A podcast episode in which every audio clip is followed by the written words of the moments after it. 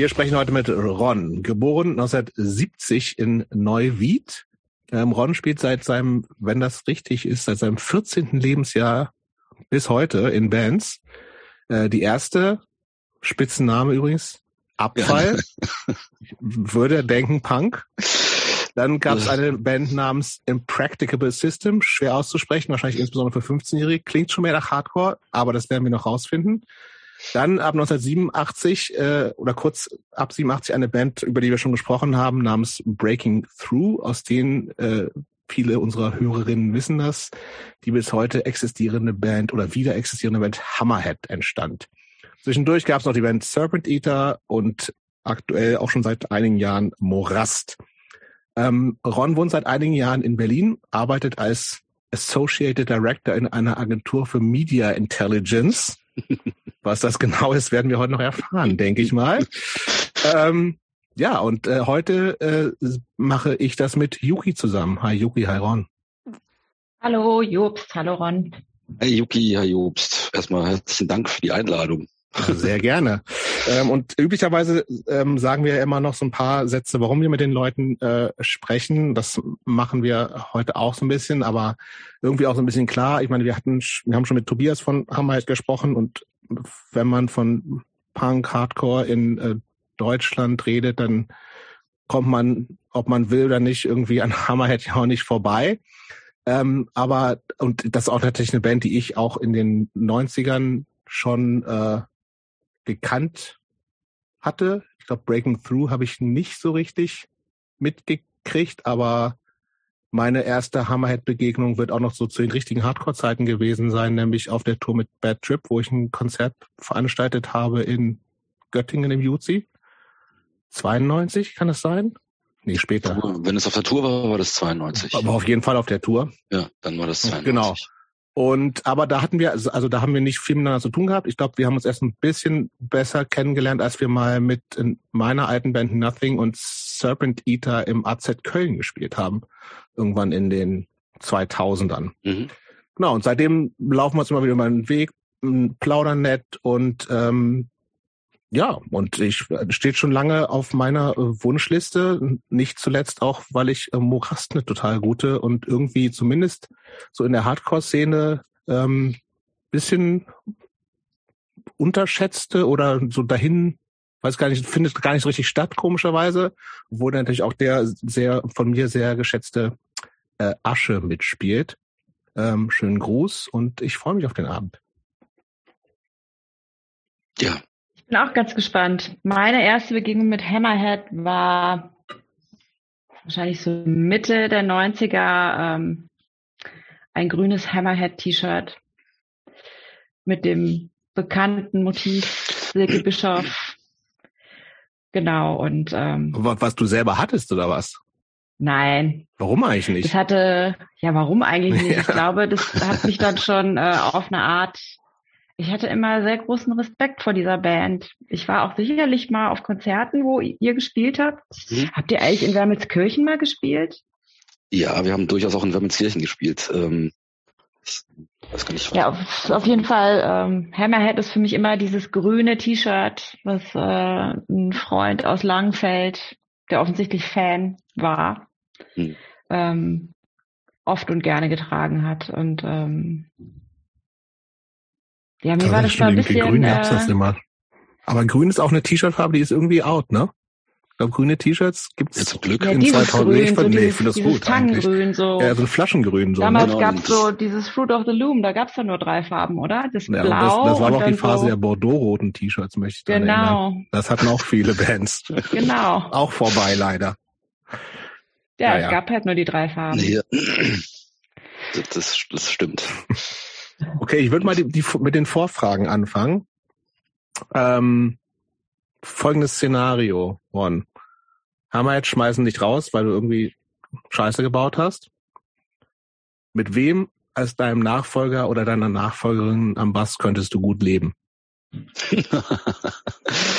ähm, das ist ja echt eine gute Frage. Würde mir denn da, also mir würden schon ein paar Leute einfach, wo ich sagen würde, okay, vielleicht wäre das gut, aber ähm, jetzt so aus der Lameng würde ich sagen, der Asche wäre schon okay. Der Asche, finde ich auch, Asche wäre okay. Weil Asche ist halt einfach ein guter Typ und er würde auch, glaube ich, das ganz gut im Gefüge machen. Kann ich mir auch ganz gut vorstellen. Yuki, du die zweite Vorfrage? Zweite Vorfrage. Nie wieder Musik machen oder nie wieder Motorrad fahren? nie wieder Motorrad fahren, eher. Ja. Okay. Äh, ja, ja, haben vor, vor äh, in der Vorstellung nicht gesagt, aber du bist auch äh, Motorradfahrer. Und wir haben doch mit dem Niemand gesprochen, der wirklich äh, mit einer gewissen Leidenschaft wahrscheinlich Motorrad fährt. Da kommen wir nachher vielleicht auch noch mal ein bisschen zu. Ist ja ein klassisches, ich meine, du bist Ü50, ne? Das ist, das passt ja total gut. Es ist ein Midlife-Crisis-Thema. Es ist, es ist ein absolutes Midlife-Crisis-Thema. Aber ob das bei dir auch so ist, das äh, werden wir nachher noch rausfinden. So, aber jetzt machen wir mal ganz äh, klassisch. Ähm, wann kam Punk und Hardcore in dein Leben? Da muss ich ja echt ausholen. Bitte. ähm, Geboren in Neuwied, ne? Das ist genau. im Bergischen Land irgendwo. Nein, nein, nein, nein, nein, nein, nein. Rheinland? es ist, es ist, Ruhrpott? Ähm, es ist, es ist am Rhein, ja. Es ist, äh, Dann ist ähm, Rheinland. In, in Rheinland-Pfalz. Es ist ja ein bisschen zu weit südlich, als wirklich das klassische Rheinland zu sein. Mhm. Also es ist eher, wenn man den Dialekt äh, hört, dann, dann verortet man das eher so ein bisschen weiter südlich. Also es ist schon fast, hat so, so, so ein rein fränkischen, also sowas hessisches, sowas okay. äh, in der Richtung. Also das heißt, es ist ein bisschen südlich, es ist so 80 Kilometer südlich den Rhein runter von, äh, von äh, Köln. Mhm. Und 20 Kilometer äh, von Koblenz. Kleinstadt. Wie viele ja, Einwohner ungefähr? Ähm, ich kenne natürlich nicht die aktuellen Zahlen. Also äh, ja, so um die 70.000. Okay. Ähm, ist, ist aber tatsächlich auch so, so, so, so ein Mittelzentrum, so nennt man ja diese Städte in der Größe, das seit, äh, also seit den 90ern so tatsächlich auf dem absteigenden Ast ist, so wirtschaftlich und so. Das sieht man mhm. tatsächlich sehr deutlich. Ist äh, tatsächlich auch in meiner Wahrnehmung so die westlichste Ostgemeinde, was, was, die, was, was die Stadt anbelangt, ist echt extrem hässlich.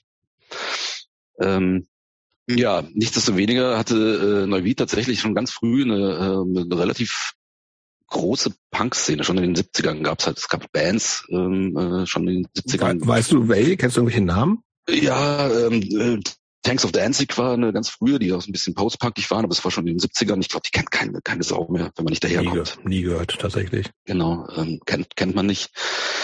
Ähm, aber äh, gab schon, wie gesagt, in, in so späten 70ern schon, schon Bands. Äh, dann äh, gab es natürlich ähm, oder gibt immer noch Toxoplasma, die da herkommen.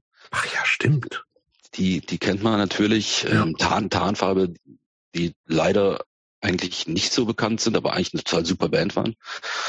Ähm, für, für deutsche Verhältnisse, mhm. die haben auch waren auch relativ hardcore, die kommen halt auch daher.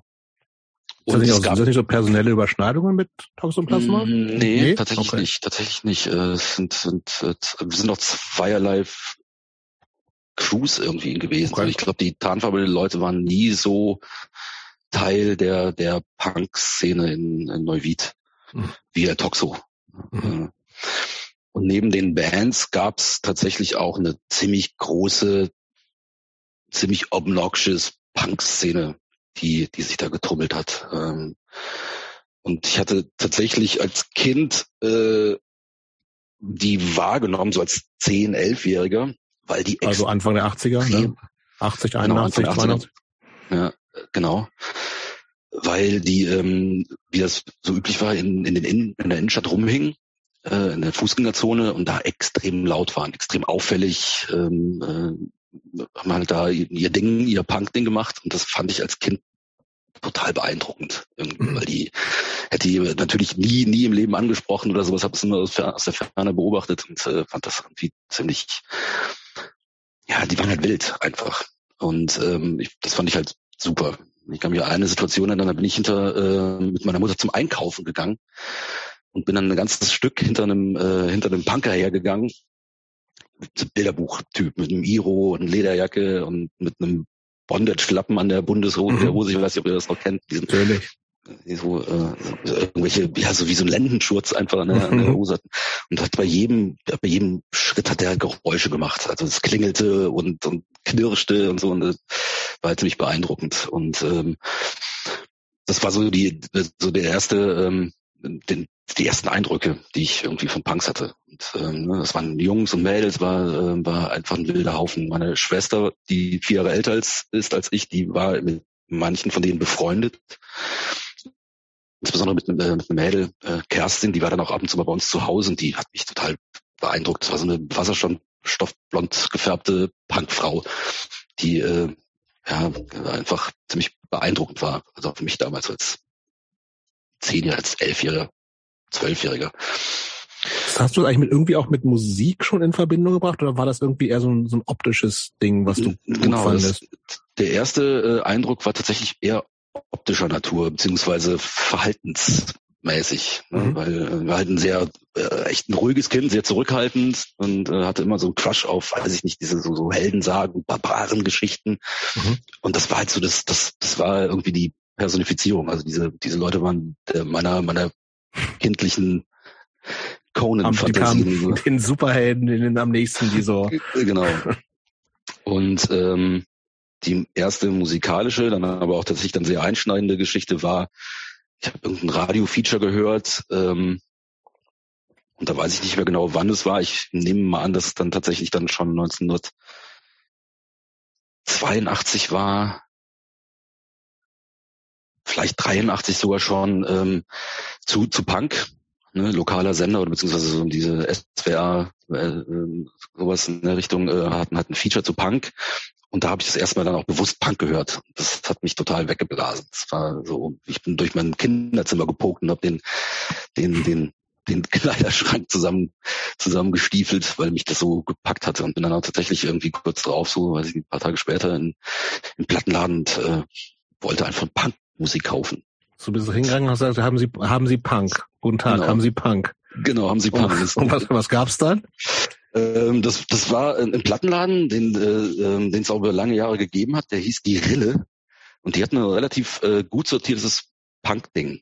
Mhm. Ähm, die hatten so äh, relativ viele Punkplatten. Ich meine, das war ja damals auch tatsächlich, auch selbst wenn es deutsche Bands waren, die haben ja relativ viele Platten verkauft. Das war einfach, ne, ich meine, die haben, konnte man auch schon eine Mark mitmachen. Und ähm, da bin ich tatsächlich hin und habe gesagt, ja, ich will halt Punkmusik. Und dann ähm, bin ich äh, mit einer Toy Dolls da rausgegangen. Und zwar yes. mit der. ich, ich bin ja immer noch riesen Toy Dolls Fan. Boah, nee. nee. Hast ähm, du die ähm, Platte noch? Ja, bestimmt. Ja. Die ähm, Dick That Groove Baby, ich glaube, das ist die erste LP gewesen. So ich glaube auch. Ja. Und die, ja gut, das ist ähm, natürlich auch ein bisschen untypisch. Musikalisch schon schon Punk, aber die Stimme ist natürlich nicht so, ja, was man sich üblicherweise vorstellt. Kennst du Toy Dolls, Yuki? Nee, sagt ja nicht. Was ist mit der Stimme? Die ist sehr, sehr hoch. Genau. Das, das ist äh, ein Typ, der singt. Genau. Olga typ, heißt der. Olga heißt der aber. Und äh, das, das, das Spitzennamen, ich lieb die.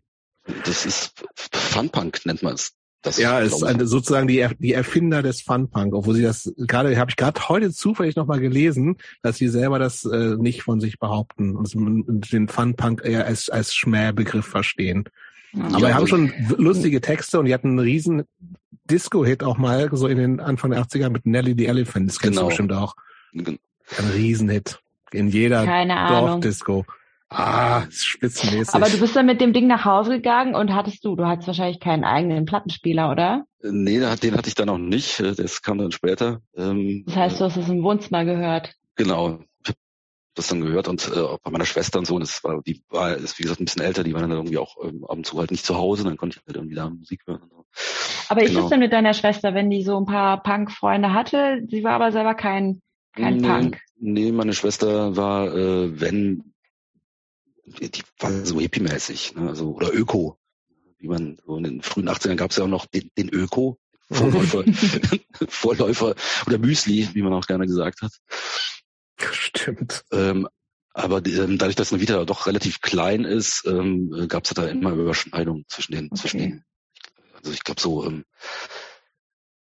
diese, diese Freak-Szene. Ich das sagt man heute alles, alles was nicht so genau, alles was halt Durchschnitt so, ist. Ja, na.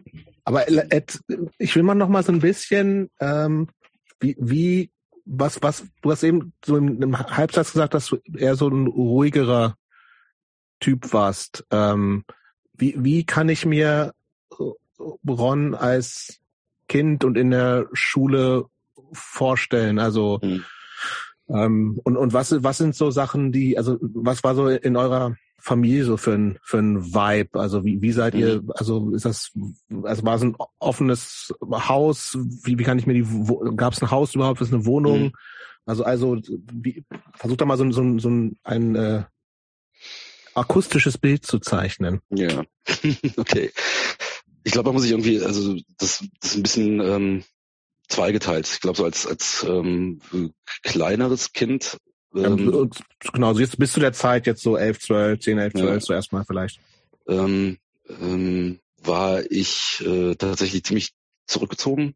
Ich habe, ähm, also ich, ich glaube, meine Eltern sind irgendwann äh, sogar haben den Gedanken gehabt, ob ich nicht Autist sei, mhm. weil ich mich hätte stundenlang mich irgendwo hätte äh, hab hinsetzen können und ich weiß nicht, ich habe Lego gebaut ohne Ende und äh, habe stundenlang da gesessen, habe nichts gesagt, also auch nicht gesprochen und äh, wenn meine Mutter dann in die reingeschaut hat, hat sie mich dann halt nur sitzen sehen und ich habe dann wohl nur, wenn irgendwas nicht funktioniert hat, habe ich angefangen zu schreien. Dann habe ich die Sachen in die Ecke gefeuert und dann äh, habe ich auch wieder von vorne angefangen. Das konnte ich wohl stundenlang machen. Das äh, erinnere ich auch noch, dass ich das stundenlang konnte. Ähm, und ähm, das wuchs sich aber dann irgendwann so ein bisschen aus. Dann ähm, äh, bin ich tatsächlich dann auch, weiß ich, ich habe dann Fußball gespielt, also Mannschaftssport und so, wo meine Mutter mich gerne im Fechtverein gesehen hätte, mich dann, mich dann dann doch bevorzugt, irgendwie Fußball zu spielen, weil mir das irgendwie näher lag und äh, auch also Nachbarskinder halt irgendwie in dem Verein waren. Ich äh, angefangen Fußball zu spielen. Ähm, und äh, ich glaube dann, das ist auch, hat sich das auch irgendwann gegeben. Also war ich ein bisschen mehr sociable, so, obwohl ich halt immer noch ein recht ruhiger, ruhiger Typ immer, immer war. Und ich bin ich halt in Teilen bis heute noch. Also, würde ich auch, würde ich auch so einschätzen, ehrlich gesagt. Ja, genau. Und ähm, ja, zu Hause, wie sah es zu Hause aus? Also zunächst mal, also, ähm, also die ersten Kindheitsjahre habe ich in ähm, äh, tatsächlich auch im Ruhrpott verbracht, also bis zum dritten, vierten Lebensjahr. Mein Vater war bei Thyssen, also mein Vater ist Bengale, Inder, mhm. kam als Student nach Deutschland und ähm, ähm, hat zunächst bei ähm, einem Kooperationspartner von, von Tata Steel äh, in Deutschland gearbeitet, also Rasselstein und bei Thyssen. Und demzufolge haben wir auch dann im Ruhrpott gelebt. Meine Mutter wollte dann aber irgendwann wieder arbeiten und weil meine Großeltern in Neuwied eben lebten, ähm, mhm. sind wir dann ein gemeinschaftliches Haus gezogen. Mein Vater arbeitete mhm. dann noch weiterhin im Ruhrgebiet und ähm, äh, also wir sind dann zurück nach Neuwied gezogen, weil meine Mutter eben äh, arbeiten gehen wollte. Also dein Vater, der ist nicht mitgezogen oder ist er gependelt dann? Der ist äh, zum Wochenende gependelt. In den ersten Jahren, dann kam es zur Scheidung irgendwann, äh, logischerweise so, ich glaube, sieben oder acht, mhm. werde ich wohl gewesen sein, dass sich meine Eltern getrennt haben dann. Und äh, genau. Und ähm, wir haben dann noch eine Weile gemeinsam mit meinen Großeltern in einem Haus gewohnt. Äh, meine Mutter wollte das dann aber irgendwann nicht mehr und wir sind dann mit meiner Mutter, meine Schwester und ich dann äh, äh, tatsächlich dann eine Wohnung gezogen der wir auch relativ lange äh, gewohnt haben. Ich habe dann auch tatsächlich später im gleichen Haus noch in der WG mal gewohnt. Das ist irgendwie ganz lustig. Das ist ja lustig. Aber du bist nicht aus der Wohnung in die WG direkt, sondern. Nee, nee, nee, nee. Das kam äh, tatsächlich äh, über mehrere Stationen, die ich, wo ich dann gewohnt habe. Aber nicht in der WG mit deiner Mutter. nee, nee, nee, nicht mit meiner Mutter. Ähm, die hat dann nicht mehr gewohnt in dem Haus, oder? Nee, nee, die ist dann auch ausgezogen irgendwann. Äh, meine Mutter ist äh, äh, sehr mobil, was das anbelangt, oder war sehr mobil, hat irgendwie äh, relativ viele viele Wohnungen dann auch in demselben Ort irgendwie gehabt, aber ich, die hatte immer Spaß zum Umziehen, glaube ich, und sich neu irgendwie neu zu erfinden. Das mhm. hat sie immer ganz gerne gemacht. Genau. Ähm, ja. ja. aber also es war, war das ein war das ein offener Haushalt? Was was was war so weltanschaulich, politisch bei mhm. euch so los? Also eher so, hast du strenge Eltern gehabt oder hast du es streng empfunden oder?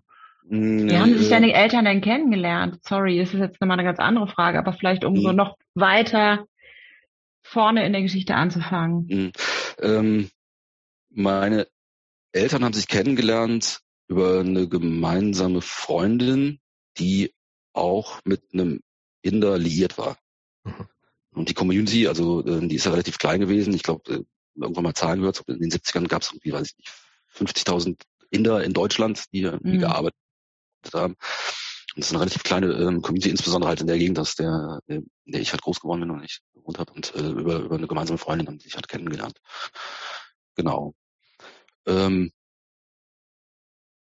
politisch, ähm, meine Mutter, mittlerweile würde ich sagen, meine Mutter ist teilweise, glaube ich, sogar linker, als ich das nunmehr bin. Also meine Mutter ist von, von, von je, also war Betriebsrätin und mhm. äh, wurde gerne auch die rote Ute genannt, weil sie halt irgendwie relativ streithaft ist und, äh, und auch bis heute noch ihr Hobby ist halt diskutieren und sie gibt halt zu jedem äh, Unsinn ihren, ihren, ihren, ihren Senf dazu, also mit ihren Nachrichten schauen oder irgendwie überhaupt irgendwie, ähm, Fernsehen schauen, ist unmöglich, weil sie zu allem irgendwelche Kommentare abgeben muss.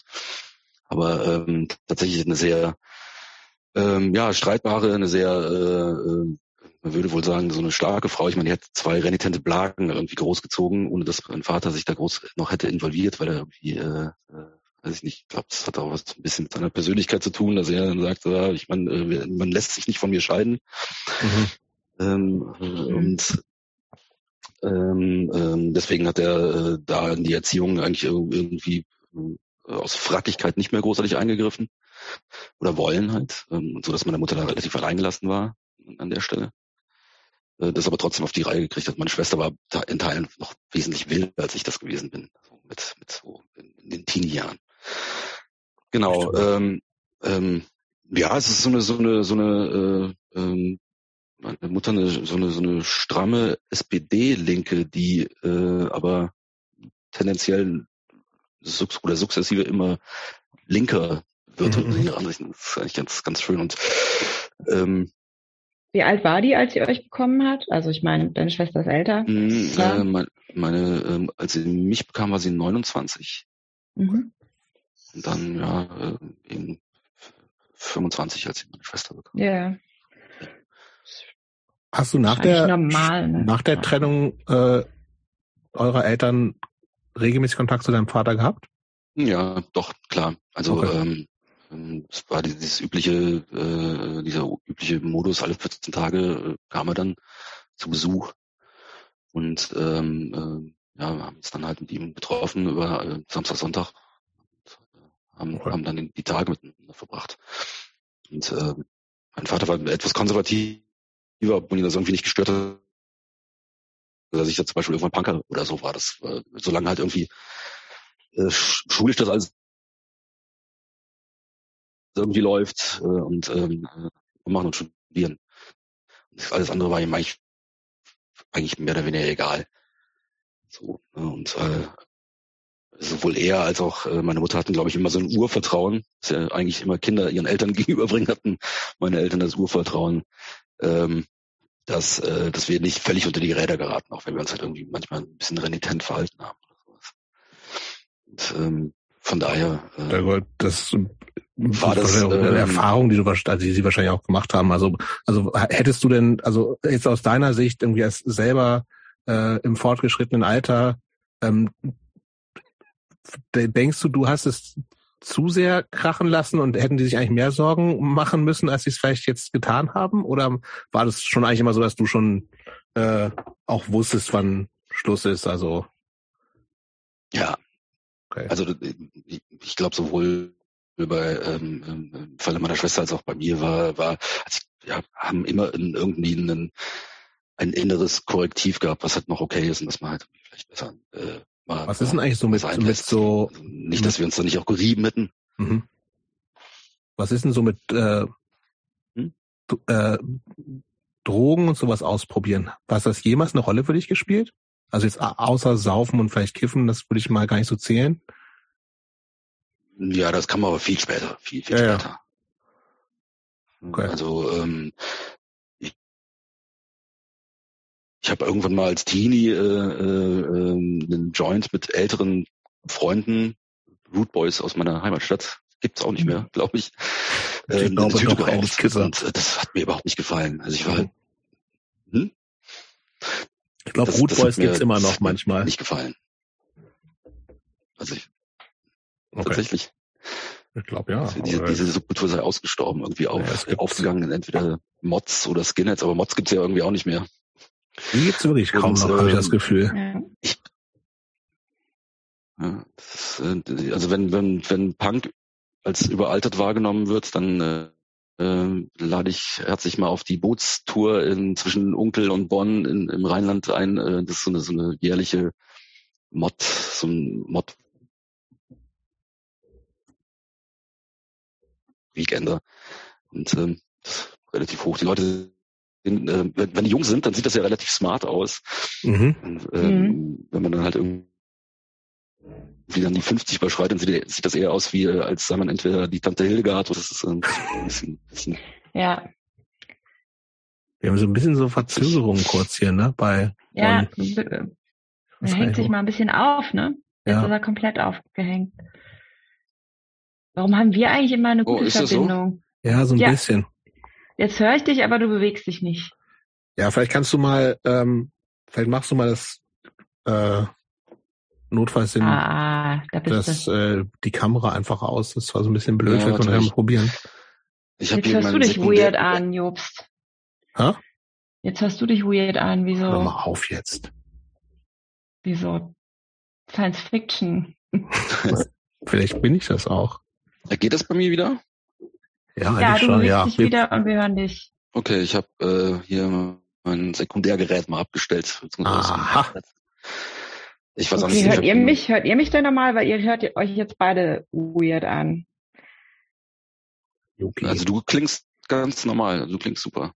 Okay, weil ihr klingt beide so ein bisschen verzerrt. Oh. Das ist Punk. Ja, genau. mega Punk. ja. Die Basszerre. ah, okay, wir machen so weiter. Solange wir jetzt uns verstehen, ist alles gut. Ähm, dann lass uns ruhig mal dann wieder so ein bisschen in, in, in die, in die äh, Chronologie gehen. Also du, das letzte, was wir jetzt so haben mit 12, 13, Riesenglück gehabt mit der ersten Toyless LP. Sag ich jetzt einfach Hast du die so. intensiv gehört? Hast du die intensiv dann gehört? Ich habe die sicherlich dann auch sehr intensiv gehört, ja. Aber es ging dann relativ schnell, dass ich auch andere Sachen kennengelernt ja. habe. Was kam denn da noch so? Also, und das ist ja auch tatsächlich sehr früh mit 12, 13 so, ne? Also, ja. Ich hatte einen Klassenkameraden, ähm, oder der war, äh, war in der Parallelklasse, das weiß ich gar nicht mehr genau. Ähm, Thomas, der äh, hörte auch Punkmusik und ähm, der ist übrigens buddhistischer Mönch geworden. Ähm, oh. Später dann. Ähm, und der hat mir irgendwann dann Exploited auf dem Walkman vorgespielt. Und das äh, fand ich völlig faszinierend, aber es hat mir auch ein äh, körperliches Missempfinden irgendwie hervorgerufen, weil das halt irgendwie so hart und so, so hart und, und laut war. Aber ich fand es halt irgendwie total geil. Das ist mir übrigens mehrfach passiert dann in, in, in meiner Punk wieder, dass mir irgendwie Musik äh, zunächst mal äh, echt ein Unwohlsein beschert hat, aber dann irgendwie total gut gefallen hat am Ende. Genau, und ähm, dann, äh, ja gut, dann ging das aber echt recht flott. Meine Schwester hatte dann auch irgendwie Clash-Platten ähm, und ähm, die stand da rum, hat sie nie gehört, die hat immer Supertramp gehört, was ich total grauenhaft fand. äh, und ähm, äh, dann habe ich wie ihre Platten geklaut und so. Ne? Und ähm, oder rüber, rübergeholt. Ähm, ja, und dann, dann sukzessive, ich meine, das, das war relativ auch verbreitet halt, zumindest halt in, in, in meiner Heimatstadt, mhm. dass man halt dann irgendwie Punkmusik gehört hat. Was ist denn so mit äh, deutschen Bands eigentlich in der Zeit? Ähm, ja gut, ich meine, äh, alleine durch die Tatsache, dass halt irgendwie Toxo daherkommt, war, war Toxo für mich eine so der, der frühen Bands, die ich halt irgendwie... Äh, Aber die sind eigentlich gegründet schon auch Anfang der 80er, oder? Hm, ja, ich glaube, die, die, die LP ist von, ja, von 81, 82. Krass, okay. Was um den Dreh. Genau. Und ähm, ja, und dann äh, halt in, in, in dem Zuge, ähm, ne, wenn, erst, erst von mir aus Toxo oder, oder Tarnfarbe, so genau weiß ich das nicht mehr. Ne? Die hatten, glaube ich, dann auch relativ schnell noch eine, Pla eine Platte veröffentlicht. Oder die, das war auch, glaube ich, so das allererste Punkkonzert, was ich gesehen habe. Äh, in Neuwied. In, in Neuwied, in einem, in einem Bistro das hieß Domaine France. Und äh, weil, keine Ahnung, wieso das da stattfand. Und äh, ja, das muss das erste Punkkonzert gewesen sein. Da bin ich ja schon mit, mit äh, Freunden hin, äh, mit wir wurden dann irgendwie, haben uns dann auch ähm, so in, in, in so einer Dreier-, Vierer-Gruppe dann irgendwie immer weiter an diesen Punk verloren oder gefunden. Und wir haben uns vor dem Konzert, wir haben uns bewaffnet, wir haben Knüppel mitgenommen, weil wir dachten, ey, das ist ein Punkkonzert, da muss man irgendwie, das wird total krass und total hart, da muss man irgendwie bewaffnet sein. Was natürlich nicht der Fall war, ähm, aber wir trotzdem, weil wir überhaupt keine Vorstellung hatten, wie das wohl so da abgehen mag. Wir hörten halt nur oder wussten halt nur, okay, das ist halt, das ist halt hart, so, das ist halt wild. Und, dann dachten wir, okay, das aber ist halt war es denn in, in, in deiner oder eurer Wahrnehmung auch überhaupt hart? Ging das da ab oder war das schon so irgendwie sagt, nee. wenn du schon so Erwartung hast, ich muss Knüppel dabei haben, dann ist, ist ja ist man vielleicht ja eher enttäuscht, wenn es dann nur, nur ein bisschen rumgepokt wird. Nee, ich glaube, wir, wir waren wir waren eher erleichtert. Okay. So, dass es halt irgendwie nicht so hart war, wie wir es irgendwie ausgemalt hatten, dass es dann irgendwie sei. Das war aber dann, das, das war dann tatsächlich später ging das, aber ähm, war das teilweise schon relativ krass, was dann so passierte. So in den, ähm, äh, auch in auch in dem in dem äh, in der, in der Gegend einfach. Ich kann mhm. mich an ein Toxoplasma-Konzert erinnern. Auch eins, ein frühes Konzert, keine Ahnung, wie alt ich wohl gewesen sein mag, vielleicht 14 oder sowas. Und ähm, äh, bin ich mit Freunden ähm, mit dem Linienbus, weil das in so einer Mehrzweckhalle stattgefunden hat, äh, mit dem Linienbus äh, hingefahren und wir sahen auf dem Weg dahin, die Straße lang, so Koblenzer Nazis jetzt laufen, die offenbar auch dahin wollten. Und äh, wir kannten die wo vom Sehen und wussten auch, okay, es sind die Nazis Skinheads. Und ich habe dann irgendwie direkt aus dem Fenster so und äh, den, den Stinkefinger gezeigt und die haben das natürlich gesehen. Okay. Und ähm, äh, erstmal habe ich mich gar nicht getraut, auf das Konzert zu gehen. Ich habe dann eine ganze Weile im Wald gesessen, weil ich Angst hatte, dass sie, äh, dass sie mich dann äh, äh, zusammenschlagen. Ähm, bin dann aber später dann doch irgendwann dahin, nachdem ich mich dann durchgerungen hatte und meine Freunde mich belatscht hatten, hey komm, sitz dahin. Und ähm, da gab es da wirklich eine richtig heftige äh, Auseinandersetzung. Ähm, das waren Kölner und Düsseldorfer Punks, glaube ich, die dann diese Koblenzer Nazis jetzt ziemlich, ziemlich dazwischen hatten. Und, äh, das war äh, heftig. Ich habe da irgendwie auf dem auf dem Tresen gesessen, weiß ich noch, ne, so eine große Mehrzweckhalle. Auf der äh, äh, linke Hand war irgendwie so die ganze äh, ganze Wand lang war irgendwie so ein längere Tresen, so Theken. Ich habe an einer gesessen, auf einer gesessen und einer von diesen Skillets kam, äh, kam rein, ist da in, in diesen Konzertraum gekommen, war blutüberströmt und ist dann irgendwie über diese Theke ähm, gekippt. Und das war so ein echt ziemlich, ziemlich äh, erschreckendes Szenario. So. War nicht, war nicht so geil. Ja, es war schon teilweise relativ gewalttätig, was da so passiert ist. Und wie regelmäßig äh, seid ihr da auf Konzerte dann gegangen? 14 ist ja schon recht früh. Also. Mhm. Ja gut, so regelmäßig haben da keine Konzerte stattgefunden. Mhm. Also es, äh, insbesondere nicht so große. Also Toxo war damals ja auch noch echt groß und dann war das in der Heimatstadt und das war echt ein großes Konzert. Das war echt richtig, da war richtig viel los. Und ähm, sonst waren in der Gegend dann später, so ein bisschen, ein, zwei Jahre später, ähm, sind dann Konzerte stattgefunden in der Ahrweiler Ecke, so Remagen, Ahrweiler, ähm, mhm. Das ist auch so, das zwischen Bonn und Neuwied oder Bonn-Koblenz. Mhm. Ähm, äh, da waren regelmäßig hat man ja auch mit 14, 15 relativ kleinen Radius auch, ne? Also ich meine, ja, wie genau. weit kommst du halt da, ne? Also gerade wenn du mit ja. öffentlichen Verkehrsmitteln, Linienbussen, ja. was weiß ich, unterwegs bist, ne? Also das heißt, größere Städte waren für euch überhaupt kein Einzugsgebiet oder sowas? Nee, nicht so richtig. Ne? Ähm, Köln zu weit weg? Köln war zu weit weg und auch, also der, ich kannte da auch niemanden, mhm. ne, also von aus dieser, aus der, aus der Bankszene. Und ich, damals war, glaube ich, meine Wahrnehmung schon, die sind anders und, und die extremer einfach. Ne? Die Leute, mhm. gerade aus Köln waren, schon auch, ähm, es gibt ja so Legendenbildung, okay, das sind Kölner, die sind halt, ich glaube, das waren auch immer äh, eher Ne, ich meine, wir waren ja alle Bürgerkids, mehr oder weniger, ne? Irgendwie Gymnasiasten, Bürgerkids, ne? also jetzt gerade meine, meine, meine Posse da, ähm, anders eben auch als die älteren Punks in Neuwied, aber die Kölner waren dann irgendwie nochmal was ganz anderes. Die waren dann irgendwie schon Großstädter. Echte, echte Punks. Genau. Also. Nicht so wie ihr. Genau. Oder wie wir. Die Landeier.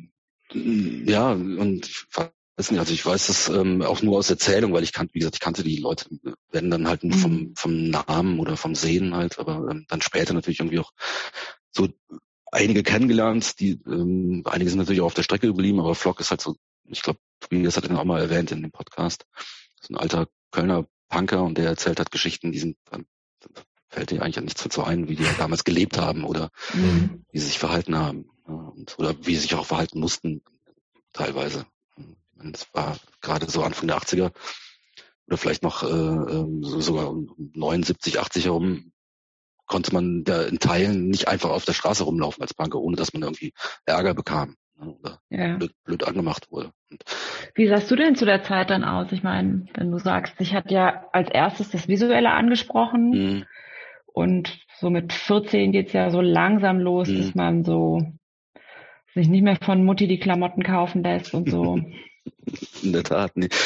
Ich, ja gut, ich wollte halt wirklich aussehen wie so ein, wie ich dachte, dass ein Punk aussieht. Ne? Also ich habe eine zu große Lederjacke von irgendwem äh, bekommen und auch zu große Bundeswehrstiefel, die ich eine ganze Weile rumgelaufen bin. Stachelhaare mit Seife hochgestellt und äh, Strähne und so, ne? Genau, ja. wie man halt so wie aussehen musste, zumindest in meiner Wahrnehmung. Und wenn du dann am Wochenende deinen Vater getroffen hast, der hat, das war aber für ihn okay, solange du die ähm, Hausaufgaben gemacht hast. Genau, ja, so mehr oder weniger. Also ich bin aber, ich glaube, so Lederjacke habe ich dann, glaube ich, gar nicht getragen, sondern ich habe so eine Domestos Jeans Jacke gehabt, die fand ich dann irgendwie weniger auffällig oder weniger obnoxious oder so, und die mhm. habe ich dann meist getragen. Und äh, ja, ich glaube, ich hatte noch nicht mal irgendwie die Haare dann abgestellt oder sowas. Das heißt aber auch so, ihr habt dann so euch gegenseitig versorgt mit Material und genau. das dann nicht irgendwie nach Bonn oder nach Köln oder um irgendwas. Doch, ich bin irgendwann nach, nach Köln gefahren, ähm, äh, um mir Docs zu kaufen. Und äh, ich weiß gar nicht, wie alt ich war. Ich glaube, so 15 oder sowas. Und meine Mutter hatte mir einen Brustbeutel mitgegeben. Das war mir ultra peinlich. Sehr gut. Ja, ne? In die große Stadt. Ja, muss ja. man aufpassen. Ja. Muss man aufpassen, genau. Und ähm, dann bin ich, glaube ich, auf die er ja, auf, muss auf die Ehrenstraße gelaufen sein. Na klar. Ne, und da irgendwie, weiß ich nicht, Studio 54 oder sowas. Das gab's da schon. Ich, ich glaube 49. Oder so. Irgendwie sowas. Ne, die, die da, wo ich mir die Directions gekauft habe, Jobst. Aber, Aber so ja, absurd, ne? Das ist irgendwie, dass du ja auch, also das ist, du wissen natürlich irgendwie die meisten, die das hier hören, ne? Aber das gab ja, also du musstest ja nur so vom Hören sagen, von irgendwie in dem Laden gibt's das und das. Genau. Ne? Also und das war, ja. also bei mir auch die ersten Docs äh, in Hannover irgendwo in so einer Seitenstraße hinterm Bahnhof, was auch so irgendwie dann damals noch so ein bisschen Rotlichtviertel, was weiß ich, und das war so ein Laden, der hatte Cowboystiefel und Docks und so und halt so, keine Ahnung, was man so oder auch so überhaupt so die ersten so, so, so Converse Chucks kaufen. Das war ja auch nicht ganz krass, auch nicht in jedem Laden gekriegt, so, ne? Ja, das war halt so. Stimmt, ja. Und das war echt. Stimmt, es gab da echt, in Köln gab es den Laden und in Düsseldorf, weiß ich noch, da gab es in der Altstadt einen kleinen Und das war es dann wahrscheinlich auch mehr oder weniger, ne? Pickup, der hatte so wirklich ein ganz kleines Schaufenster auch in so einer schattigen Nebengasse. Und dann gab es hm. noch ein paar Häuser neben dem Ratinger Hof, gab es BBC. Da gab es dann halt auch Docs. Und halt eben ja in Köln. Das war natürlich näher für dich, ne? Ja, genau. Aber interessant, dass es diesen Laden da schon gab. Der hat ja richtig Geschichte. War der nicht außen auch, hatte der nicht so rund um das Schaufenster so eine Union Jack irgendwie gemalt? Im Zweifel ja, aber ich, also ich habe irgendwie in Erinnerung, dass der außen, zumindest zu dem Zeitpunkt, ich glaube, der war schwarz irgendwie. Hm. Ich, ja, aber ich würde, da will ich nicht drauf wetten, das weiß ich nicht mehr. Ja. Ich, ich weiß dass der den Laden oder doch? Hm? Gibt's den noch den Laden? Nee. Nee. Ich glaube mittlerweile nicht mehr. Nee. nee. In Köln gibt's äh, die Ehrenstraße hat sich echt krass verändert. Ja, total. Das ist, äh, also gibt's ja die, jede Menge diese so, so Flagship Stores, äh, mhm. ja. Marken. Ne, und weiß ich nicht, äh, sicherlich nicht auch nicht mehr die billigste äh, Gewerbelage oder so in, in Köln. Ich meine, in Köln ist mittlerweile ja, also was halt so subkulturelles anbelangt, finde ich echt eine Brache. Ne? Also es ist mhm. echt, echt schwierig. AZ halt, ne? Das AZ gibt's noch, genau. Ähm, Sonic halt nach wie vor. Aber dafür, dass es halt ja schon eigentlich eine Millionenstadt ist, das, das schon echt recht armselig irgendwie, was da nicht passiert. Ähm, Alles auch abgerissen, ne? Die ganzen guten Läden. Mhm. Du hast äh, 84 erste Band, das heißt auch mit 14. Ja. Wie kam das, wie kam das dazu? Also du hast schon ein bisschen so durchblicken lassen, es war so eine, äh, ihr wart so eine Gruppe Jungs im genau. Zweifelsfall, oder? Ja, ja, klar. Klar. Na, na, na gut, ich meine, also ja, okay. ist, halt, ist halt so. Ja. Das ist halt, glaube ich, in, in der meistens so gewesen. Ich meine, Mädels kamen tatsächlich erst später irgendwie dann dazu, beziehungsweise, ähm, nee, es gab natürlich irgendwie jede Menge Punk-Mädels, aber die waren halt irgendwie älter einfach. Mhm. Mhm. Ähm, aber wie kam diese, also wie, wie hat sich diese Band gegründet? Das war das für dich offensichtlich die erste Band. Mhm. Ähm, A, was, was hast du, kriegst du Milch? Oder habe ich auch gerade kurz gedacht. Nee, das ist äh, Club, Club Mate. Ich habe ja schon, äh, ah, ja. schon, erwähnt, schon erwähnt, ich äh, schlafe normalerweise jetzt schon. ja, dann. Okay. Ja, ich, sag, ich dachte, du kriegst, trinkst ein schönes Glas Milch am Abend. Finde ich auch okay. Nein, ich habe natürlich eine Laktoseintoleranz. Warum sollte ich Milch trinken? Ja, korrekt. Das ist auch, besser, ist auch besser für die Tiere. Ja. Okay, also mit 14 erste Band. Wie, wie ist, gab, ist das eine Band, die schon existiert hat? Habt ihr euch alles zusammengetan? Erste Band für alle? Gib mal ein paar nee, Sachen. Ich ähm, versuche das auch immer irgendwie äh, relativ wahrheitsgetreu irgendwie zu rekonstruieren. Äh, ähm, also es war eine Neugründung. Mhm. Das waren aber Leute, mit denen ich jetzt nicht total eng befreundet war äh, zu dem Zeitpunkt, sondern es waren äh, ähm, so Leute, die ich dann auch ähm, im Zuge dessen, äh, die kamen aus einem anderen Stadtteil einfach. Und äh, erst im, im Zuge halt dieses, dieses, dieser Punk-Sozialisation halt kennengelernt hatte, das man, ich meine, äh, weiß nicht, innerhalb eines Jahres. Und ähm, irgendwie kam er dann auf die Idee, dass wir eine Band gründen wollen. Punkband natürlich. Äh, der Sänger und Gitarrist hieß übrigens damals auch, äh, nannte sich AIDS, falls so in diesem Nicht gut. Ja. Ja.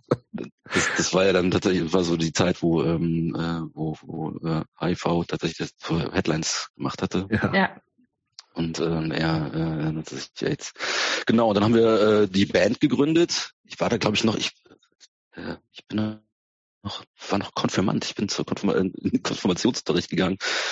Zu dem Zeitpunkt. Wie hat sich das eigentlich alles so, wie hast du das alles unter einen Hut bekommen? Also ich erinnere mich so in meiner Jugend, äh, da gab es schon zwischendurch so ein bisschen Dilemma zwischen cool sein, aber wie schafft man es cool zu, zu, sein und trotzdem irgendwie Hausaufgaben aufzuschreiben und die zu machen und gute Noten schreiben? Ja, das mit den guten Noten hat es sich dann irgendwann ja auch gegeben. Also ich äh, bin, bin tatsächlich dann in der, in, in der siebten Klasse sitzen geblieben. Zack, Punk Wegen kommt Punk. in dein Leben, direkt genau. sitzen geblieben. ja, das war irgendwie, ähm, ja, ich von diesen ähm, drei, vier Leuten ähm, äh, hatte auf der Schule, wo wir gemeinsam dann tatsächlich waren, noch kein Abitur gemacht. Wir sind irgendwie alle mehr oder weniger früher oder später äh, herauskomplimentiert worden.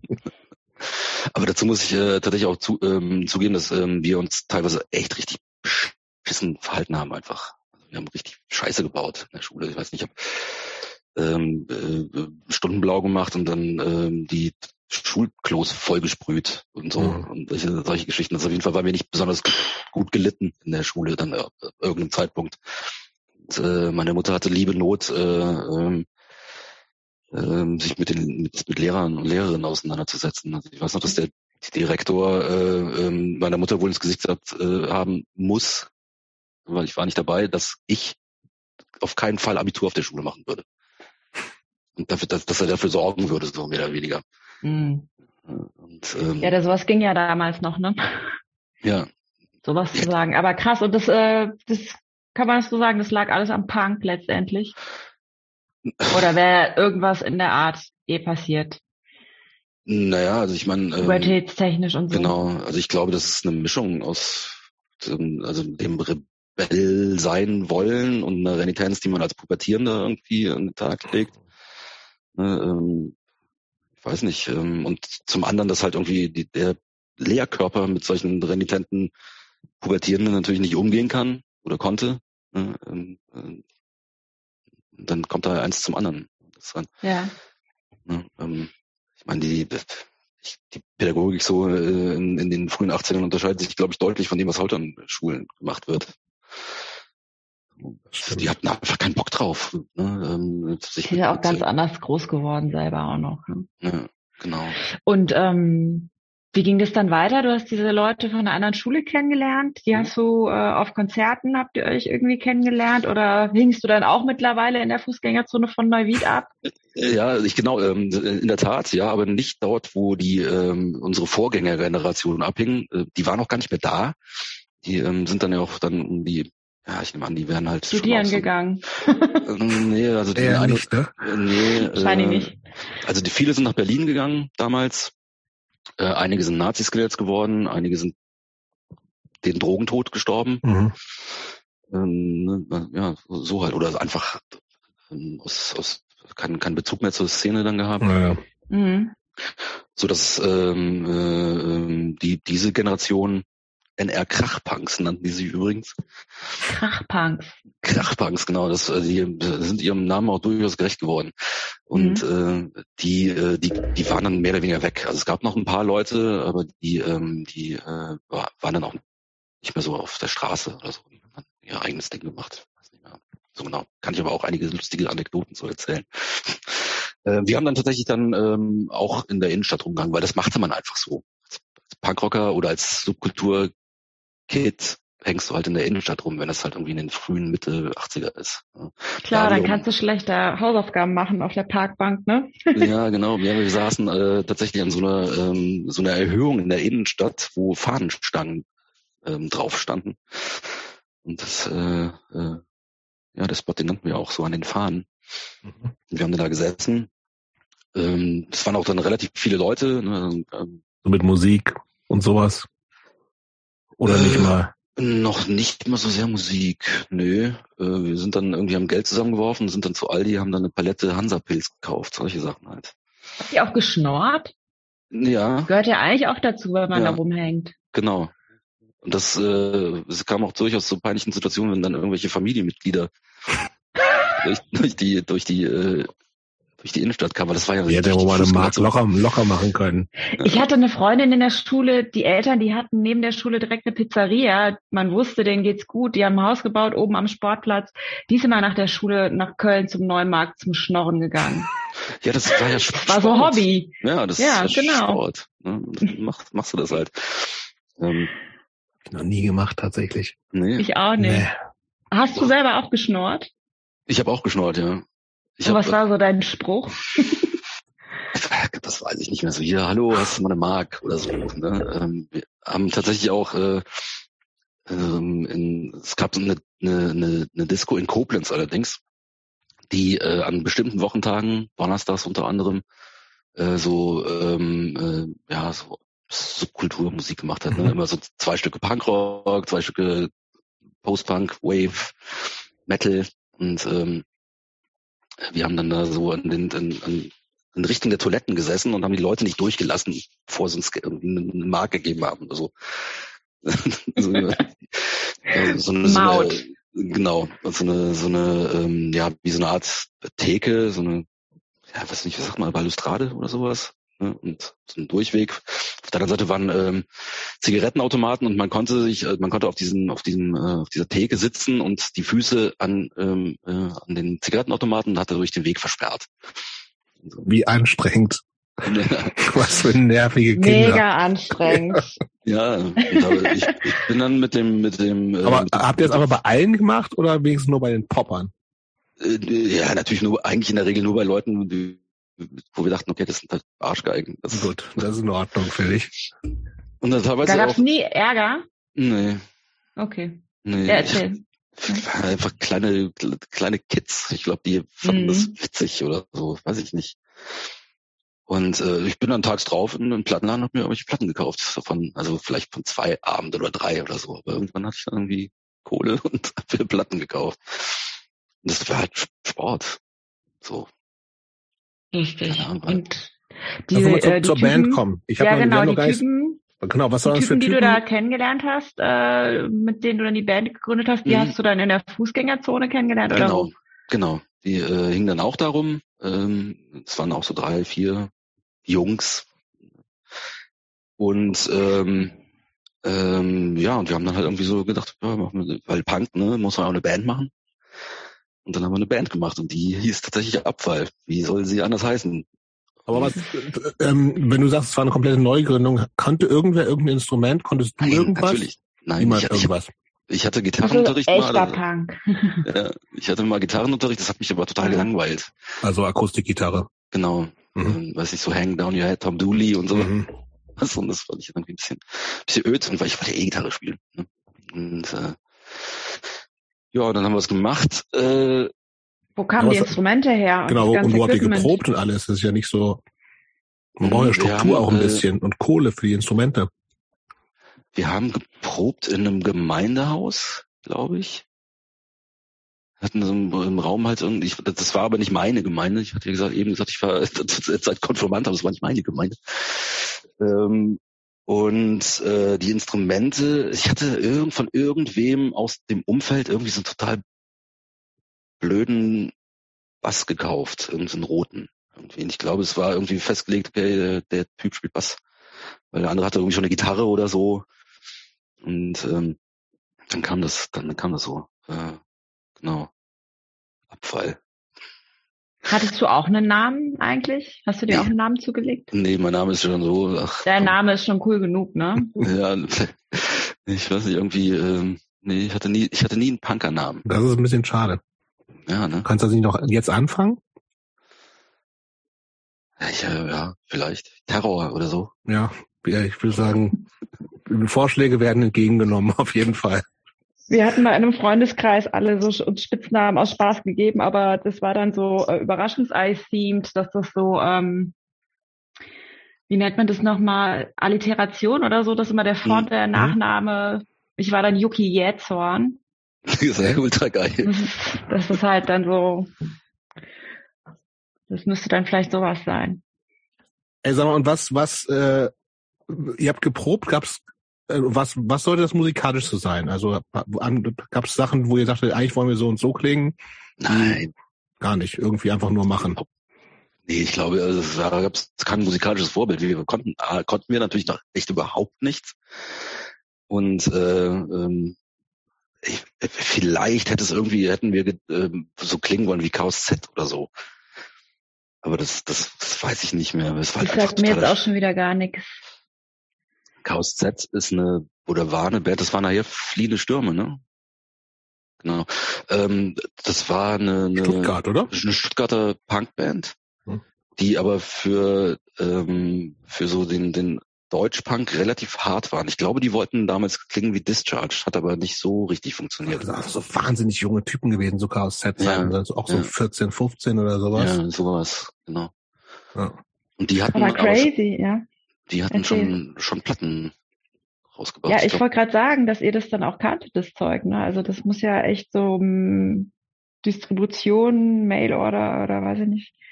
Echt, äh, war ja viel so Tape-mäßig. Irgendwie viele Tapes irgendwie getauscht oder jemand hat irgendwie eine Platte gehabt, hat die dann aufgenommen und dann ist das halt irgendwie distribuiert worden, so in den Kreisen ohne Ende. Das hat sich ja ganz lange so, glaube ich, durchgezogen in dieser. Szene. Das ist eigentlich so die, ähm, viel hat tatsächlich über Tapes dann gemacht. Sag mal, gab's Auftritte mit Abfall? Äh, ich glaube, das war im Proberaum, da waren ein paar Leute dann, äh, die dann geguckt haben. Wir hatten aber auch, glaube ich, nur fünf, sechs Stücke oder sowas. Und keinen wie einzigen läuft es Coversong denn dann dabei? ab? Ja, stimmt. Coversongs von Ali. Sex Pistols oder so? Mm -mm, mm -mm. Wir hatten äh, einen Song, der heißt oder hieß äh, äh, Deutschland, wir hassen dich. Korrekt. Ne? Mhm. Muss, äh, muss so sein. Dann hatten wir einen, äh, einen Song, der hieß Freibier für alle auf die Melodie von äh, Nagia Hava. Ich mir direkt, habe ich schon direkt die Melodie äh, Ja, mit ne? dem Text im Kopf. Ja, ich glaube, ich kann genau. schon mitsingen. Ja. Und ich habe jetzt aber an an anderes erinnert, weiß, weiß ich nicht mehr, aber halt so in dem. Aber wie lief es denn dann ab? Ich meine, als Punkband, das ist für mich dann schon wieder fast äh, äh, ein, ein, ein Oxymoron oder wie würde man das nennen? Punkband, niemand beherrscht das Instrument. Man geht in den Proberaum und versucht aber da was zusammenzukriegen irgendwie. Ja, also da ähm, ähm, Mut zur Lücke irgendwie. Und ähm, ich möchte, also ich, ich glaube, wir hatten mal was aufgenommen tatsächlich. Ähm, äh, ich möchte es aber echt ja, ich möchte, so. ja, aber das, ich, eigentlich würde ich es schon ganz gerne mal hören, aber ich glaube, ähm, Genuss ist das nicht. also, ja, ganz, ganz schrecklich dilettantisch halt. Ne? Ganz Wie habt ihr es denn aufgenommen? Mit dem Kassettenspieler selber oder seid ihr? Ja, genau. Super. Super gut. Wahrscheinlich mit so einem kleinen tragbaren Ding. Diese ja, ja. Ghetto Blaster. Nee, nee, nee. So Nicht mal. So nee, diese Dinger so, vom Italienischunterricht. Ja, so wo man Dinger aber äh, gleichzeitig musste auf genau. äh, Play and Record ja. drücken. Okay. Halt. Das heißt aber, äh, ähm, es gab nicht irgendwie so, äh, ihr wart nicht so richtig in irgendeiner schon con connected in irgendwelche Nein, Szenen, wo ihr euch hättet irgendwie Konzerte spielen können oder sowas? Nein, überhaupt nicht, überhaupt nicht. Also okay. Abfall so ein Jahr ungefähr? Ja, sowas in den Dreh. Und eigentlich nicht so wirklich was. Nee, nee. Ich wollte es nur erwähnt haben, weil der Name so geil ist. Der Name ist super. Ja, wie kommt ihr, wie seid ihr auf den Namen gekommen? Ja, super Name. Das ist völlig naheliegend. Wenn du eine Punkband gründest, dann muss die doch irgendwie so heißen, oder nicht? wie soll die ja, denn sonst hast, heißen? Hast recht, blöde Frage. Stimmt. es war noch nicht mal ironisch oder so, glaube ich. Das, das, keine Ahnung. Doch, wahrscheinlich nicht. Okay, dann gab's aber, hast du uns äh, im Vorfeld verraten, eine Band namens Impracticable System. Ja, völlig das könnte entweder Name. Unersprechlicher Name, wahrscheinlich insbesondere als 15-Jährige. Und das könnte nach dem Namen entweder Hardcore sein oder ganz mieser Crossover. Es sollte Hardcore sein. Es sollte Hardcore sein, okay. Ja. Das heißt, das war schon der, ähm, also Abfall hat sich, gab es da wenigstens einen riesen Streit oder hat sich es einfach so zerfasert? In nee, es gab keinen Streit. Ich weiß gar nicht, wie sie das auseinander, also ich weiß nicht, ich hatte dann auch tatsächlich, ja, relativ früh dann auch Hardcore für mich entdeckt, dann war mir das auch irgendwie zu blöd irgendwie. Okay. Und ich glaube auch die, ähm, äh, die anderen, äh, die haben sich dann auch irgendwie, weiß ich nicht, irgendwie andere Sachen gemacht. Ich weiß nicht mehr. Aber haben genau. die anderen noch in irgendwelchen Bands gespielt, die irgendwie mhm. vielleicht alle nicht mehr? Nee. Und was war das andere? Das andere waren komplett andere Leute bei Impractical System. Genau, äh, das waren aber, das waren dann tatsächlich meine, meine, meine Buddies so, meine richtigen engen Freunde mhm. zu dem Zeitpunkt. Ähm, und äh, naja, da wollte man irgendwie Hardcore machen. Und, äh, aber das heißt, wenn du sagst, ihr wolltet Hardcore machen, da gab es doch schon so konkretere Vorstellungen, wie das genau. klingen sollte, Vorbilder. Genau, was, das. Was war das so? Wir sind so 85, ne? 86? Ja, ähm, Genau, Gangrene war, glaube ich, so ein Ding, was wir irgendwie, wie wir klingen Aber das wollten. war zu der Zeit, wo die auch noch nur so wahnsinnig schnell waren, ne? Ja, genau. Das waren wir leider nicht. Mhm. ähm, genau, sowas wie also zu dem Zeitpunkt ähm, tatsächlich schon relativ viel äh, Hardcore gehört, eigentlich, eigentlich nur. Ich hatte dann irgendwie auch schon, das, das ging schon dann in Richtung diese, dieses Slammer-Dings dann irgendwann. Wobei das so ein bisschen fließend war, ähm, weiß nicht, ähm, ja, so, so, so outfit-technischer kann man vielleicht immer ganz gut ähm, festmachen. Ich hatte dann irgendwann auf meine Lederjacke dann irgendwie Rag News gepinnt und so. Und äh, ähm, Negatione und sowas, die hatte ich dann irgendwann mal gesehen. Ah, okay. Ähm, und fand das total beeindruckend. Das ist auch eine lustige Geschichte. Das war ein Taunusstein, glaube ich. Und äh, wir sind, äh, haben da zu dem Zeitpunkt mit einer, so einer Posse rumgehangen, die kam ein bisschen weiter aus dem Westerwald. Das große Maischeid, auch wilde, wilde Crew. So, und ich war mit einem Mädchen da irgendwie liiert, die ich kennengelernt hatte. Die kam aus dieser Szene, auch Frau Iro und so völlig beeindruckt. Ähm, ich war noch ein bisschen sehr verschüchtert und äh, ich glaube, ich habe mich ans Händchen halten, habe ich mich rangehalten, ähm, aber mehr habe ich mich glaube ich nicht getraut. Und äh, naja, auf jeden Fall ihre ihre äh, ihr Umfeld, das waren echt richtig krasse Punker auch. Die waren auch irgendwie mhm. zwei drei Jahre älter und wir fanden die total beeindruckend und sind da auch Wochenends dann dorthin. Ähm, ähm, das, der Nukleus war so, so ein Zwillingspaar, zwei Brüder, der eine war Skinhead, der andere war halt Punk, Matze und Andy. Und, Eineig äh, wenigstens? Äh, nee, zweieig. Okay. Da waren es Zwillinge? Weiß ich nicht mehr. Auf jeden Fall Brüder. Mhm. Und äh, doch, ich glaube, das waren Zwillinge. Ähm, der Vater war äh, ein Vorstandsmitglied in irgendeinem Stahlkonzern, das weiß ich gar nicht mehr welcher. Und äh, die, ähm, äh, der war also nie da. Die Mutter hatte sich äh, umgebracht ähm, und das Haus stand mehr oder weniger leer von den riese, riesiger Bunker. Und da haben sowohl die als auch wir dann irgendwie rumgehangen und äh, ganz also ja, so wilde, wilde Sachen gemacht. Mhm. Die, die, was, die sind solche Leute gewesen, die halt irgendwie auf irgendwelchen Landstraßen mit zwei Autos nebeneinander gefahren sind und der eine ist irgendwie von einem Auto ins andere geklettert. Solche Sachen. Was man auf dem Dorf so macht, wenn sonst nichts passiert. Genau. Äh, da habe ich auch das erste Mal Action Moisture ähm, äh, gehört und das war so der äh, äh zweite musikalische Missempfindungsding, aber die fand ich auch super geil. Ähm, genau, und mit denen sind wir dann auch häufiger mal dann in Richtung Frankfurt auf Konzerte gefahren. Die waren dann, wie gesagt, schon älter, hatten Autos und so. Und äh, da waren übrigens auch Leute dabei, äh, die nicht Skinhead waren, sondern Punker, die damals von sich behauptet haben, ich weiß nicht, ob es ein Scherz war, äh, dass sie NPD wählen würden. Gab's halt. Okay. Ja. Zumindest ganz schön anti auf eine Art. Ja, genau. Ja, auf jeden Fall sah ich dann dort Negationen auch, unter anderem Taunusstein, glaube ich, und hatte noch so diese ganze Punker-Montur und ähm, war völlig weggeblasen, beeindruckt von dieser Hardcore-Band, ähm, von diesen Italienern, die völlig, die haben mich ja einfach weggeblasen. Ich wollte nach mhm. Stage steigen und ähm, bin auf die Bühne gekraxelt und äh, die ganzen Slammer, die dort waren, ähm, die hatten natürlich überhaupt keinen Bock da drauf und haben mich äh, nicht gefangen. Ich bin auf den Boden geknallt. Volles Pfund. Ja, war, war ein bisschen, bisschen blöd. Aber gut. Du musst für mich mal äh, das äh, Slammer-Ding erklären nochmal. Ich habe das, ich habe äh, beim Recherchieren habe ich das andere, also den anderen Podcast mir angehört mit äh, Tobi. Mhm. Da hat er auch schon ein bisschen von erzählt, dass ihr beide dann so auf diesem Trip wart. Erzähl mal ein bisschen davon. Ähm, also ich, ich glaube, ähm, dass das so die erste Generation der Punker war, die sich an amerikanischem Hardcore orientiert haben. So, ne? also eh, ehemals Hero-Träger und Nietenjacken, die sich dann davon emanzipiert haben und halt dann stärker in die Richtung des, des amerikanischen Hardcores gegangen sind. Das hat ja auch dann natürlich eine ähm, ähm, zur Folge, dass die sich dann auch anders verhalten haben einfach. Ne? Also weniger getrunken, äh, positiver, äh, äh, konstruktiver Umgang mit halt irgendwie äh, mit, mit den Themen. Ne? Ich meine, das sind ja ähm, so, so Fanzines wie das Trust entstanden und ähm, das Zap ein bisschen später dann, äh, das Ox kommt fast ja eigentlich auch noch aus der Richtung, was ja auch ein bisschen später war, aber das, das Trust ist auf jeden Fall also dieses klassische Slammer-Ding, ich verorte das so, sogar geografisch mehr so in den Süden. Auf jeden Fall, ja, ja. So um, äh, ja, X-Mist ist so ein Ding, oder die Skisix waren, waren so eine Band, die das dann äh, relativ ähm, intensiv gemacht haben. Und ja, das war, war eine ähm, tatsächlich so, glaube so der erste, die erste Abnabelung des Hardcore vom, vom, vom deutschen Punk. Das ja. nannte, nannte man Slammer. Warum? Also ich glaube, es gab einen Münchner, die sich irgendwie Tequila Slammer nannten, warum auch immer. Ich weiß nicht, ob das daher rührt. Oder vom Slam Dance. Vom Slam Dance hätte ich immer gedacht, aber ja. ist vielleicht auch nicht so. Ja, ich weiß es auch nicht genau.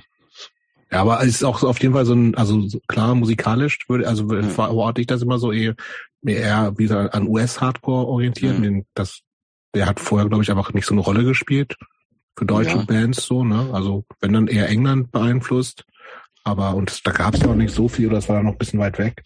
Und dann natürlich auch so weg von dieser klassischen Punkkluft mit Lederjacken und genau. Bundeswehrstiefeln, sondern halt legerer Turnschuhe, Turnschuhe-Hardcore.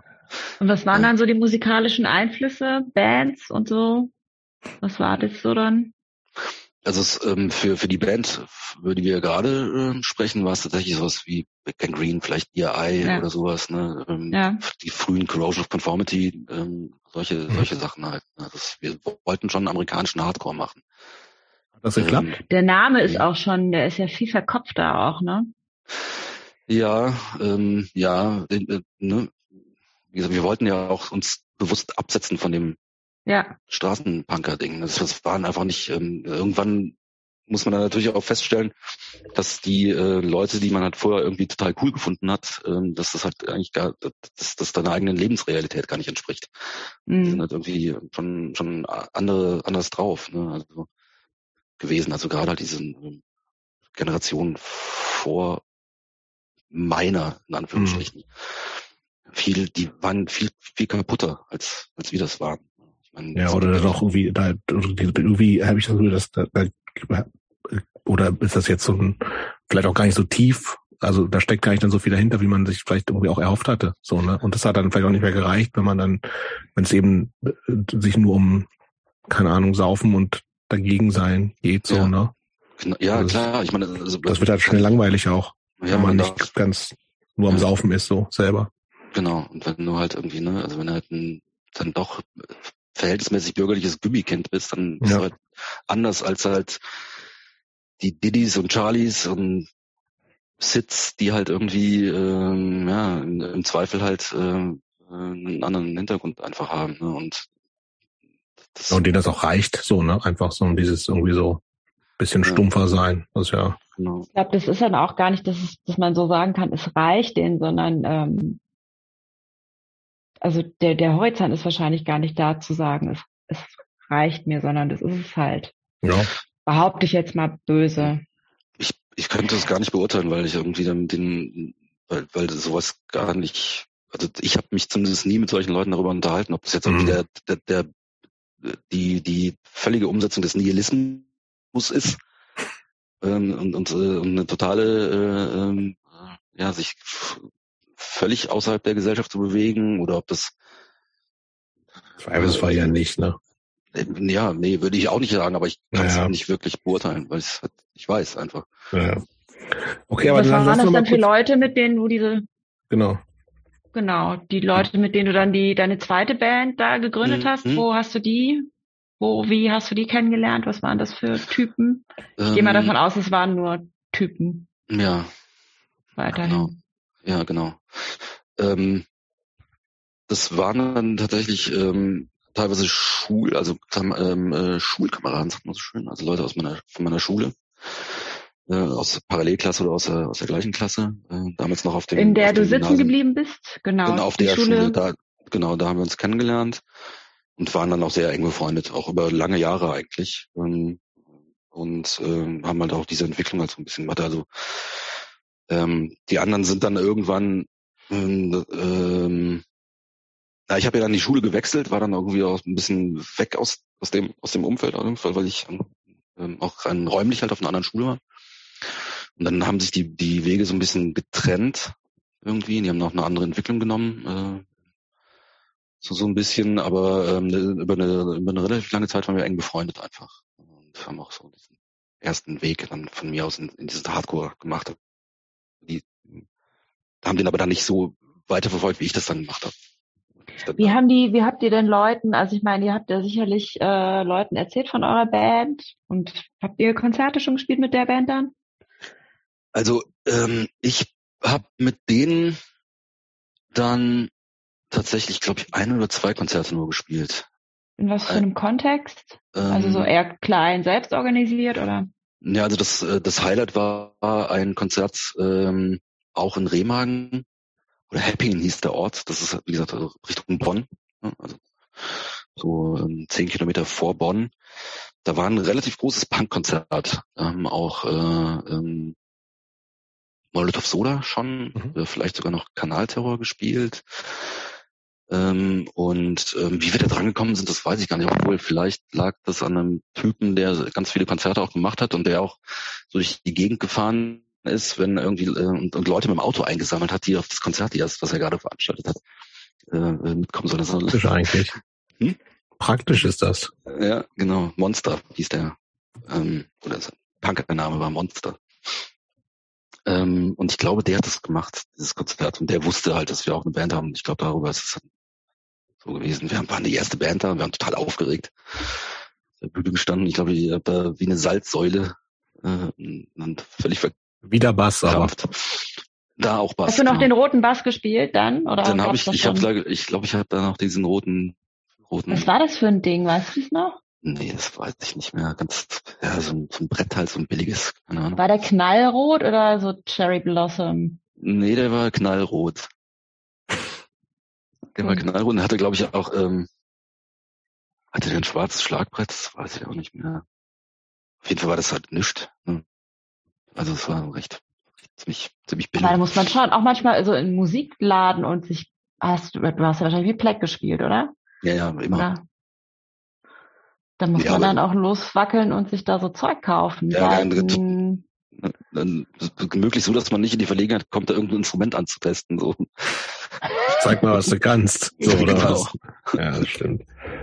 Und wir hatten so einen ja. ultra kleinen Musikladen, wo ich mir früher Sachen gekauft habe. Der, da, da hat man sich eigentlich nicht getraut, rauszugehen, ohne was zu kaufen, weil der Typ da immer so traurig da saß und man sagt, er hieß nie jemand. Dann kaufe ich halt irgendein Kabel, obwohl ich eigentlich auch gar nichts kaufen wollte. Das, der hat mir mal ein bisschen leid getan. Aber so ist das.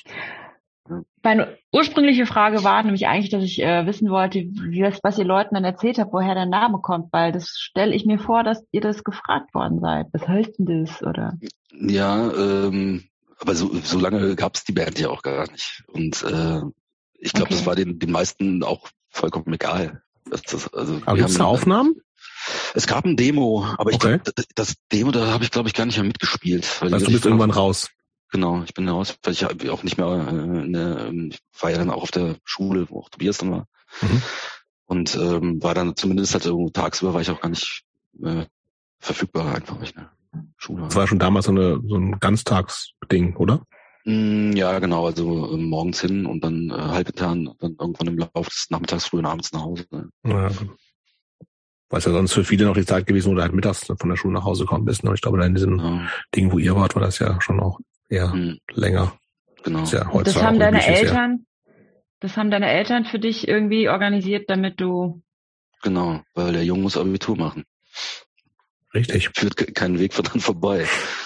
Und ähm, ja, dann ähm, ich, Aber war das nicht so ein Bezahlding, wo man, also äh, war das mit Schulgeld und sowas alles oder nicht? Das, ja, das, äh, das war eine Privatschule, klar. Und das heißt so aber internatmäßig, auch so, ne? Mh, genau. Also ganz kurze, ganz kurze Frage, das habe ich mich nicht dann gefragt, als ich das gehört habe, dass ihr auch im Internat wart. Ähm, und jetzt habe ich ja gesehen, stimmt es, dass David Schumann jetzt bei Hammerhead spielt? Ja, genau. Ist der auch auf dieses Internat gegangen? Weil ich erinnere mich dunkel, dass der mal meinte, er sei auch aufs Internat gegangen. Nee, der war. Auch irgendwo in Bonn oder Ja, irgendwas. aber ich glaube, der war nicht auf dem, auf dem Gymnasium. Der war nicht da. Auf dem Internat, wo wir waren. Okay.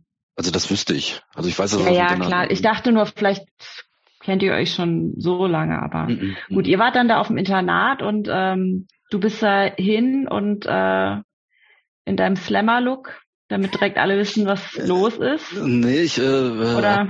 ich war, glaube ich, in, in deiner Phase, wo ich ähm, dann, mit, wo mir bewusst wurde, okay, es ist vielleicht jetzt nicht alles so cool, wenn man sich irgendwie auch immer anti ist. Und äh, ich glaube, ich war relativ zivil dann so die ersten Wochen und Monate da aufgeschlagen. So, also, ähm, weiß ich nicht, Jeans und, und so. Und das. Aber war das gleich so, dass, äh, dass du die anderen, äh, dass ihr euch gleich gef gefunden habt? Oder war das eher so, hat das eine Zeit gedauert und du erst mit irgendwelchen anderen Leuten abgehangen hast? Genau, also es hat tatsächlich in meiner Erinnerung nach ein bisschen gedauert. Ähm, ich hatte zunächst ähm, obwohl das, ich meine, es waren halt, äh, war schon klar, dass auch Tobias und, und äh, Norbert irgendwie so Musik hören. Und da gab es noch zwei, drei andere Leute, die aber auch ähm, äh, Hardcore gehört haben. Markus äh, war ein, ein Typ, mit dem habe ich viel rumgehangen. Dann, ähm, und dann beschnitt sich das aber früher später. Das ging relativ flott. Und wir waren ja auch da so eher so dann die, die Outcasts einfach, weil der Rest äh, auf der Schule ist war halt. Ja, ich meine, hat ja Tobias schon beschrieben, was das für, für Leute waren. Irgendwelche. Ja. Furchtbar. Aber das war ja, also ich erinnere mich, dass er so erzählt hatte, das war so eine Schule, da kriegt einfach auch jeder und jede das Abitur, weil die brauchen das halt. So, und das, also ja. viele mit. Ihr wird ja auch bezahlt. Ich glaube, die Eltern, die wollen dann auch irgendwie Ergebnisse wollen, wollen sehen, oder? Ja, genau. Ich, ich, glaube, wenn man, wenn wenn es dann ganz eng wurde, dann äh, musste schon irgendwie so eine Renovierung der Turnhalle äh, schon schon mal bezahlt werden oder so. Ähm, also Was heißt irgendwie, ist, ist dir denn das in der Schule da tatsächlich, also ist, war das merklich für dich, dass es da einfach auch ein bisschen leichter war oder ist das, war das gar nicht so? Also, ähm, also in Mathe war ich nach wie vor scheiße. Also mhm. von daher ähm, hat sich da nicht so viel getan, aber es liegt glaube ich eher an mir. Oder es liegt an der, weiß ich nicht. Ähm, ja, ich, äh, ich habe dann aber irgendwann mal den, den, ähm, äh, den Schuss gehört, dass ich dann eigentlich auch selber Abitur machen wollte. Und deswegen mhm. habe ich, glaube ich, ein bisschen äh, versucht, mich da halbwegs kommod und aber auch halbwegs äh, äh, mit, mit einigermaßen okayen Zensuren halt irgendwie durchzuziehen. Und ob das, es ist halt Nordrhein-Westfalen, ohnehin leichter als Rheinland-Pfalz, sagt man ja so. Ja. Ähm, allein es halt auch nur zwei tatsächliche Leistungskurse hat es zu dem Zeitpunkt, ich weiß gar nicht, wie das jetzt ist. Rheinland-Pfalz waren ja immer drei. Ach so, klar. Okay, aber das heißt in der Zeit, du bist da hingekommen, bist aus der alten Band raus, hattest dann keine Band. Genau. Und irgendwann seid ihr aber euch mit den anderen Jungs über den Weg gelaufen und gesagt, wir machen jetzt eine Band. Oder wie, wie kam Genau. das jetzt erstmal, wie das aus deiner Sicht gewesen ist? Ich habe mir auf dem Schirm, wie was Tobias erzählt hat, wie das war. Ich weiß gar nicht, was hat er denn erzählt, wie das war? Weiß ich auch nicht mehr. Vielleicht haben wir Ja. gleich noch gefragt. Weißt du Ja. das noch? Du hast du gerade noch mal gehört, Juki, oder? Ja, ihr hattet ja erst, es war ja äh, nicht direkt Hammerhead, ne? Also die Genau. Breaking war Through anders. gab's ja, das so richtig. Genau. Ja, aber ganz genau weiß ich jetzt auch nicht mehr. Dann kannst du Sorry. jetzt die, dann kannst jetzt du die ich Geschichte kann erzählen, Ron. jetzt nicht. Ja, du Ja. musst es erzählen. In meiner Wahrnehmung war es Das so, ist ja eh immer alles. Das, ist, das, das lernen wir ja auch. Ne? Also jeder, jeder macht sich ja auch seine, seine eigene Geschichte. Das ist ja auch total legitim. ja, das ist Also- ja also, mal, mal, mal gerade eben nicht gestern gewesen. Nee, ist nicht, ist nicht gestern gewesen. Nee. ähm, Also wir sind neun, 89, nee, 87 sind wir so, ne? ja, kann, das kann sein. Ja. Also schon, also 17, 11., 12. Klasse oder sowas, ne? Ja, Schon quasi fast, fast erwachsen gefühlt. ja, ja, gefühlt. Ist, auch damals gefühlt. schon.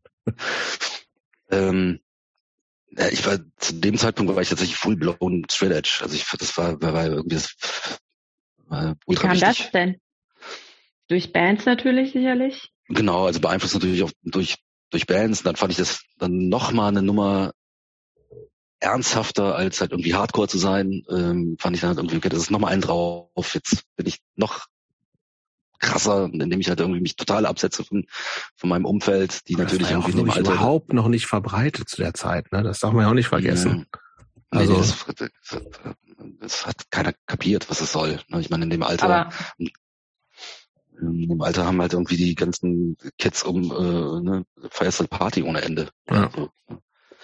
Und ähm, also Dosen shooten und so ein Zeug eigentlich, ne? äh, genau. Und Straight Edge war aber auch der Begriff schon. Du Ja, hast damals gesagt, du bist ja Straight Edge. klar. Aufgeixt äh, im Internat wenigstens? Bitte?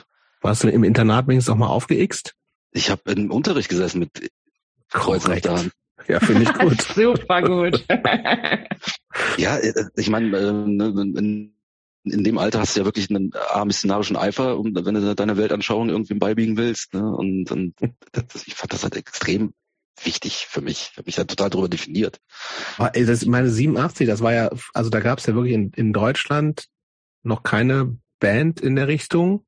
Es war auch noch keine amerikanische Band irgendwie da, die das irgendwie groß, also ich meine, es war vor Youth of Today und sowas alles, die kamen alle erst deutlich, nicht deutlich, aber so 88, 89 waren die, 88, ja. Ja, 89 auf Tour, glaube ich. Ähm, also das heißt, was, was waren denn da so Sachen, du hast das quasi nur konsumieren und er, Genau. erfahren können über irgendwie Platten und live gar nichts. Ja, also Straight Bands gab es zu dem Zeitpunkt äh, zumindest, nicht, also ich weiß nicht, ob es in Holland schon Bands gegeben hat. Gab es Profound schon? Ich glaube fast nicht, ehrlich gesagt, aber bin nicht sicher. Das weiß ich jetzt auch nicht so genau. Ja, Ja, aber zumindest ich- kanntest du die wahrscheinlich nicht. Nee, im Prinzip Ja. ging das halt über, ja, Minor Threat, äh, Seven Seconds auch, Mhm. ähm, und, solche Sachen. Und dann, aber dann ging das ja relativ, relativ schnell, dass sich das verbreitet hat. Ich glaube, es gab mal irgendeinen Bericht auch, weiß nicht, wann das gewesen ist, vielleicht auch 88 oder 89, dann vielleicht nach der Youth Day Tour, einen Bericht über Straight Edge im, äh, im Rockhard oder Metal Hammer, ähm, die da irgendwie drüber geschrieben hatten. Das weiß ich nämlich noch, weil ich im Bus gesessen habe, im Linienbus. Und äh, ja, auch in Neuwied wiederum und äh, Metal-Jungs einstiegen, die ich nur vom Sehen kannte. Und die sich dann über mich lustig gemacht haben, weil die hatten wohl den Artikel gelesen. Die wussten dann Bescheid plötzlich und wussten, was Ja. das für Trottel sind, für Langweiler. Genau. Ja, genau. Ähm, den, die habe ich ja später kennengelernt, wir haben uns noch ein bisschen angefreundet. aber ähm, genau, und ähm, aber zu dem Zeitpunkt, ja, im Ruhrpott, klar, Michel Müller und so, ich, die muss es ja schon gegeben haben, die ganzen Leute. Den gibt's ja heute noch.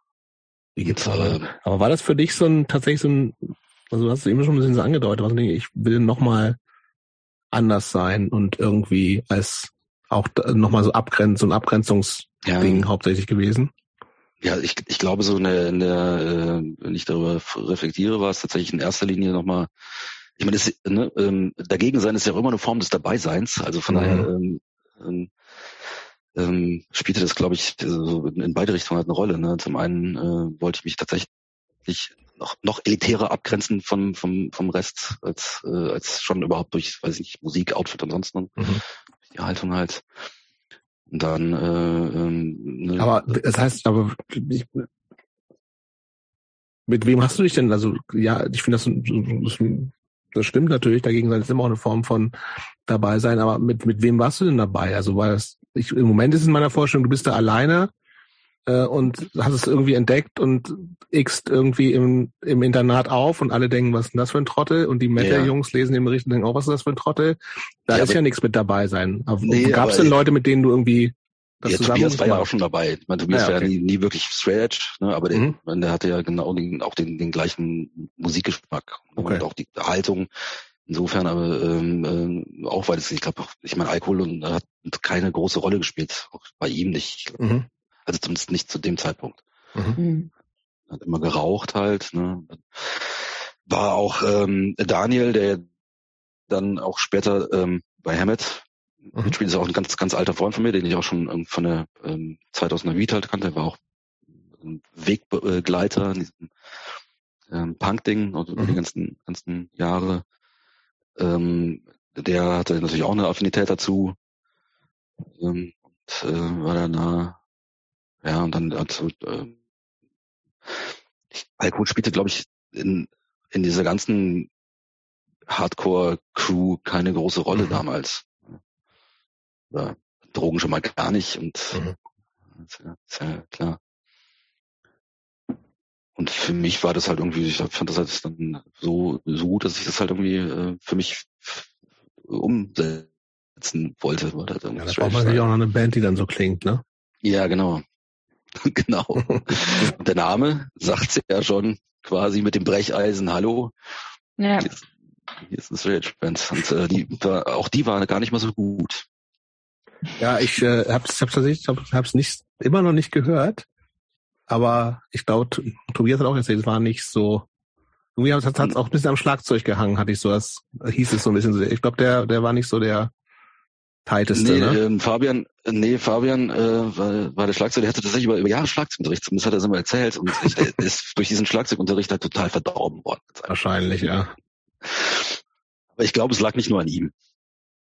Okay, aber gefühlt ist zumindest so, das war, das so meine Wahrnehmung, ähm, dass, dass, dass ihr dann mit dieser Band schon irgendwie so in so in diese ganzen frühen Anfänge von europäischem Straightish sofort dabei wart mit irgendwelchen Konzerten mit äh, ganzen holländischen Bands, Betrayed oder so, keine Ahnung was. Also da gibt's ja schon zumindest ein paar oder ein Konzert vielleicht, den ich irgendwie so ein bisschen auf dem Schirm habe, ähm, wo ich das Gefühl habe, dass es so äh, alles, weil es alles noch so klein ist, dass ihr zumindest auch voll in so einer Szene mit dieser Band zumindest gefühlt dabei seid. War das in deiner Wahrnehmung so oder nicht? Also ich glaube, wir waren da nie so eng vernetzt ne, weil wir ja dann tatsächlich auch relativ schnell dann irgendwie so eine, so, ja, diese Hammett-Geschichte äh, äh, dann gemacht mhm. haben und sich dann ein bisschen davon Wie viele Auftritte gab es mit Breaking Through überhaupt? Nicht so oh, das. Das, nee, das, das weiß ich aber tatsächlich nicht mehr. Das kann ich dir nicht sagen, wie viel das wohl gewesen sein mögen, aber so wahnsinnig viel kann das nicht gewesen aber sein. Aber nicht mehr als zehn oder so. Nee, nee, nee. Ja, ja. nee das glaube ich nicht. Ähm, weil uns das wiederum dann aber auch relativ schnell gelangweilt hat. Einfach mhm. diese, diese Single, weil er war sehr posch dann irgendwann und äh, sehr clean cut. Und das war dann irgendwie dann auch wiederum halt nicht das, nicht das, was wir halt irgendwie gut fanden. Mhm. mhm. Ich meine, wenn man sich dann irgendwie auf den Konzerten damals umgeschaut hatte, ich meine, dann, äh, das, das, die Leute, also jetzt nicht, dass es nur optischer, äh, ähm, äh, eine optische äh, Animosität gewesen wären, aber die sahen halt aus wie Popper einfach irgendwann, mhm. die Leute. Und das, äh, solche Leute hatten wir auf der Schule, brauchen, brauche ich nicht auf dem Konzert noch mhm. zu sehen. Das heißt, Hammerhead entstand dann wieder aus einer Anti-Haltung. Also in meiner Wahrnehmung war, ähm, äh, dass es Hammerhead zumindest anfänglich tatsächlich eine relativ eindeutige Abkehr von genau dieser ähm, Positive mhm. Scene gewesen. Und auch eigentlich ein, eigentlich auch ein Statement dazu. Einfach, mhm. weil ihr seid nicht mehr Punk, aber wir eigentlich sind wir alle Punk und sollten sein.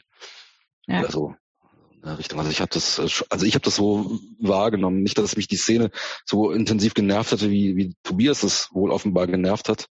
Mhm. Ähm, weil ich ja trotzdem auch zu dem Zeitpunkt noch eine gewisse ähm, Verbindung da irgendwie, für mich zumindest halt irgendwie gesehen hatte.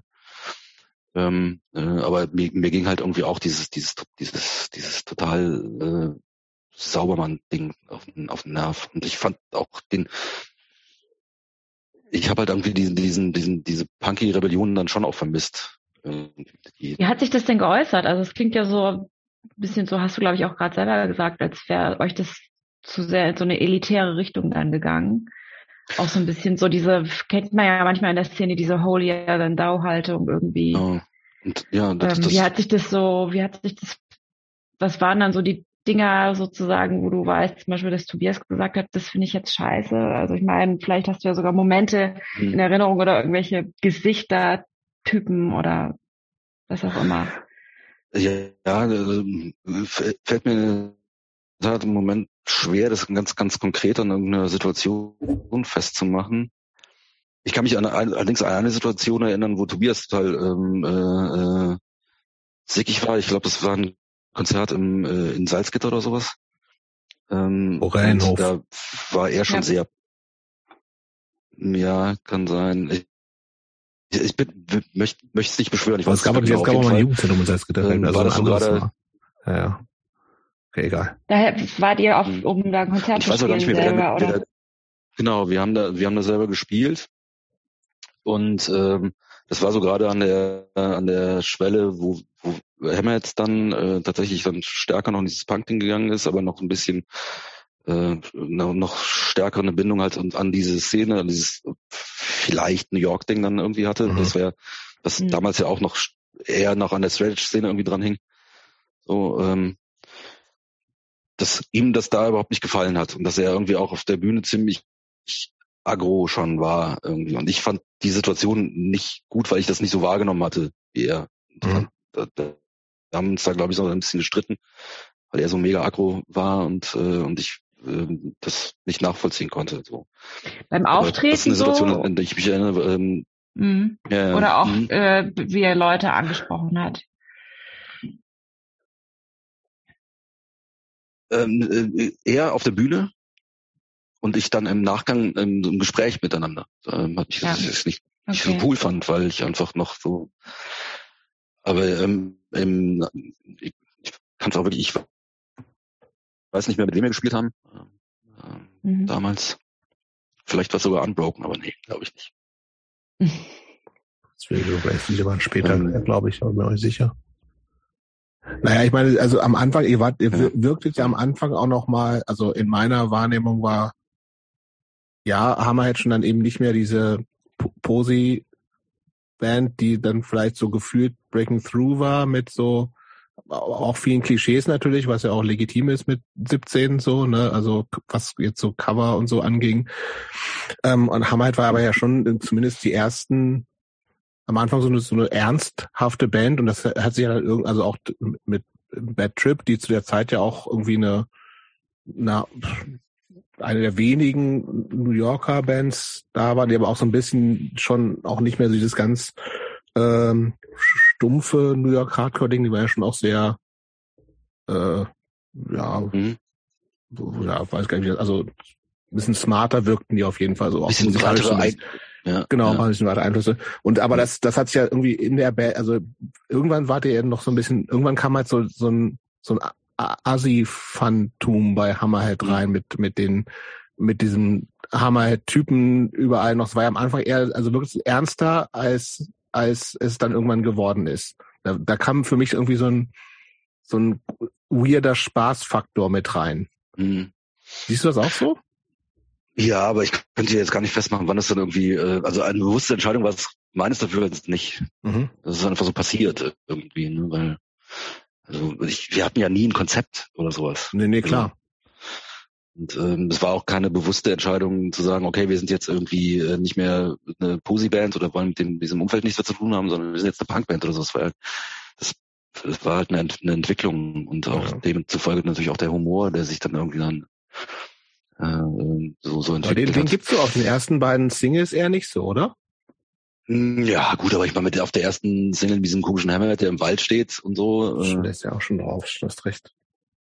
Da ist der ja. schon drauf. Und dann äh, das zweite Cover ist ja irgendwie auch äh, Thomas Ding. Der, klar wollten wir da vielleicht noch ein bisschen oder ist noch nicht so äh, offensiv oder so, aber ich glaube mhm. so ähm, äh, zumindest kann Spuren von Hammett Humor enthalten, würde man vielleicht darauf schreiben, auf die Dinger.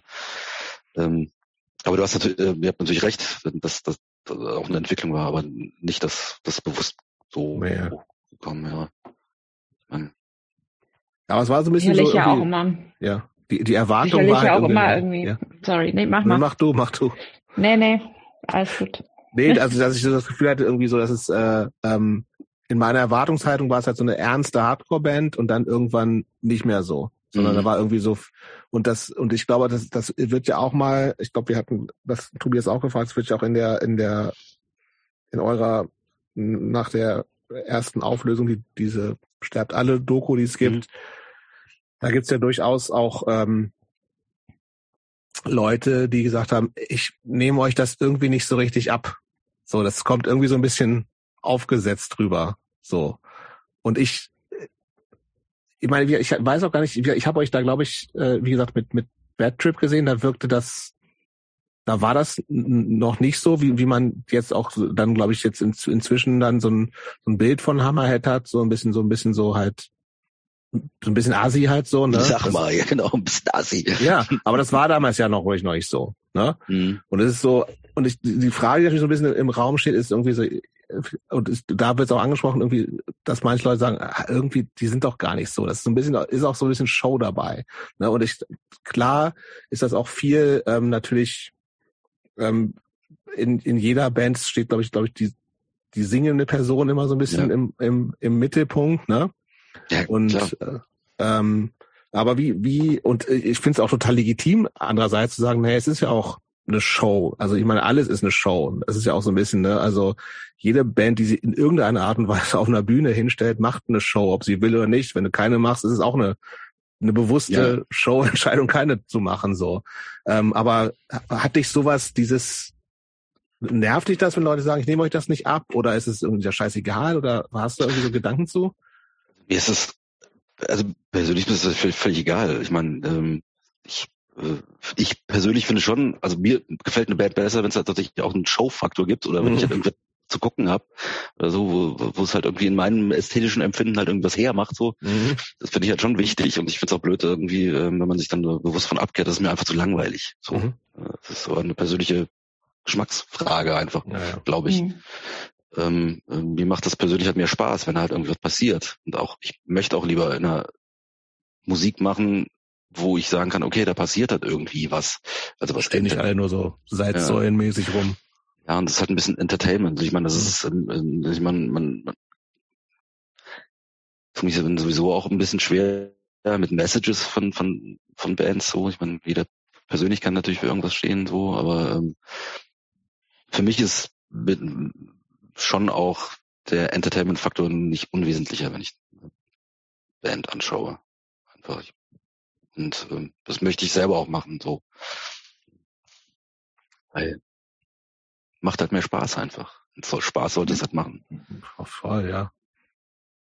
Aber es ist auch ein guter Punkt, wie du gerade gesagt hast, ist irgendwie so Bands mit Message, wo man sagt, naja, es sind halt auch immer fünf Individuen oder vier oder wie viel auch immer man in so einer Band ist, ist ja auch total, also auch die Vorstellung, dass irgendwie alle in der Band für genau die Sache stehen, die diese, also für, das, das ist ja eigentlich kaum möglich so. Das ist ja. irgendwie, ich meine, es ist ja immer klar, die Person, die die Texte schreibt, bringt vielleicht auch dann mehr rein oder so. Aber also, wie kann man denn von einer Band erwarten, dass alle genau gleich ticken so, ne? Ja, und dann ist es halt häufig ein Konzept einfach, ne? Zu sagen, ja, okay, das, das ist halt die Message von, von, von, von dieser Band, was durchaus legitim ist, kann man ja machen. So. Kann man aber, machen, klar.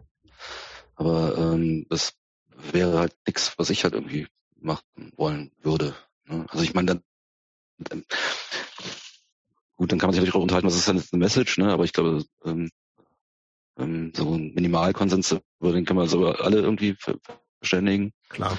So, ne? Aber wenn es dann darüber hinausgeht, dann ja, wie gesagt, das, das ist dann wiederum auch ein Konzept, ne? Wenn, glaube ich, wenn eine Band sich hinstellt und sagt, wir haben die und die Botschaft, die wir vermitteln wollen. Und ähm, ich glaube, das für Herbert gab es nicht. Also ich, ich, für mich in meiner Wahrnehmung war das eh immer so, dass wir in relativ weiten Teilen tatsächlich ein Kommentar zu der Szene selber waren, mhm. sind.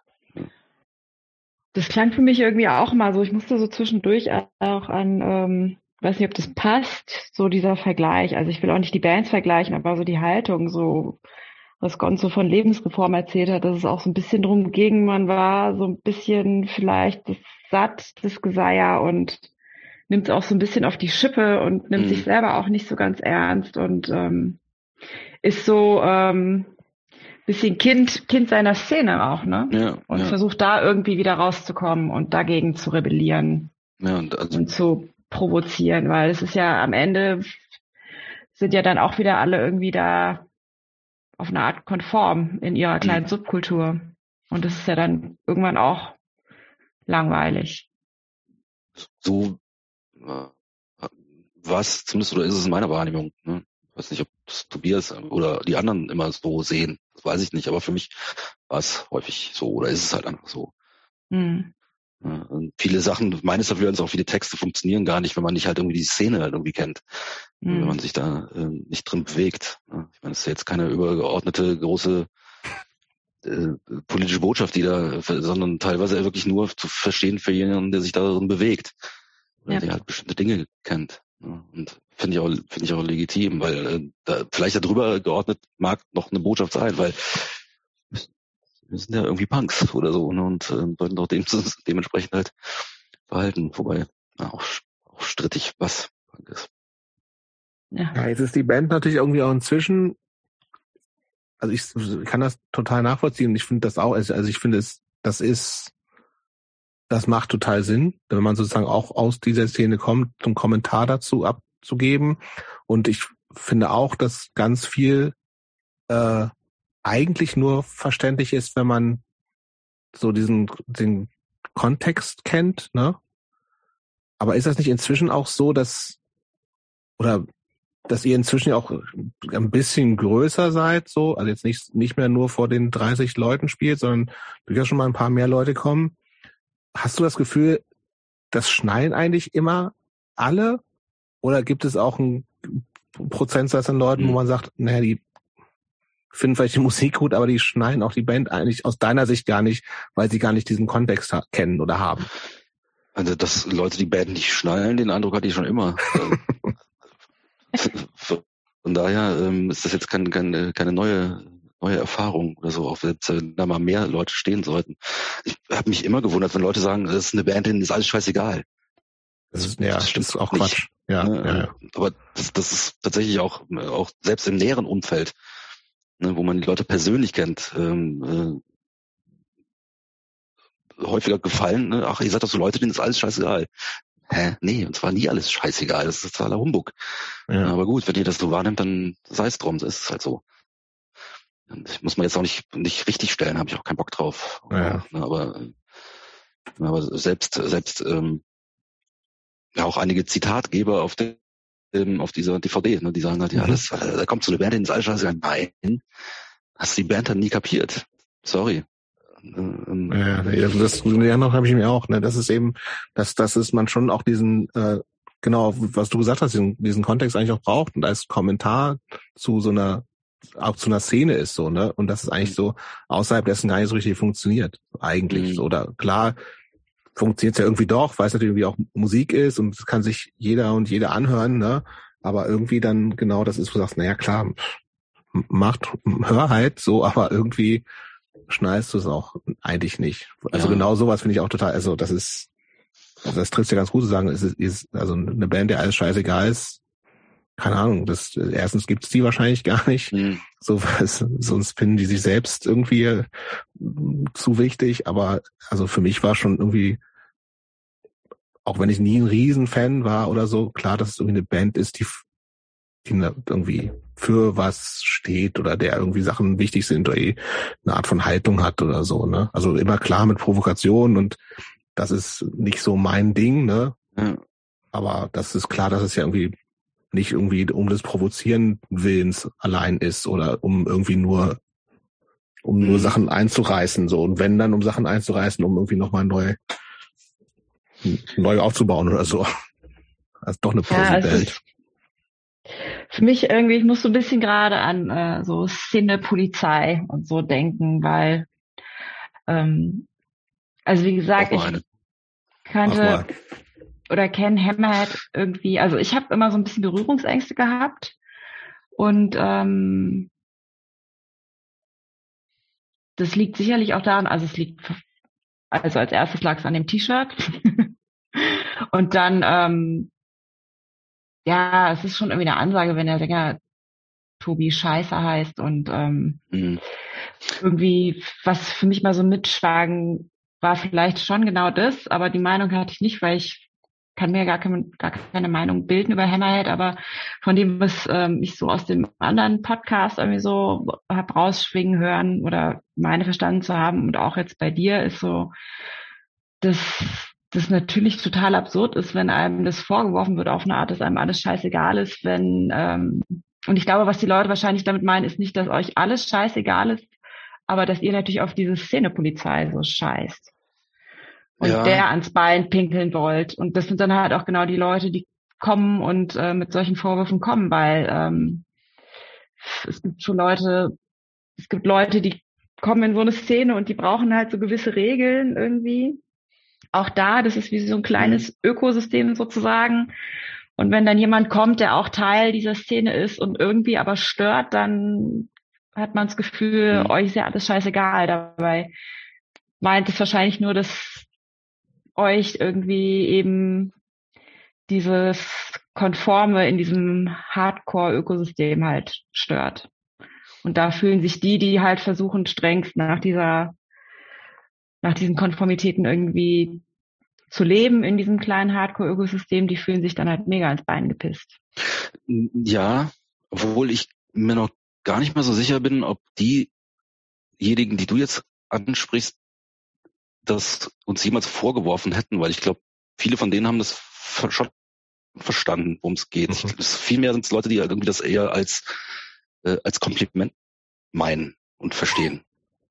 Äh, ihr seid doch Ach, jemand, äh, ja, ihr seid euch, also, ne, als wären wir totale Nihilisten. Ne, aber oh, so Eu-Typen. Ja, und das ist halt, ne, die das aber gut finden. Ne, mhm. Ähm, und sagen, okay, ihr seid halt, äh, oder weiß ich nicht, sowas wie irgendwelche irgendwelche Monster, die, äh, die keine Ahnung, morgens um acht Schnaps trinken oder so. Die Welt äh, brennen sehen wollen. Ja, so, so, so ein Quatsch. Ne? Und ich, also ich glaube schon, dass es nicht ganz falsch liege, wenn, wenn wir sagen, dass wir echt ein, eigentlich ein relativ festes Wertesystem immer hatten, so. Mhm. Und jetzt nicht nur was die Szene anbelangt, sondern ähm, weiß ich nicht, ähm, ähm, äh, ähm, so tief im Humanismus ver verankertes äh, Wertesystem. Ne? Also ich meine, bei, ja. in, in, bei uns in der Band gab es zum Beispiel nie so eine äh, ähm, so eine ähm, weiß ich nicht, viel, wenn so, weißt du, fünf Typen unterwegs, ne, und irgendwelche, irgendwelche zotigen blöd Sex Herrenwitze, sowas, was gab's nie bei uns. Was gibt's nicht? Höchstens auf der Bühne. Höchstens auf der Bühne, ja, aber nie halt irgendwie unter uns äh, oder sowas, ne, weil wir einfach so gar nicht ticken, ne, und mhm. weil wir als einzelne ähm, Protagonisten gar nicht so sind. Ne? Ähm, Was ist denn das? Das ist echt ja interessant, dass ihr dann, dass ihr das irgendwie trotzdem so versprüht und gerade bei den Leuten, wo man dann meinen könnte, die sollten es eigentlich am besten verstehen, dass die es dann nicht checken.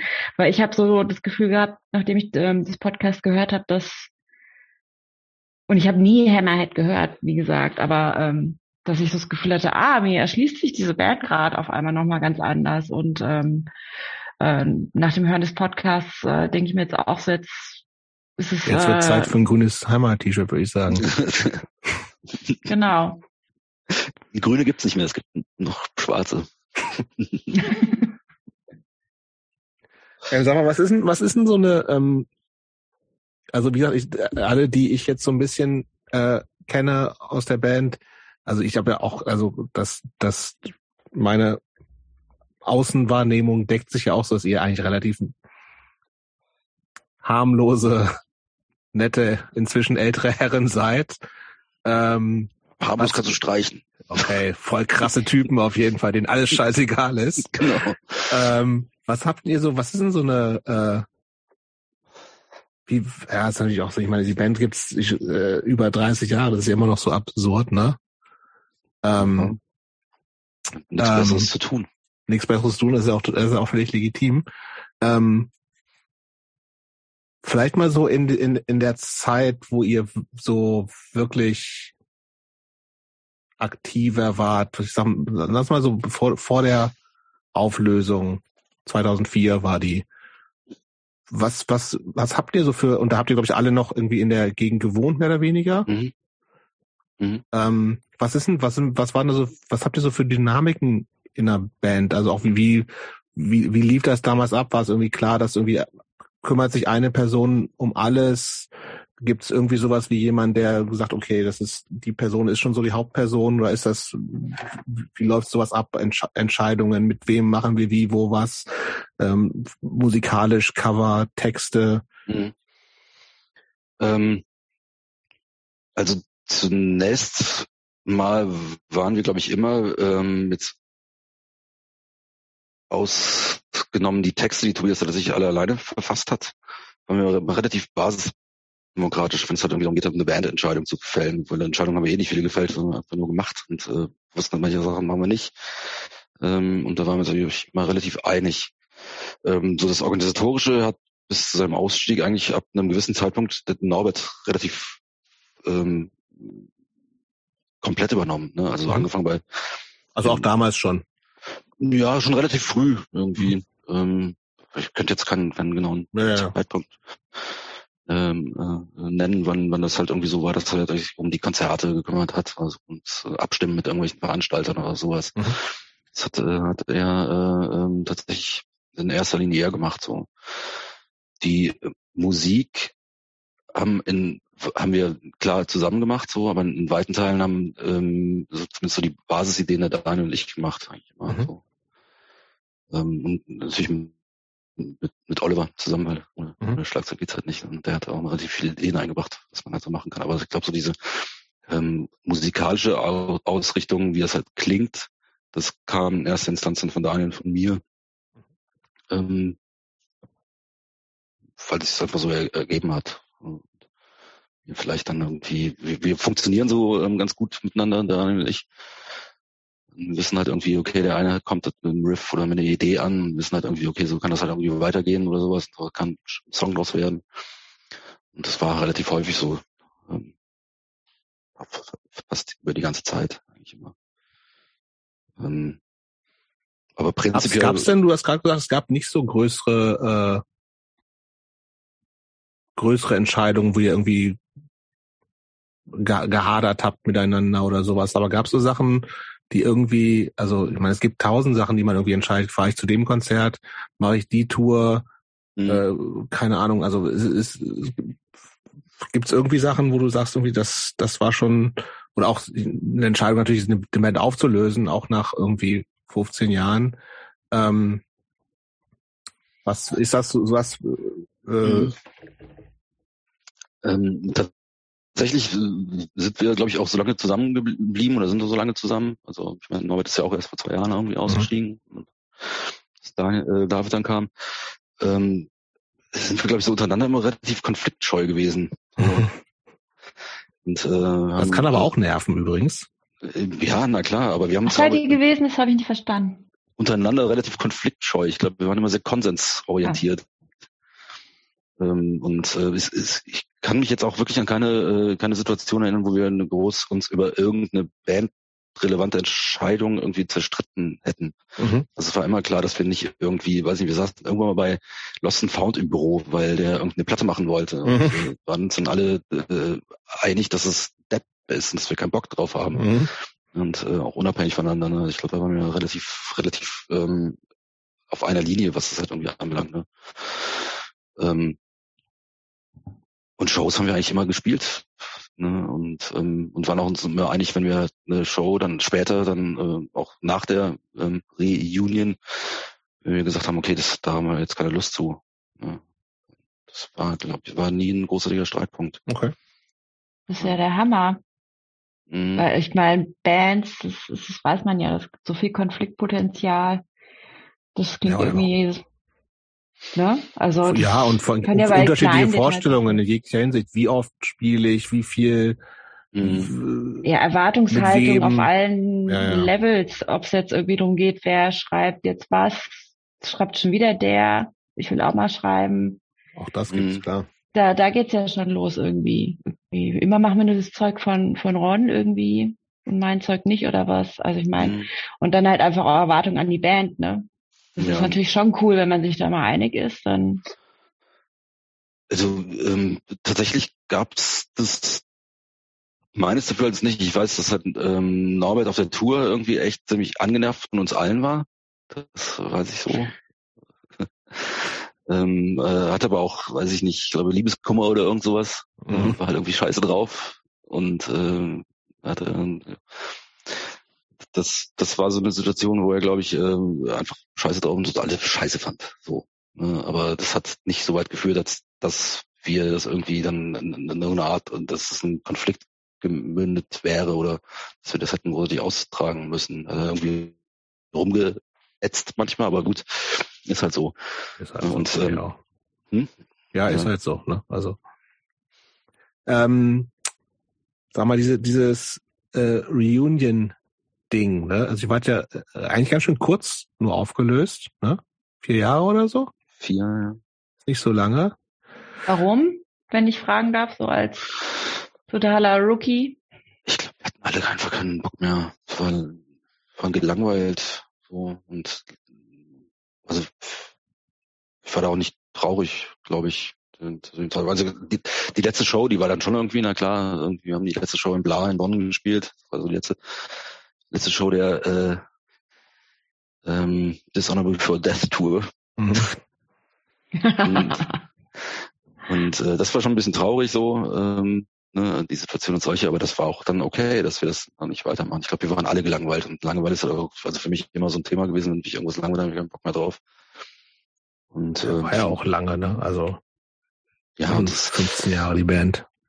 Ja, und dann ähm, war das auch irgendwann mal durch. Ja. Ja, Wer hat als erstes angesprochen? Hm? Wer hat als erstes angesprochen? Nur echt eine gute Frage. Das weiß ich gar nicht mehr so genau.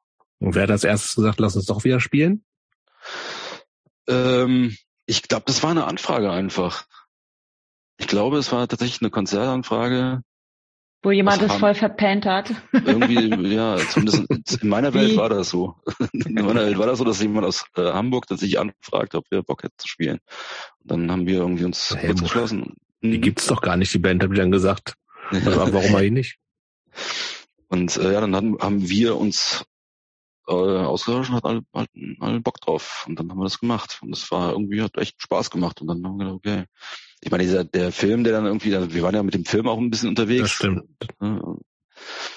Und ähm, hatten das also nie so ganz aus, aus den Augen oder äh, verloren, vielleicht auch gar nicht ad acta gelegt oder so. Mhm. Äh, wir hatten uns von der Musik einfach emanzipiert und so ohne Musik durch die Gegend getourt mit dem Film. Das war sehr kommod.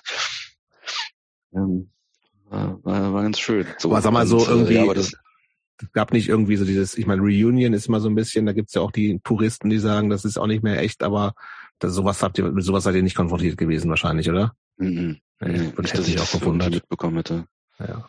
Ja, ihr klingt ja auch so, als wenn ihr einfach immer das gemacht habt, worauf ihr Bock hattet, wenn ihr halt Bock hattet und dann ist es ja, ja. auch scheißegal, ob was andere Leute denken, was Reunion jetzt bedeutet oder nicht. Ne? Ja, genau. Also das, das hätte uns nicht interessiert.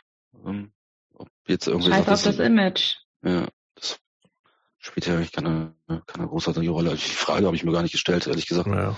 ob das jemand blöd finden könnte. Mhm. Wo wart ihr dann alle da? Wart ihr dann irgendwie verstreuter oder wart ihr alle schon noch am mehr oder weniger selben? Hm, ja, ich glaube, also Oliver war, glaube ich, schon in Berlin. Mhm. Meine ich mich auch zu erinnern.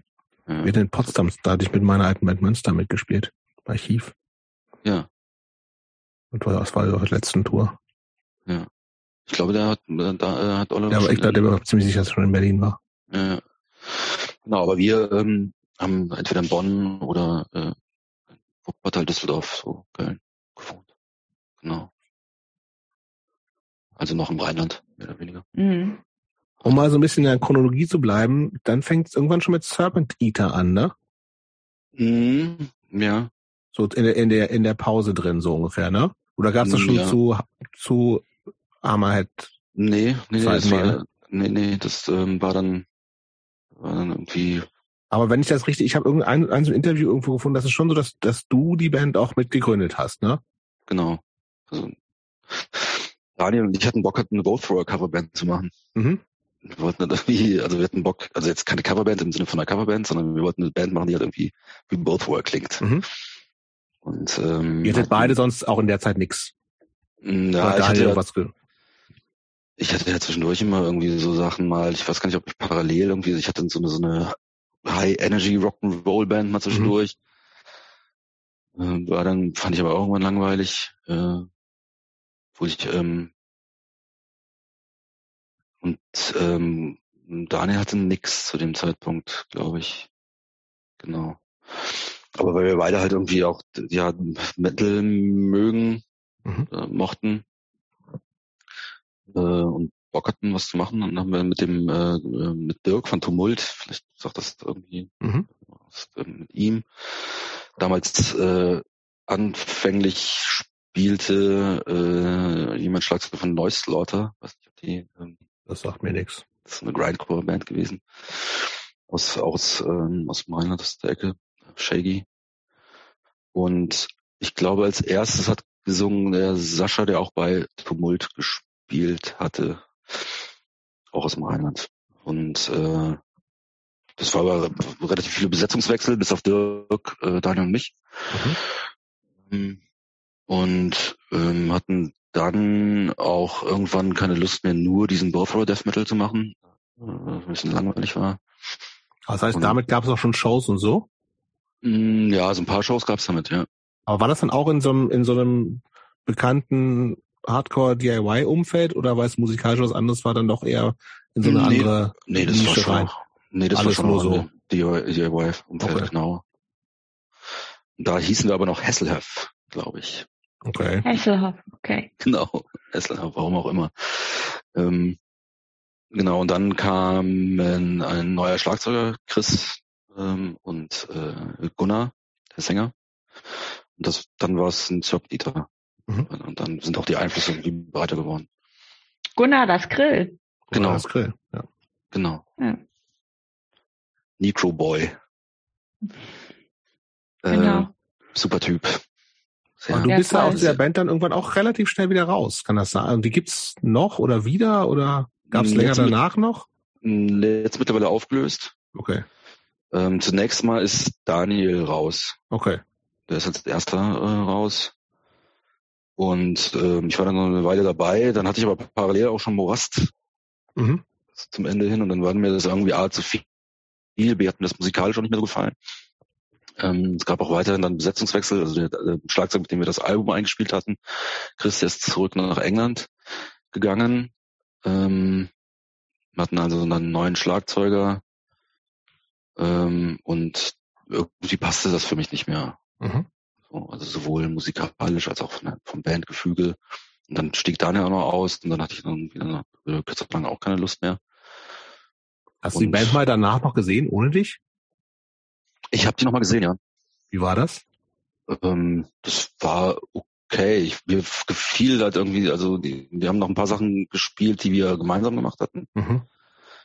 Ähm, und ein paar Sachen, ähm, die neu waren, das gefiel mir einfach nicht mehr so gut. Ich meine, okay. ähm, fand das schon okay gemacht noch, mhm. natürlich. Mhm. aber war halt einfach nicht mehr. Also es war kein, kein, habe jetzt kein, kein Wehmut gehabt, dass ich ihn okay. habe. Aber ich würde gleich schon mal, also gar nicht viel mehr über Serpentine von mir aus reden wollen, wenn du nicht sagst, Yuki, das ist die Band, die mich am allermeisten interessiert. Nicht nee, so, sagst nicht du? So, nicht so. nee, es ist, ähm, ich bin ja echt äh, diesmal vergleichsweise schlecht vorbereitet, muss ich ja zugeben. Deswegen, ähm, ich grätsch da hier immer. Ja.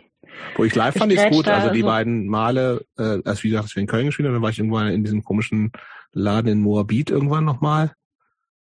Irgendwann, äh, wo ich dann irgendwie auch noch so eine Arbeitskollegin mitgeschleppt habe, die glaube ich, noch nie in ihrem Leben so eine Art von Musik gehört hat. Das war ganz interessant, in diesem komischen Slaughterhouse. Da habt ihr nämlich mit äh, äh, ein, irgend so ein Geburtstagskonzert von irgendwem. Ja. Das ist das Ding. Wie ist der noch? von Pink Flamingos, kann das sein? Das kann sein, genau. Und äh, Nuclear Cult haben, glaube ich, noch gespielt. Ja, ja, ja. Auch schon ewig her natürlich. Das war eine Horrorfahrt, erinnere ich. Ich glaube, ja, wir haben irgendwie zwölf Stunden gebraucht oder sowas von aus dem Rheinland. Ey, ihr seid auch wieder sehr spät gekommen, das stimmt.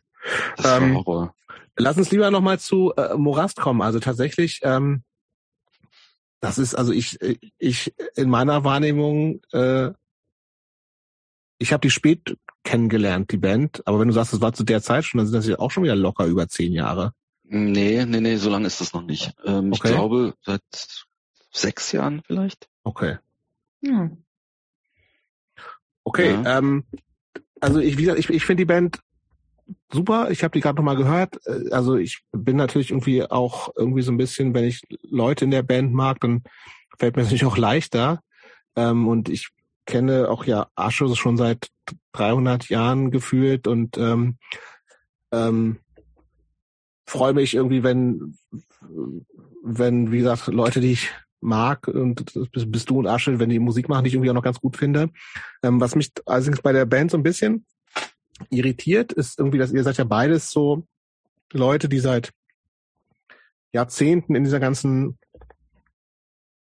DIY-Hardcore-Szene irgendwie drin hängen. Ich meine, Asche ja auch irgendwie so, bei dir jetzt in den 80ern angefangen. Asche dann irgendwie auch mit Hybris und Naudinai ewig ähm, äh, mindestens knietief in diesem ganzen Ding drin. Und ich habe das Gefühl, Morast bewegt sich irgendwo ganz woanders und ist mhm. gar nicht so, da gibt's gar nicht so wirklich viel Überschneidungen. Ist das, stimmt das oder ist das? Ja, das stimmt total. Aber woran ja. liegt das? Also weil einfach weil es geht's dann irgendwie dann doch irgendwie nur um Musik oder? Ähm, also Morast ist tatsächlich schon in, so gesehen bewegt sich halt viel mehr in, in solchen in, in so Metal Umfeldern. Ja, ne? Ich meine, die seid ja alles keine Metal-Typen in dem Sinne. Nee. So. Also, also die anderen weiß ich nicht aus der Band, die kenne ich nicht. Also Asche und ich natürlich nicht. Ne? Also, ja, ja. Also, mein Asche ist vielleicht noch eher noch Metal als ich. Also ich kann jetzt zwei Judas Priest Alben nennen. Also mhm. die, die mir so einfallen. Also ich habe überhaupt keine Metal-Sozialisation. Also uneingängige Tatsache, dass ich so extrem Metal schon gerne höre und auch schon länger höre. Ähm, aber die von Anfang an hat, hat die Band eigentlich immer eher, also nee, nicht immer eher, sondern hat eigentlich tatsächlich nur in Metal-Umfeldern stattgefunden. Also Aber wie kommt das? Ist das war das eine bewusste Entscheidung zu sagen, ich habe jetzt auch keinen Bock mehr, irgendwie in irgendwie als Sets zu spielen, wo ich schon hundertmal gewesen bin, was ja auch legitim wäre? Oder mhm. ist es einfach, wie gesagt, weil es eine andere Musik ist, wo man sagt, irgendwie das vielleicht ist dann die, diese DIY-Szene doch ganz schön eingefahren und ich brauche genau die Musik, die es eben hat oft. Na, das glaube ich noch nicht mal, weil die, ähm, so okay, wir haben schon auch mal in, äh, in so AZ-Umfeldern gespielt, ne, weil es gibt ja auch durchaus so eine so eine AZ-Black Metal-Szene. Ne? Also das stimmt, ja. Ähm, Lime und sowas, ne? Auch. Ja, genau. Und ja, ich meine, Ultra kommt ja eigentlich auch daher. Ne? Ich meine, mhm. die sind ja mittlerweile funktionieren ja natürlich auch eher in solchen Metal-Umfeldern, aber die äh, hatten vielleicht noch anfänglich noch ein stärkeres Standbein da oder Unruhe und, und Sun Worship und solche Sachen. Die äh, das, äh, ähm, die, die ja noch stärker da drin sind. Aber bei uns war das halt tatsächlich nie dieser Fall. Wir machen aber auch keinen typischen Black Metal, vielleicht liegt es nee, nah dran. Ja, stimmt. und ähm, dann hatten wir natürlich einen, ähm, den, der ähm, ursprüngliche Sänger ähm, ist, ist schon relativ ähm, stark auch verletzt in so einer Black Metal Szene. Franco, mhm. der ähm, der ursprüngliche Sänger. Deswegen haben wir auch ganz früh schon auf so Festivals gespielt, irgendwie, weil er auch alleine durch die persönlichen Kontakte, die er eher hat äh, als wir zum Beispiel. Ähm, und dann ging das aber relativ schnell, das ist halt auch so eine, tatsächlich als, als eine eher im Metal wahrgenommene Band äh, sich entwickelt hatte. Obwohl auch eine, diejenigen, die halt die Band kennen, wissen, dass der zumindest Teile der Band halt irgendwie gar nicht aus dem mhm. Umfeld kommen. Das war ganz interessant, weil irgendwie ähm, das ähm, erinnert mich so ein bisschen an eine Band, in der ich mal gespielt habe. Da ähm, lief das irgendwie sehr ähnlich, dass uns ein Typ, der Typ aus dem Schokoladen, der fand es uns so super und hat uns dann halt ständig gebucht. Und ähm, das wäre, obwohl ich echt keinen Blassen habe, ne, wäre das jetzt auch so eine Vermutung von mir gewesen, dass es auch oft echt so über Connections kommt und dann mhm dann rutscht man halt irgendwie in so ein anderes Genre rein. Und ja. ähm, klar, es gibt ja immer so ähm, Fetzen, die halt was haben von, ich meine, wie oft auf so Flyern dann steht bei kleinen Konzerten klingt wie oder mhm. einfach irgendwelche Bandnamen noch drunter hauen, damit die Leute was damit assoziieren können. Und so geht es, glaube ich, manchmal ganz schnell, dass man da irgendwie ja. in ein anderes Genre reinrutscht. Und dann ist es auch voll Latte. Aber wo sind da vor allem also Bandmitglieder, teils mhm. dann vorher ganz andere Mucken gemacht haben. Mhm. Was mich aber auch viel mehr interessiert ist, was sind denn das so, wo sind da aus deiner Sicht so die Unterschiede? Also, wo du jetzt irgendwie mit, mit Hammer halt immer noch in so einem Punk-Hardcore-Ding mhm. bist und Morast irgendwie ganz woanders. Ist das eigentlich vergleichbar oder sind das wirklich komplett unterschiedliche Geschichten? Also in meiner Meinung ist, das, äh, ist dieses Metal-Ding relativ divers. Ne? Also du hast halt irgendwie so quasi professionelle Geschichten, ähm, die tatsächlich sehr viel professioneller ablaufen auch. Ne? Also was halt irgendwie so den organisatorische äh, anbelangt, kriegst teilweise auch mehr Geld irgendwie, mhm. Ne? was jetzt irgendwie kein, kein, keine Rolle spielt, aber äh, teilweise halt so ist, einfach weil die Ticketpreise auch höher sind oder so. Ähm, und die äh, ähm, ja, das, das, das Logistische, das Organisatorische halt irgendwie ein bisschen professioneller ist. Ist das gut? Ähm, wenn es ums nur ums Auftreten und um äh, als Band zu spielen äh, geht, dann kann das schon mal ganz gut sein. Mhm. Ja. Und wobei ich sagen muss, dass ich den Eindruck habe, dass es mittlerweile auch in den Umfällen, in denen Hammerhead irgendwie spielt, tatsächlich schon eher in die Richtung teilweise geht halt. Und das ist halt irgendwie, das liegt einfach vielleicht auch in der Entwicklung halt auch, egal welcher Szene, das ist halt ja, stimmt. professionalisiert. Ähm, dann wiederum gibt's aber auch natürlich eine total große Underground-Szene, die halt irgendwie noch so einen ganz starken DIY-Charakter hat und dann mag ich das genauso halt. Bin auch gerne diesen Umfeldern, obwohl die jetzt nicht einer, ähm, einen dezidierten Hardcore- oder Punk-Hintergrund haben, mhm. sondern eher aus dem Black Metal kommen, aber da, da sehe ich schon irgendwelche Parallelen, in Teilen zumindest. Mhm. Ist Black Metal eigentlich so ein Minenfeld, wie ich mir das vorstelle, dass du irgendwie immer so, so Schiss haben musst, dass irgendwer dubiose Connections hat? Kommt, ja, ja, ja, schon. Ähm, man, also gerade wenn es halt irgendwie so eine so Metal-Metal-Shows sind, mhm. die in der Regel halt irgendwie so aussehen, dass es halt meist ein relativ großes Billing ist, das ist so, entweder so Mini-Festivals oder Hunderte von Bands, wo man eh genau. eh keinen Bandnamen lesen kann. Genau, und dann, äh, dann also ist es schon nach wie vor wichtig, dass ich darauf achte, dass ich nicht irgendwie mit auf einmal mich dann wiederfinde mit einer Band, die äh, ähm, aber das wird immer seltener, weil ich glaube, dass halt das die das Bewusstsein auch in der in dieser Metal Black Metal Szene tatsächlich relativ stark sich ausprägt, irgendwie so alert zu sein, nicht irgendwie eine, eine völlig daneben eine Band halt irgendwie zu haben, wobei man dann andererseits wieder sehen muss, dass die natürlich natürlich einen anderen Hintergrund haben und nicht so sensibel, jetzt mal ganz wertfrei gesagt, so sensibel sind, wie man das in, in der DIY-Hardcore-Szene ist. Mhm. Ähm, wobei ich andererseits sagen muss, ich habe die, die, letzten Auseinandersetzungen auf Konzerten, also so Schlägereien auf einem Black Metal-Konzert gesehen, wo, wo, wo, wo ähm, irgendwelche Nazis halt irgendwie entfernt werden. Das habe ich auf Hardcore-Konzerten lange nicht gesehen, obwohl es das tatsächlich gibt, dass da Leute auftauchen, die da nichts zu suchen haben. Ähm, dann, ähm, ich weiß nicht, kann mich eine Situation erinnern, Sonic haben irgendeine Hardcore-Band gespielt. So also was Größeres dann eher so, oder? Ja, ich weiß nicht mehr genau, irgendwie, irgendwie auch aus erst New York Hardcore. Ja, ja. Ähm, hat äh, irgendwie ich habe das die Show selber nicht gesehen. Ich habe dann im Nachhinein erzählt bekommen, dass irgendwer ges äh, gesagt hat, dass da auf einmal eine Posse aufgeschlagen wäre wo die, die reingelassen wurde, wo halt irgendwie ähm, die Leute halt irgendwie 1488 tätowiert hatten, die mhm. also am Eingang das halt nicht geschnallt haben. Naja. Und sowas würde die auf einem äh, auf einem korrekten Black Metal Konzert so nicht passieren. Mhm. mhm. Okay, das heißt, dass aber jetzt irgendwie auch diese äh, Jahre, die es Morast schon gibt, da ist jetzt im Nachhinein nicht, man weiß ja auch vorher teilweise nicht, ne? Also sagst du, was weiß ich, wenn ich dann mit 20 Bands spielen, also, aber das sind im Nachhinein nicht irgendwas gewesen, wo du sagst, boah, eigentlich wäre geiler, wenn wir es nicht gemacht hätten, oder wie auch immer. Und es gab doch, auch noch nie irgend, doch? Doch, doch, gibt's. So also wann, wo dann so irgendwie Leute, weil da irgendwie Bands spielen, die dann mit, mit anderen Bands wieder spielen, die irgendwie scheiße sind, oder? Äh, insbesondere wenn du halt irgendwie Band, mit Bands spielst, die nicht aus Deutschland sind, ähm, weil, äh, ne, weiß ich, wenn da eine polnische Band dabei ist oder eine Band aus, weiß ich nicht, äh, Finnland, schieß mich tot, dann ist die Wahrscheinlichkeit äh, ungleich höher, dass da irgendwie was nicht in Ordnung ist, weil die Szenen sich ja auch völlig anders entwickelt haben. So, ne? Und das ganz War das nicht mega anstrengend?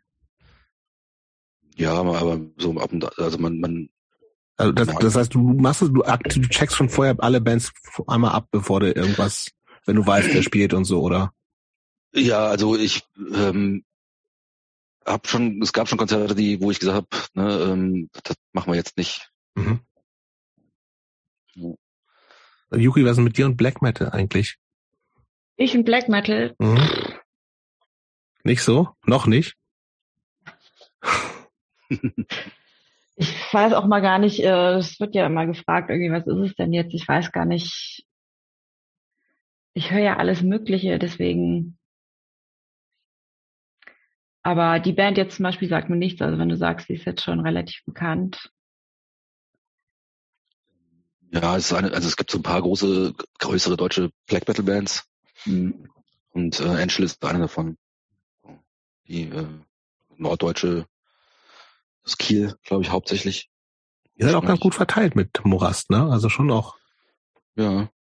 Also ähm, wie, wie funktioniert, also ihr probt sehr unregelmäßig wahrscheinlich, oder? Im Moment äh, relativ unregelmäßig, ja. ja. Also auch durch die Corona-Geschichten. Ja, also ich, also ich ver versuche das immer zu verbinden, ne, mit Probe und, und die auch immer noch äh, da in genau. Neuwied, Bonn, Bonn wahrscheinlich stattfindet, da. In äh, äh, Hemmet. Ja. In Köln. In Köln, okay. Genau. Probe in Köln zurzeit und ähm, mit Morast und Wuppertal, aber es ist ja, ne, ist ja machbar. Ne? Versuch ich das Wuppertal. Im schönen Wuppertal. Da ähm, äh, dem, im U-Club, wo der U-Club ist. Den gibt's noch? Super. Ja. Das ist gut. Nie gehört. U-Club. Da habe ich Intricate mal gesehen. Ja. Ganz äh, in späteren Jahren eigentlich ja. schon. Kurz vor den End 90er oder Nuller vielleicht schon. End ja. 90er wahrscheinlich. Das kann sogar der Abend gewesen sein, wo der Oliver durch die Decke gekracht ist. und sich, und sich den Arm aufgeschlitzt hat. Wow. An einem Eisenträger. Ich bin mir aber nicht sicher, ob es der Abend war. Das kann aber sein.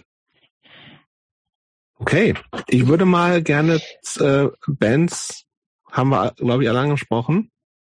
Ja, ich finde auch interessant. Ich finde, das sind so zwei Linien. Ne? Jetzt haben wir halt so die Band so abgefrühstückt, aber du hast dich ja parallel auch entwickelt genau. und da sind ja auch Dinge passiert in deinem Leben. Ja, für ein Jurastudium ist anscheinend vor allem passiert. Drei, drei Semester lang. Drei Semester lang. Ja, ja. ich meine, ja, also ich meine, entwicklungstechnisch dann schon wieder, wir waren ja irgendwie bei 17 Jahren stehen geblieben, Schule genau. gewechselt, irgendwie Ganztagsschule. Abi, Abi haben wir gemacht, dann. offensichtlich. Hm. Abi ging gut durch. Oder ja, so mit Ach und Krach. Nee, nee, okay. das war schon okay. Hm. Wie gesagt, ist ja, ist ja diese paar neue Medizinbälle. Genau. Paar neue Medizinbälle besorgt dann. Genau. was ist denn dann mit, weiter? Äh, ja, was ist mit so Zivildienst und sowas? Genau. Genau. Bunt warst du nicht. Nein, bunt war ich nicht, obwohl ich äh, mit 17 schon einen Musterungsbescheid bekommen habe, weil ich als Kind die Infopost abonniert hatte, mutmaßlich heute immer noch. Infopost ist so dieses Jugendmagazin der Bundeswehr. Ich weiß nicht, ob ich das kennt, wahrscheinlich nicht. Nee, das sagt mir gar nichts. Nee. Die Bundeswehr hat nach wie vor, glaube ich, das gibt's glaube ich immer noch, ein Jugendmagazin. Das nennt sich Infopost und äh, das Center Centerfold, den es zumindest damals immer gab, war, äh, weiß ich nicht, Panzerhaubitze, irgendwas. Das heißt, das war schon, das hat, das hat dich als Kind tatsächlich interessiert, oder was? Ich, ich hatte einen totalen Militärcrush, das ist echt peinlich, ja. Okay, nö, ist nicht peinlich. ähm, und äh, genau, ähm, aber dann kam eben Punk und dann dachte ich, nee, Wund scheiße. Ja. Äh, hat auch auf meiner Jacke Your Motherland is calling, you may not answer stehen. Echt geiler Pathos. Ja. Ähm, naja, auf jeden Fall ähm, äh, war ich dann äh, Zivildienstleister in der Tat, ja. In? Äh, in Neuwied in, im Stadtkrankenhaus. Okay. Ähm, Oh. Okay, was hast du da machen müssen, dürfen? Das war äh, tatsächlich keine Pflege an der Stelle, sondern äh, Hol- und Bringedienst. Das heißt, wir haben, äh, weiß ich, Labor, äh, Kram eingesammelt und auf den Stationen. Und, Lockerer äh, Job. äh, relativ lockerer Job, aber wir waren die, ähm, also ich und der äh, damalige Zivildienstkollege, wir waren die ersten, die halt diesen Job gemacht haben. Und daher wussten die nicht, wie lange man für irgendwas braucht. Mhm. Und, äh, ja, und genau, und ähm, äh, deswegen haben wir relativ viel Freizeit gehabt. Äh, So zwischen, Was aber in der Zeit, das, das das- war, glaube ich, noch relativ lange äh, Zivildienst, ne? Zwei Jahre, ja. Das ist schon krass, ja. Zwei Jahre. ja das ist ja irgendwann immer 24 weniger Monate. geworden. Hm. Ja. Und es war die Zeit, wo du in dieser WG in deinem alten Wohnhaus gezogen bist auch? Oder kam war Nee, das dann äh, später? Das war, das war später. Hm. Okay. Äh, da habe ich zumindest anfänglich noch zu Hause gewohnt. Und dann später, im späteren Verlauf des Zivildienstes habe ich, glaube ich, dann schon mit meiner damaligen Freundin zusammen gewohnt. Ja, ich glaube, so ne, muss das irgendwie gewesen sein, ja. Mhm. Okay, zwei Jahre Zivildienst und was war dir schon eigentlich klar, was du danach machst? Ja, Was- war Jura mir, war studieren. mir, ich genau, ich wollte äh, tatsächlich mit Nachdruck Jura studieren. Aber warum denn? äh, weil ich äh, natürlich ein, das, äh, ein hochpolitischer äh, Anwalt der Entrechteten werden wollte. Bist du aber nicht. Äh, Bin ich nicht. Woran Wieso? ist es gescheitert? Ja, woran ist gescheitert? Ähm, ich ich, hab- ich, ich fand's sterbensöde. Ich fand's Ja. sterbensöde. Ähm, In Bonn oder wo hast du studiert? genau, in Bonn. Ähm, ich fand, ich, ich glaube anfänglich, was ist Vertragsrecht, was man macht? Vertragsrecht, Verwaltungsrecht oder sowas. Ich war nie, Schon ich, gähn. Das ist schon echt fies, ey. Und ähm, ich glaube, dass es nicht zuletzt auch damit zusammenhängt, dass sie schon Leute aussieben wollen einfach. Ja, das, äh, ähm, die äh, auch schon so in den ersten Semestern. Dann äh, tatsächlich die Kommilitonen, und ich meine, ähm, das waren echt Arschlöcher. Ne? Also Mhm. ich meine, die, äh, äh, das waren, waren Zeit der Wachsjacken auch und so, ne? Und Genau. äh, Einstecktücher und Ba- Barberjacken, Ja, ja. dieser ganze, äh, ganze Scheiß. Und die Leute hatte ich schon auf der Schule zu Genüge und da nochmal in Potenz. Und das fand ich Mhm. dann irgendwie echt, echt abtörend irgendwie. Und ich glaube auch nicht, dass ich das gepackt hätte, weil das ist schon echt viel Arbeit. Ne? Ähm, Also diese Aber dann hast du schon Auswendiglernerei. lang durchgehalten. Anderthalb Jahre, drei Semester, ne? Ja, aber ich bin ja dann irgendwann nicht mehr so wirklich regelmäßig dahin gegangen.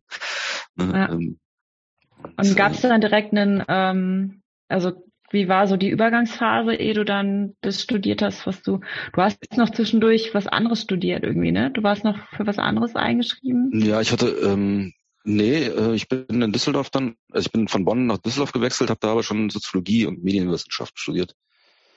Ähm, Das ist da an der, an der Uni oder an der, ja, an der Uni. Mhm. bist du nach Düsseldorf gezogen? Mhm. Das muss Ist man das auch weit? wollen, ne? In Wieso? der Tat, das muss man wollen. Äh, das- das- Düsseldorf das- klingt total attraktiv für mich, so eine Modestadt. Echt? Oh, die nee, Toten das- Hosen her? Da ist genau. Punk. nee, nee, ähm, Düsseldorf fand ich tatsächlich auch nicht so toll, obwohl ich ja Freunde hatte. Aber wie weit ist das denn Dort. von Bonn? Ich kann das nicht, ich kenne das nicht. Ähm, 60 Kilometer? Ja, gut. 60. Okay. So ist, unter 100 würde ich sagen, ich weiß es nicht genau. okay. Ja, auf jeden Fall unter 100, aber es ist schon ein Stückchen dann noch. Ja, Da liegt ja genau. erstmal noch Köln dazwischen und Genau. ja. Und ähm, ja, ich hatte dann, er hatte ja Kumpels da, ich meine, Intricate-Leute wohnten ja dann auch in, in Düsseldorf. Und ähm, fand aber trotzdem Düsseldorf irgendwie blöd. Ich, äh, war, war mir irgendwie doof. Ich weiß auch nicht. Ja, Aber eben, also jetzt mal nochmal zum, zum Inhalt des Studiums. Soziologie ist ja schon, also erstens brotlose Kunst, zweitens komplett das Gegenteil von Jura. Es ist schon so ein Interessenstudium einfach gewesen. Oder Ja, auch schon. mit mit einem mit einem Plan, damit will ich irgendwann das und das machen. Nein, natürlich nicht. Also Okay. ähm, mich wundert, dass du nicht sagst, dass Soziologie so, so das äh, ähm, akademische Bass spielen ist oder sowas. Ich aber, ich bin Diplom-Sozialwissenschaftler, also mir, mir musste nichts sagen. Also das ist auch ein reines Interessenstudium und das macht keinen Sinn eigentlich. Ja. Aber, Soziologie, ähm, das Fach, wo man dann auch so Feldstudien macht, oder ist nein. das nochmal was? Nee, also ähm, das macht man gar nichts. ist es, ne? Ja, ja. Ähm, okay. Also du hast natürlich immer einen Part so an, an Empirie, auf jeden Fall. Also ja, äh, Statistik äh, und so einen Scheiß musst du auch machen. Statistikschein und äh, mittlerweile sind ja auch, glaube ich, etwas ähm, ähm, das, was man unter praxisnah versteht, äh, würde ich fast raten. Kommt natürlich auch auf den Lehrstuhl an. Aber ich hatte äh, ähm, bin dann aus Düsseldorf wieder zurück nach Bonn an die Uni gegangen, um da Soziologie zu machen. Das ist tatsächlich ein klassisches, klassisches theoretisches Soziologiestudium mit den Klassikern wie Weber und hast nicht gesehen. Ja, ja. Und dann steht, dann steht man da mit seinem was Abschluss, Magister. Ja. Ja. Und dann? Ich habe äh, also ich habe während des Studiums habe ich ähm, äh, zunächst mal ganz, echt ganz lange in der Psychiatrie gearbeitet als Pfleger, also, mhm. also Pflegehilfe. Ja. Wo? Äh, in der Nervenklinik in Andernach, das ist in der Nähe von Neuwied auch. So eine geschlossene Aufnahmestation. Ähm, da hatte ich aber irgendwann auch keinen Bock mehr drauf, weil das ist echt eigentlich kein schöner Job, ähm, das zu machen. So Psychiatrie ist nicht so richtig geil. Mhm. Ähm, insbesondere halt, wenn das halt so eine, wie, wie das in der Klinik war und dann dazu noch in der Aufnahmestation, dann, dann ist es halt sehr restriktiv, würde ich mhm. sagen. Und ähm, hab dann irgendwann im Laufe des Studiums irgendwie einen Aushang äh, in der äh, in der Soziologie gesehen. Da wurden äh, ähm, ja, so Medienanalysten gesucht von und, Was ähm, ist das überhaupt genau? Ähm, da ging es tatsächlich darum, äh, nannte sich in der Firma, die sich in der Tat eher als Institut verstanden haben, damals aber eigentlich die Firma war, die ähm, Medieninhalt, also Zeitungen zu lesen, jetzt mal ganz äh, mhm. banal runterge runtergebrochen und dann, ähm, dass die, die Medieninhalte, also die, die Zeitungsinhalte in so eine Art, äh, also ein System einzugeben. Ne? Also du hast halt für ne, Thema XY ist angesprochen, mhm. Code XY, ähm, äh, äh, weiß nicht, Protagonist, Akteur XY ist äh, genannt, also, ne? Das ist irgendwie so eine Art Fragebogen, den du ausgefüllt hast, aber dann ähm, natürlich nicht mit Menschen, die man befragt, sondern sondern äh, eben Medieninhalte, um da ähm, Medien, Images, Themen, Landschaften und sowas nachzeichnen zu können, statistisch. Mhm. Äh, und da bin ich dann, ähm, habe ich dann angefangen zu arbeiten, zu jobben, als Studentenjob. So. Und, ähm, Wer verwertet sowas? Diese das ist, das ist, im Prinzip ist es Auftragsforschung. Also, äh, also es wird in der Regel von Institutionen, in, in erster Instanz natürlich von Unternehmen bezahlt, ne, die halt irgendwie ähm, Reputationsforschung betreiben wollen, Positionierung von Vorständen strategisch planen wollen, die, die, die ähm, bedienen sich solcher Analysen und äh, solcher Daten.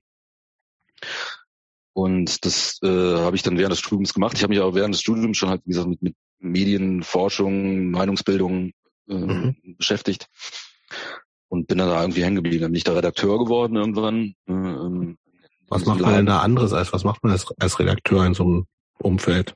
Hm, ja, du ähm, schreibst über das, was äh, okay. äh, man aus den. Du wertest das quasi aus und bereitest genau. irgendwie auf, dass es irgendwie auch für genau. normalsterbliche Kunden, genau. Kundinnen verständlich ist oder sowas. Genau. Und okay. ähm, versuchst möglichst schlaue, schlaue Sätze zu schreiben.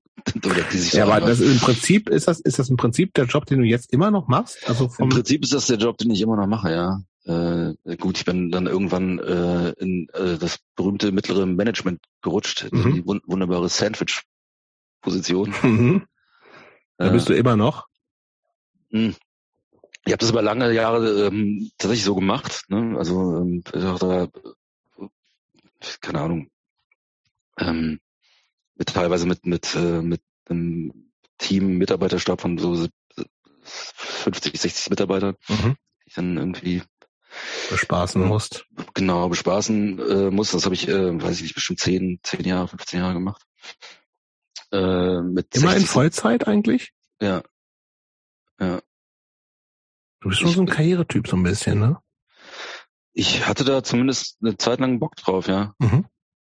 Also Bock auf Karriere machen oder Bock auf den Inhalt des Jobs? Ähm, irgendwann Bock auf Karriere wahrscheinlich, mhm. ja. Oder Aber siehst, siehst du das als Karriere tatsächlich so? Also ähm, ja, also so ein bisschen flapsig gesagt, ne? Ja, nee, äh, also äh, äh, eigentlich ging es mir ganz oft, oder zumindest habe ich mir selber so zurechtgelegt, ich will gucken, wie weit ich komme mit mhm. dem Scheiß. So. Mhm. Und äh, wie, wie, wie leistungsfähig ich bin oder wie ich in bestimmten Umfeldern funktionieren kann. Ne? Und äh, ob mir man mir das abnimmt, dass ich, dass ich da irgendwie dass ich da hingehöre oder sowas oder nicht. Aber das, das, das Thema an sich, das muss dich ja schon auch interessieren, ja, weil sonst kannst du ja gar nicht die Energie aufbringen. Das ist auch nicht unspannend, ne? finde ich. Nee, nee, ja. also ähm, wie gesagt, ich habe mich schon während des Studiums mit Meinungsbildung beschäftigt. Und, äh, Mir ist es trotzdem total schwammig, was du da dann genau. Also ich verstehe schon, was du da machst, mhm. aber ich ähm, finde, das klingt total spannend und ähm, ich habe aber die ganze Zeit das Gefühl, du natürlich offensichtlich weißt du mehr als ich, das ist ja total klar, aber dass das auch was ist in einem Bereich, in dem du arbeitest, wo du ähm,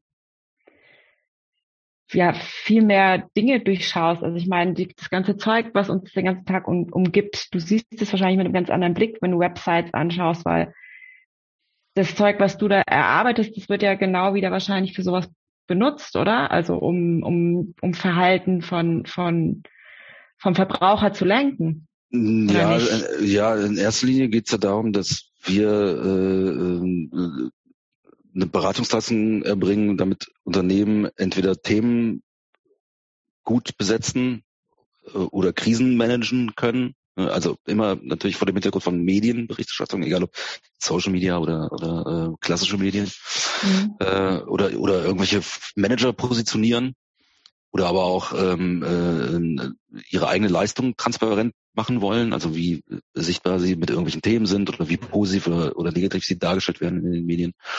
Mhm. Ähm, äh, aber jeweils ähm, tatsächlich immer vor dem Hintergrund von Medienberichterstattung und ähm, nicht so sehr um mittelbar Einfluss auf beispielsweise ein Verbraucherverhalten oder sowas. Nee, das, das machen wir nicht.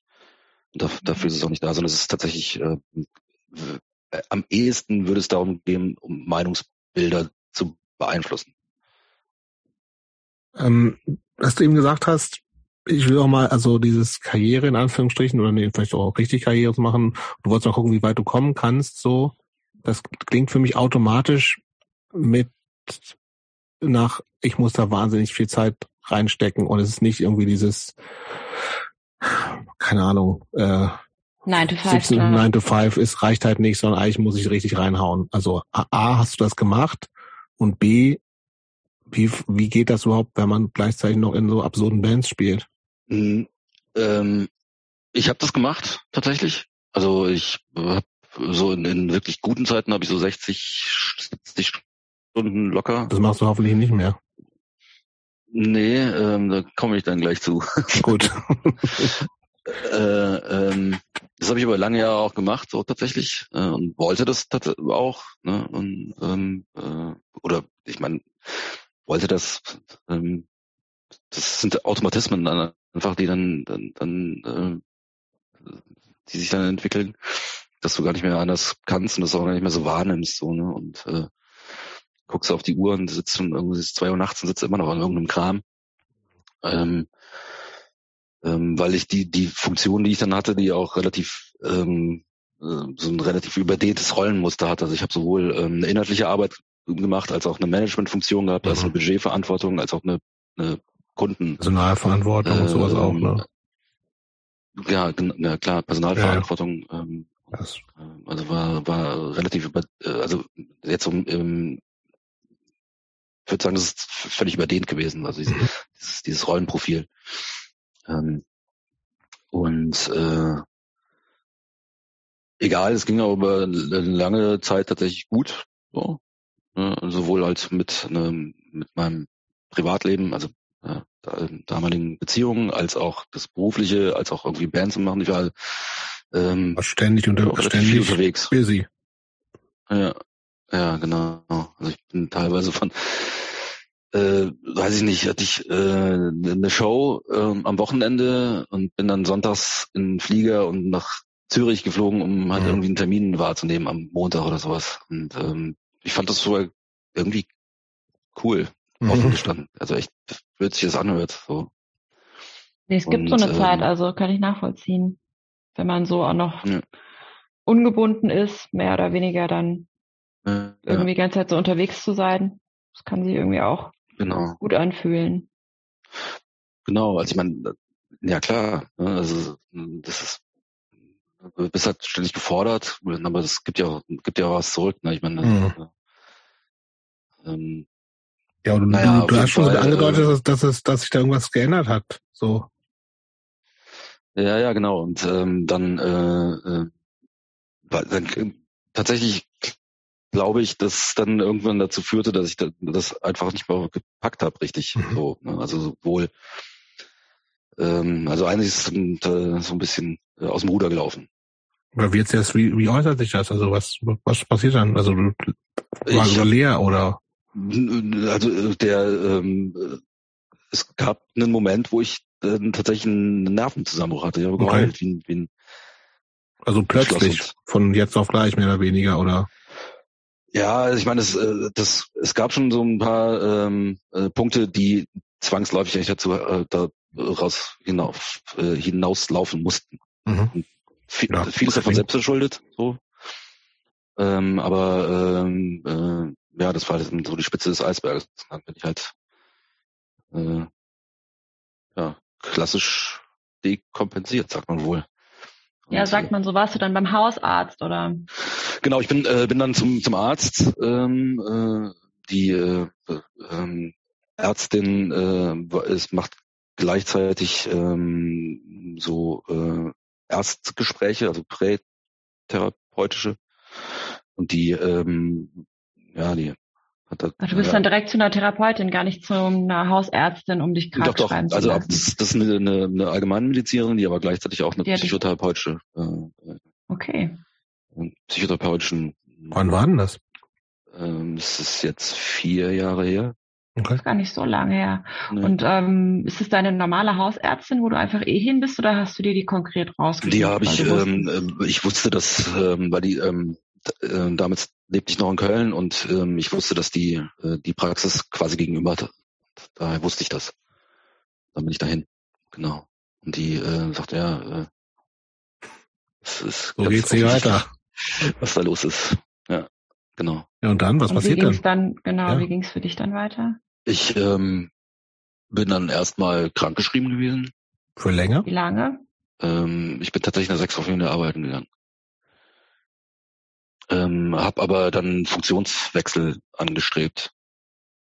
Aber es ist immer noch die Firma, in der du jetzt auch immer noch bist, tatsächlich. Genau, ja. Okay. Und bist du genau. deswegen dann auch nach Berlin gekommen, weil du dann deine Genau, das war auch mit, mit, ein, mit ein Grund, warum ich dann nach Berlin gewechselt bin, ja, weil ich ein bisschen Abstand auch haben wollte zu den. Sag mal, du, ähm, das ist jetzt nicht so ewig lange her, so, ne? Mhm. Und das ist, klingt ja jetzt wie was, ähm, erstens, was ich einfach auch über viele Jahre nicht auf sich achten, sage ich jetzt mal so laienhaft, aufgebaut hat. Ähm, also A, wie ist es für dich dieses dieses ganze Thema Zusammenbruch und und allem das das zieht ja im Zweifelsfall auch längere noch Therapiegeschichten und so nach sich und so ne? Ähm, ist das für dich komplett durch? Ist das einfach so ein Kapitel was du abgeschlossen hast oder beschäftigt dich das jetzt noch? Ähm, das, das beschäftigt mich natürlich schon noch ähm, aber ich versuche halt irgendwie ein bisschen bewusster mit mir umzugehen mhm. Ähm, versuche ich das. Oder muss mir natürlich auch äh, bestimmte Dinge an, an mir selber halt einfach eingestehen und mir bewusst machen. Ähm, wobei ich auch zugeben muss, dass ich eine, ähm, eine Therapie zwar begonnen habe, aber das ist nichts, wo ich mich hätte wiedergefunden. Also ich, aber du jetzt ja, du hast es eben so gesagt, dass du sagst, naja, es ist so, also in der Einführung dazu hast du so ein bisschen gesagt, also irgendwie auch alles eher so selbst verschuldet, so, ne? Also, dass es irgendwie auch so eher so Entscheidungen von dir sind, gewesen sind, wo du gesagt hast, naja, also eigentlich auch trage ich da haupt, die hauptsächliche Verantwortung. So, das, das ist ja auch schon sowas, was man vielleicht ja auch üblicherweise erst so, weiß ich nicht, also das, das ist ja auch ein, könnte ja auch ein Therapieerfolg gewesen sein. Aber das war für dich von Anfang an klar, du sagst irgendwie so, okay, ich, das ist nicht irgendwie, keine Ahnung, die anderen, die da irgendwie. Hm. Also, aber das, das ist, glaube ich, so eine Persönlichkeitssache. Ich, ich mhm. mache in, in allerwenigsten Fällen mache ich jemand anderen für mein Wohl und Wehe verantwortlich. Mhm. Also in erster Instanz bin ich das, der da in der Verantwortung steht. Ne, und äh, mit allem für und wider. Also, ähm, also ich kann mich an wenig Situationen erinnern, wo ich sagen würde, okay, das ist jetzt jemand anderes schuld. Also, weil, weil, wenn, wenn ich halt irgendwie das Gefühl habe, dass irgendwas nicht passt für mich, dann muss ich es entweder ändern oder aushalten. Ne? Richtig, ja, ja, klar, ist auch so. Ähm, aber sag mal, würdest, hast du äh, jetzt so gerade im, im, im Nachhinein, ist dir, was hättest du aus deiner Sicht mit dem Wissen von jetzt denn anders machen können oder sollen? Also ich hätte natürlich, ja, ich hätte viel mehr äh, auf mich selber achten müssen, indem ich oder auch Grenzen setzen müssen. Also was das berufliche Umfeld anbelangt. Ich hätte irgendwie nicht noch das x-te Projekt oder noch den 35. Mitarbeiter irgendwie in den Stab aufnehmen, mhm. hätte äh, Nein sagen können. Also nee, das ist halt, ne, aber so, das habe ich halt nicht gemacht. Ähm, hätte gegebenenfalls auch, ich, also in gewisser Weise spielte natürlich auch eine, ähm, äh, ein, ein, äh, eine sich dann etwas dynamisch entwickelnde Neigung zu äh, Missbrauch von Alkohol und äh, dann auch Substanzen eine Rolle. So, äh, ich meine, das funktioniert über lange Jahre ganz gut, aber dann irgendwann führt das dann natürlich auch zu, zu irgendwelchen Folgeerscheinungen, die, du du nicht haben willst. Sei es halt eine fehlende Resilienz oder eine, eine Stressresistenz, die ja flöten geht. Ne? Und ähm, äh, das äh, hätte ich früher irgendwie in den Griff kriegen müssen, ganz einfach oder beachten müssen. Ähm, und, Bessere Work-Band-Balance. Work-Band-Balance, genau, ja. Und auch mal ein bisschen live dazwischen schieben. Ja, genau. ja, ich meine, also ähm, wenn du so willst, ist es natürlich auch viele äh, Sachen, je mehr man sich auf den Hals hält, äh, äh, an den Hals hängt, aufhalst, desto weniger beschäftigst du dich mit dir selbst. Mit, äh, das heißt, das, aber wenn du das so sagst, machst du das, verloren, ne? ja, machst, machst du das jetzt, also, und was hast du daraus gelernt? Also, machst du ganz konkret, hast du so Rituale irgendwie oder sagst irgendwie so, ich, keine Ahnung, vor neun mache ich keine, gucke ich keine E-Mails oder mache irgendwie jeden Abend setze ich mich eine halbe Stunde ruhig hin und trinke Kamillentee und also gibt es irgendwie so Sachen, die du seitdem also, du in deinem Leben drin hast? Also ich ähm, setze mir tatsächlich also beruflich auf jeden Fall auch Grenzen. Mhm. Also ich, ähm, wenn, früher habe ich, äh, weiß ich nicht, also wenn während eines Gespräches von so und so viel Stunden hätte ich wahrscheinlich schon 750 Mal äh, E-Mails gecheckt. Mhm. Ähm, das mache ich halt nicht mehr, ähm, ne, obwohl ich halt immer noch. Äh, ich Fällt dir das schwer? Nicht mehr. Am Anfang schon wahrscheinlich. Ja, also ich, das, das war doch so was Suchtmäßiges irgendwie, ne? Ja, klar, das sind Automatismen ja. einfach. Du ja. checkst halt und dann reagierst du natürlich auch noch dementsprechend. Und ähm, war auch immer irgendwas, wo man hätte darauf reagieren können, müssen, sollen, dürfen. Kenne ich gut. Ja, und das mache ich nicht mehr. Ähm, ich ähm, äh, arbeite tatsächlich deutlich weniger. Als, ähm, als ich, Na, du bist noch Vollzeit beschäftigt? Ich bin noch Vollzeit beschäftigt, aber mhm. ich ähm, mache eigentlich, ja klar, mache ich schon mal über, Überstunden so, ne, aber nicht in dem, nicht in, in, in dieser 70 Stunden Wochen gibt's nicht mehr. Nee, Kannst du dann unbezahlten Urlaub nehmen für die Überstunden, die du hast, oder wie läuft es? Genau, also einfach ja abbauen. Ne? Abbummeln. Ja, und das, das habe ich früher nicht. Ich wusste doch nicht, wie viele Überstunden ich habe oder sowas. Mhm. So. Ich finde, das ist auch so eine komische Mentalität, die hat man teilweise, ich kenne das so, ich habe ja früher auch in der Agentur gearbeitet und das ist ja, verhält sich sehr ähnlich. Dann kommst du auch vom Studium und denkst eh so, jetzt will ich irgendwie alles geben, mhm. ein kleines Stück in einem. Das wird auch erwartet, ne? Oft. Ja, klar. Ja, aber ein, ein, Stück in einem findet es auch cool, das, was ja, du klar. vorhin meintest, so einfach so das Gefühl zu haben, man hat hier jetzt irgendwie eine Aufgabe und die brauchen einen, dabei ist, sind wir alle irgendwie am Ende dann doch ja, austauschbar. Und das will man aber irgendwie ganz lange, glaube ich, nicht so sehen, dass man austauschbar ja. ist. Und das ist, und irgendwann kommt der Punkt, entweder passiert einem das oder es passieren einem Kinder oder whatever. Und man merkt so, ist auch kackegal, wenn ich nach so und so viel Uhr keine Mails lese und schon gar nicht am Wochenende. Und Leute, die das, ich mittlerweile ist es ja auch irgendwie so ein gewisser Code, ne, und Etikette, dass man am Wochenende schon mal gar nicht. Hat sich auch ein bisschen geändert, habe ich das Gefühl, ne? Ja, total, was ja auch total gut ist. Aber ja ich finde, das ist so eine Phase im Leben, die man so in, in der Arbeitswelt durchlebt. Das kommt mir auch bekannt vor, also nicht so extrem wie bei dir, aber dass man irgendwann auch so merkt, das ist auch alles nur Arbeit am mhm. Ende. Es ist nur Arbeit.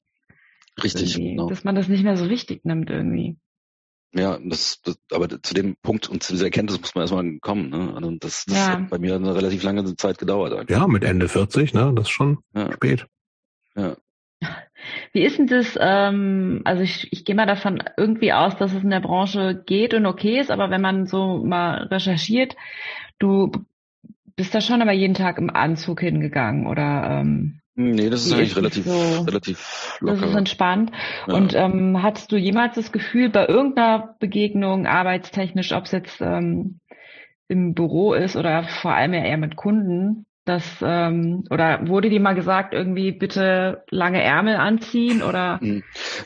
Äh, also bei ähm, bei Kunden hatte ich eigentlich tatsächlich äh, immer Anzüge an, tatsächlich. So. Also aber auch zugesehen, dass da nichts ja, ich, ähm, ja, zum Vorschein gestern, kommt, äh, tattoo-mäßig. Ja, ich war gestern auf einem äh, Konzert hier, Martini Shows übrigens äh, total dufte.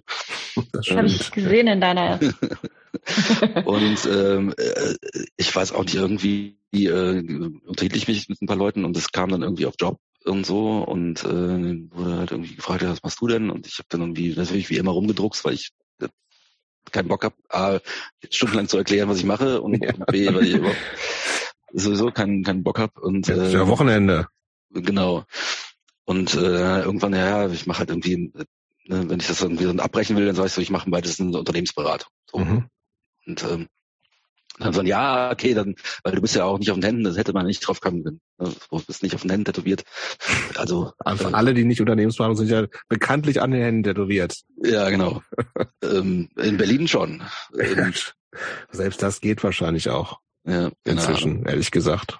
Ich würde gerne noch mal kurz über ähm, Motorräder sprechen. Eieiei. Ah, ja, ja da habe ich auch gesehen, dass du irgendwie geschrieben hast, du hast irgendwie eine Tour gemacht in Sauerland und so auch und dann hast du irgendwie gemeint, ja. Ja, pass auf, wann hat, wann hat das denn überhaupt angefangen? Hat das denn, hat das denn wenigstens mit so einer Midlife-Crisis angefangen? Ja, schon so ein bisschen. Also ich hatte eigentlich. Ähm, Wie Klassiker oder was? Hm? So ein Klassiker. Ja, also ich hatte, also er, ich hatte tatsächlich immer so ein, so, ein, so ein Crush. Okay. Und, Aber äh, dem nie nachgegangen bin dem nie wirklich nachgegangen. Also die erste Erfahrung, ich bin irgendwie mit dem Motorrad von einem Freund gefahren und äh, der hatte irgendwie so eine relativ hohe Enduro und dann habe ich irgendwie mich erstmal direkt richtig gedeckelt mhm. und ähm, dann habe ich so eine Zeit lang als Akta gelegt. So und äh, irgendwann tatsächlich kam ich. Also das heißt, du hast einen Führerschein aber gehabt schon den, oder nee, gemacht? Nee, nee, nee, den hatte ich da okay. nicht. Und äh, habe dann ja echt spät einen Führerschein gemacht. So Was heißt das? Zehn, Jahren, zehn Jahren vielleicht oder so. Ja, das geht und läuft unter Midlife Crisis, finde ich. Ja, in der Tat. Das ist mache ja kein Hehl draus. Also, finde ich gut. Habe die äh, erste, ähm, das erste Mal habe ich den äh, mich anmelden wollen. Da habe ich irgendwie so die äh, noch in Köln. Äh, ähm, habe den Führerschein auch tatsächlich äh, in Köln gemacht. Äh, und äh, die Unterlagen lagen auf dem Wohnzimmertisch. Und äh, meine damalige Freundin hat das halt gesehen und hat mich ausgelacht. Erstmal. Zu Recht. Ist das nicht auch arschteuer? Motorradführerschein zwischen? Nee, ich weiß, was, ich, was ich bezahlt habe. Autoführerschein wahrscheinlich auch, vielleicht sogar günstiger, aber wahrscheinlich kann man Motorradführerschein machen und man hat keinen Autoführerschein, ja. Ja, ja, ne? ja klar. Ja, das geht. Mhm. Ich weiß nicht, was habe ich bezahlt? 1500 oder so vielleicht? Okay. Ich dachte, es wäre sogar noch mehr inzwischen. Nee, ich weiß es nicht. Hast du auch einen Motorradführerschein? Wieso hast du denn überhaupt noch Motorradführerscheinpreise im Kopf? Hast du, bist du auch in der Midlife Crisis? Nee, noch nicht. Aber ich kann ja, ich bin ja noch. Überlegst, jung. ob du bald anfängst. Ich bin ja, bin ja noch unter 50. Ich kann, kann ja noch kommen. ja, mach. Macht auf jeden Fall sehr viel Spaß. Ist das so? Ja, schon. Okay, was macht, was, was macht dann Spaß? Das macht das Fahren Spaß? Ja. Und ist man nicht automatisch in so einer komischen Szene mit anderen Midlife Crisis Typen drin? Nein, Unsinn, das hängt ja von einem okay. selbst ab, mit wem man da sich tummeln möchte oder nicht. Ähm, nee, es Aber, hat äh, tatsächlich was Kontemplatives, also wenn du halt zumindest, äh, wenn du nicht in der Innenstadt rumfahren musst, sondern halt irgendwie tatsächlich ähm, fährt auch, du hast so eine Maschine, das, also hast du halt neulich mal drüber gequatscht, die, das, die fährt auch nicht so schnell und so, ne? Das heißt, du bist nee. mal ins Rheinland gefahren oder sowas und es hat wirklich sehr, sehr, sehr, sehr lange gedauert, ne?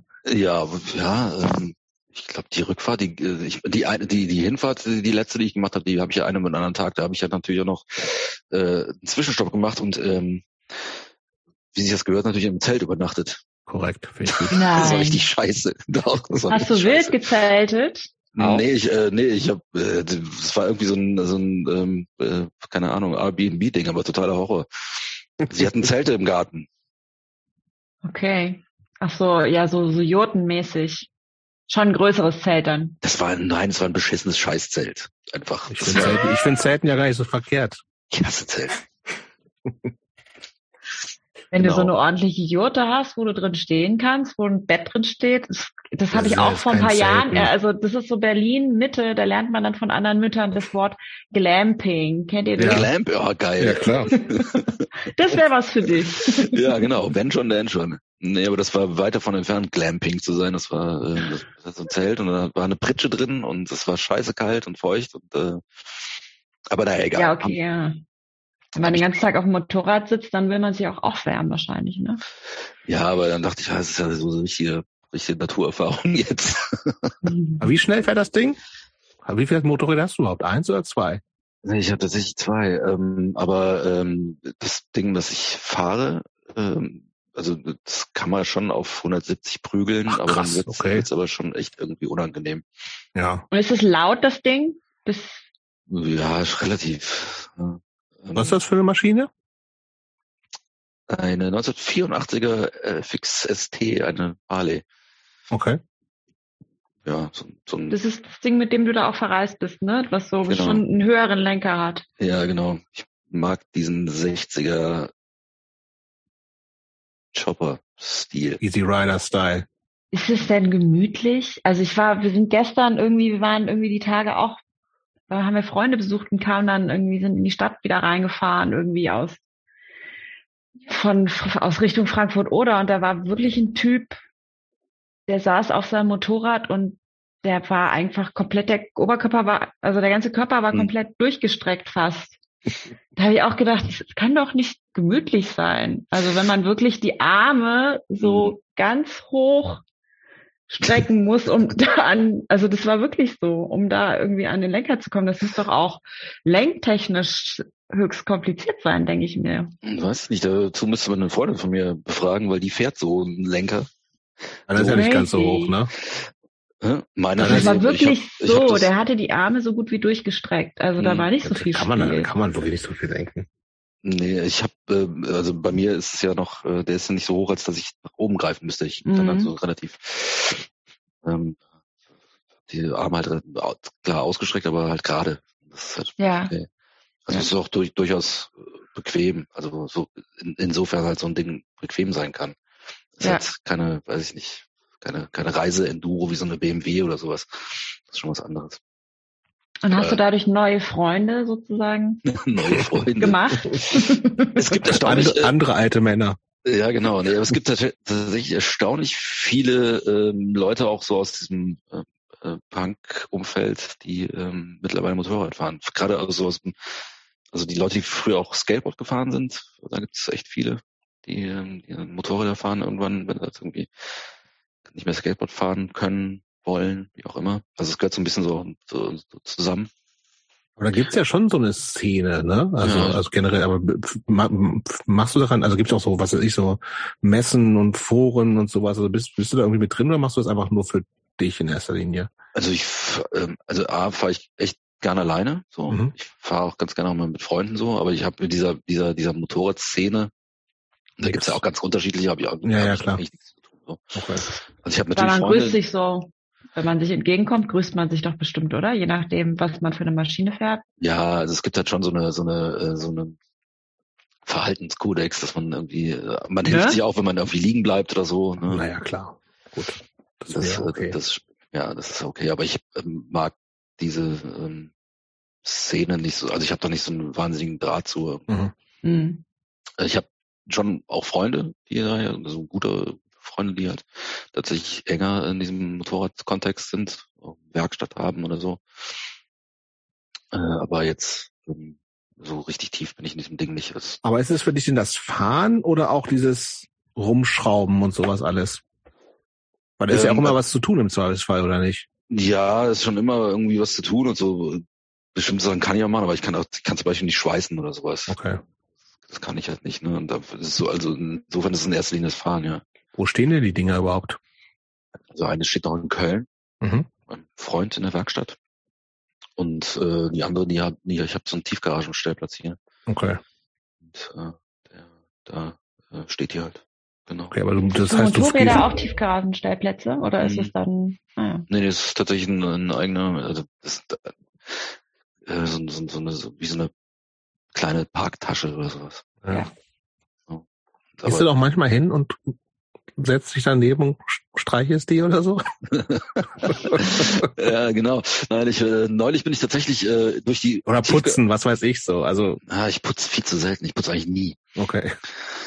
Äh, äh, neulich, das äh, bin ich äh, letztes äh, letztes Jahr im Spätherbst, noch in den letzten schönen Tagen, bin ich äh, hier durch die Gegend gefahren und äh, plötzlich hielt an einer roten Ampel ähm, wie heißt die Straße, die ähm, direkt hier an, an, äh, auf die Warschauer stößt, an, an der Spree, an, beim Mauerpark. Wie heißt die? Ist egal, hier in Friedrichshain. Ja, bei der ja, Eastside Gallery meinst du? Genau. Mhm. Genau. Stralauer Allee oder so? Stralauer? Weiß ich nicht, heißt irgendwann egal. Ja.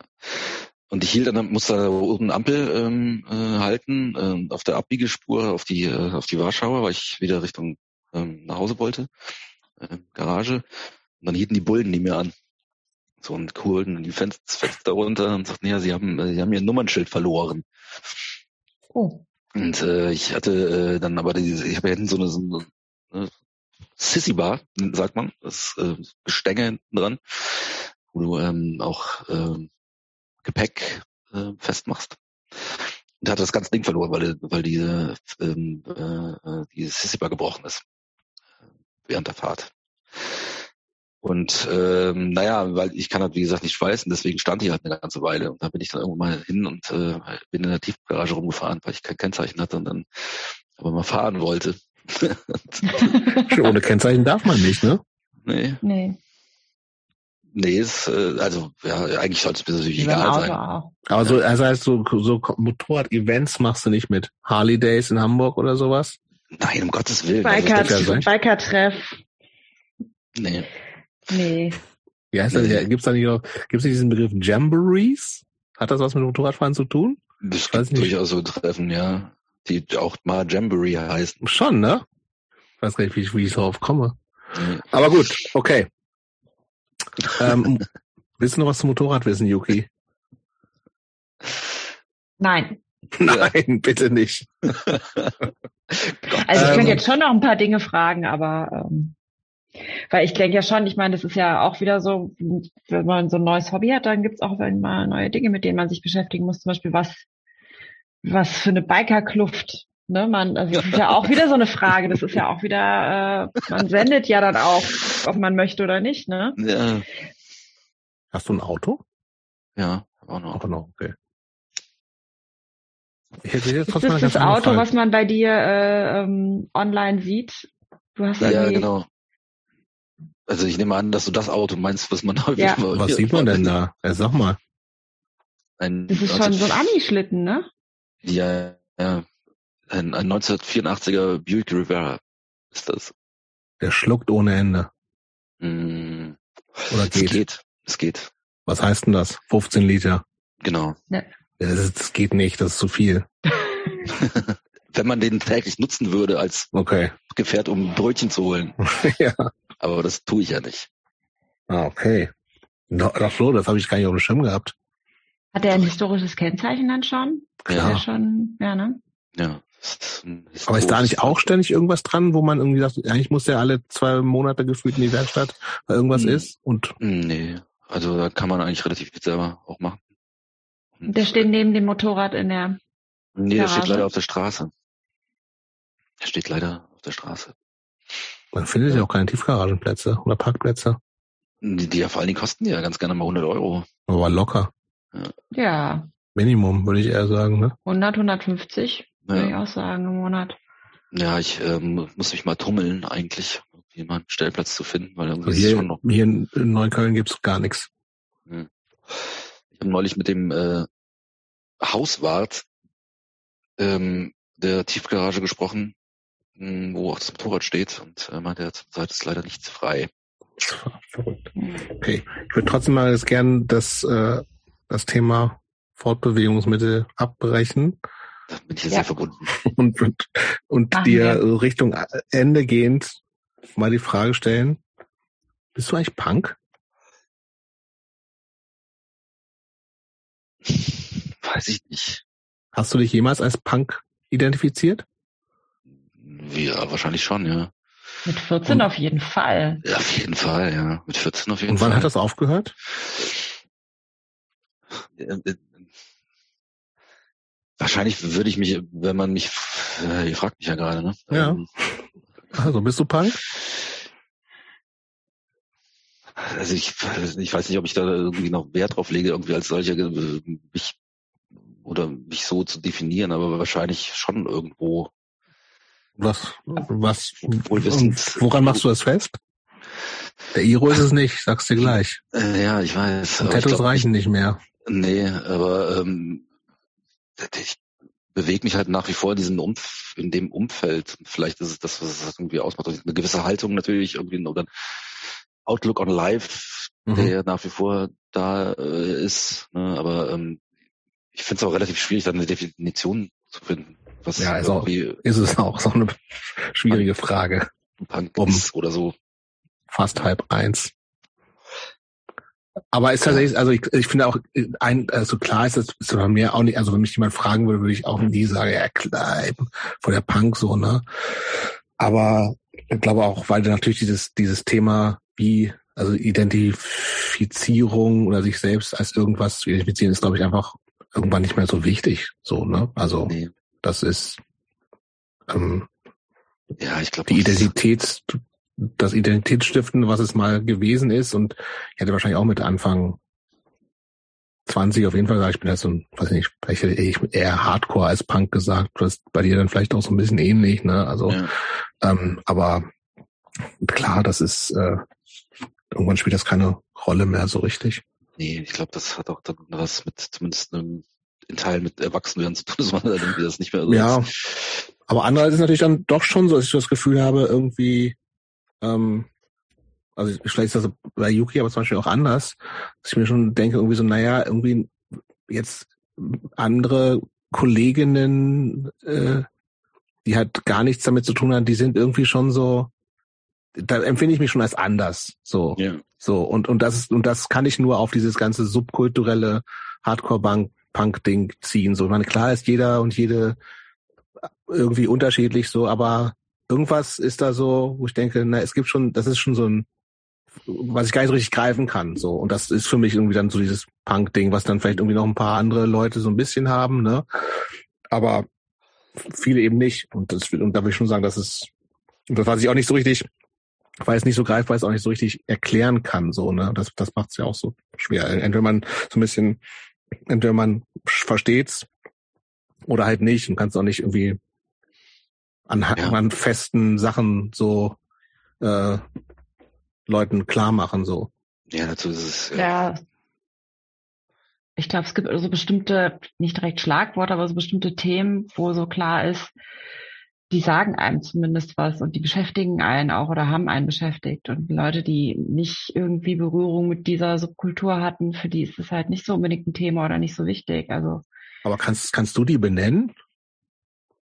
Ja, ich kann die vielleicht benennen, weil ich dann so gemerkt habe bei Leuten, die man so kennt, dass die halt eben also es gäbe so, natürlich kann ich die nicht alle benennen, aber es gibt so bestimmte Dinge, was zum Beispiel politische Haltung angeht, finde ich, ist ganz wichtig. Da gibt es so bestimmte Dinge, die sind einfach klar, wie man, also ne, vorhin ging es um diese Konformität und die Szenepolizei und sowas. Es gibt halt einfach Dinge, wo so klar ist, das finde ich so oder halt eben nicht. Oder es gibt Dinge, die finde ich schlimm und die gehen nicht und das ist auch nicht egal oder so. Und dann gibt's halt Leute, die stört das nicht. Ich weiß nicht, nimm den 9. November, da ist irgendwie, vor Jahren war dieses komische Lichterfest, wo die diese Ballons dann steigen lassen, ne, Einheit Deutschland und dann alle feiern das und am Nordbahnhof war so ein Banner irgendwie, wo so sinngemäß drauf stand, liebe Leute, vergesst nicht, am 9.11. in Deutschland sind auch noch andere Sachen passiert. Mhm. Und dann habe ich da mit einer Bekannten drüber gesprochen und dann hat die so gemeint, ja, aber irgendwann ist ja auch mal Schluss mit Schuldgefühlen. Mhm. Und dann habe ich so gedacht, crazy.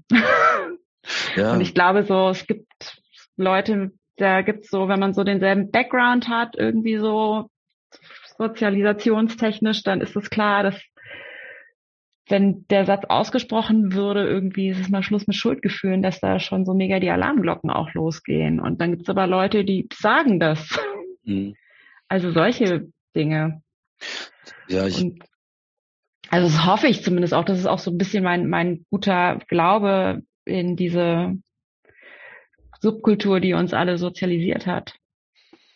Also ich denke auch, dass es halt irgendwie ähm, zumindest halt irgendwie die, dazu geführt hat, sich manche Dinge wesentlich bewusster zu sein als als ähm, als andere äh, ähm, Menschen um einen herum. Ne? Also ich meine, also ganz im Ernst, also es wurden Themen ähm, schon ganz früh diskutiert, die jetzt vielleicht auch in, in breiteren Bevölkerungsschichten diskutiert werden, die aber die äh, ähm, so in den 90ern halt keinen, keinen dann außerhalb dieser Szene interessiert haben. Also mhm. egal, ob jetzt, ob ne, es eine Konsumhaltung ist, die man halt hinterfragt, oder äh, ob es Vegetarismus ist, oder mhm. äh, natürlich der der Antifaschismus, der finde ich fundamental ist, mhm. das halt in Deutschland sein sollte, irgendwie ähm, dem Selbstverständnis entspricht so und das und diese Bewusstheit, ähm, ähm, die finde ich, ähm, die ähm, die fußt schon auch stark in, in, in, in dieser Situation innerhalb dieser dieser dieser Subkultur. Ne? Das unterscheidet, finde ich, auch die diese Subkultur von von anderen Jugendlichen oder von, von, von, von, anderen subkulturellen Zusammenhängen, die halt sich mit anderen nicht so stark mit, ähm, eben mit, mit so einer Bewusstheit oder so, eine, so, so einem gesellschaftlichen Blick halt irgendwie in einer Weltanschauung halt zusammenhängt. Und äh, das unterscheidet in äh, eingedenk der Tatsache, dass halt irgendwie auch mehr mainstreamigere Debatten halt äh, gibt, die halt schon früher in der, in der, in der Szene halt geführt wurden, dass ähm, äh, trotzdem noch in weiten Teilen ein Unterschied ist zu anderen Menschen, die sich eben nicht damit auseinandersetzen, mit mit einer Haltung zu, ach, zum Nationalstaat, wie du das eben schon, ja. ähm, an, angerissen hast. Ne? Und ich weiß nicht, also äh, die fand, äh, wenn ich an die, diese, diese, dieses Sommermärchen, dieses Fußballding da irgendwie erinnere, wo halt irgendwie auf einmal. Unangenehm, ne? Ja, Horror. Ja, ja. War, war für mich totaler Horror, obwohl ja irgendwie das viele als, ah, jetzt ist ein total positiv aufgeladener Patriotismus ja. und hast nicht gesehen. Das, da habe ich echt die Krise gekriegt, ne? Weil äh, für mich war das ne, jetzt nur als Beispiel halt irgendwie so, naja, ich meine, dann, dann könnte die Fahnen auch woanders heben, zu anderen, ja, anderen ja. Zusammenhängen. Oder andere Fahnen, endlich ja. mal wieder oder so, ne? Ja.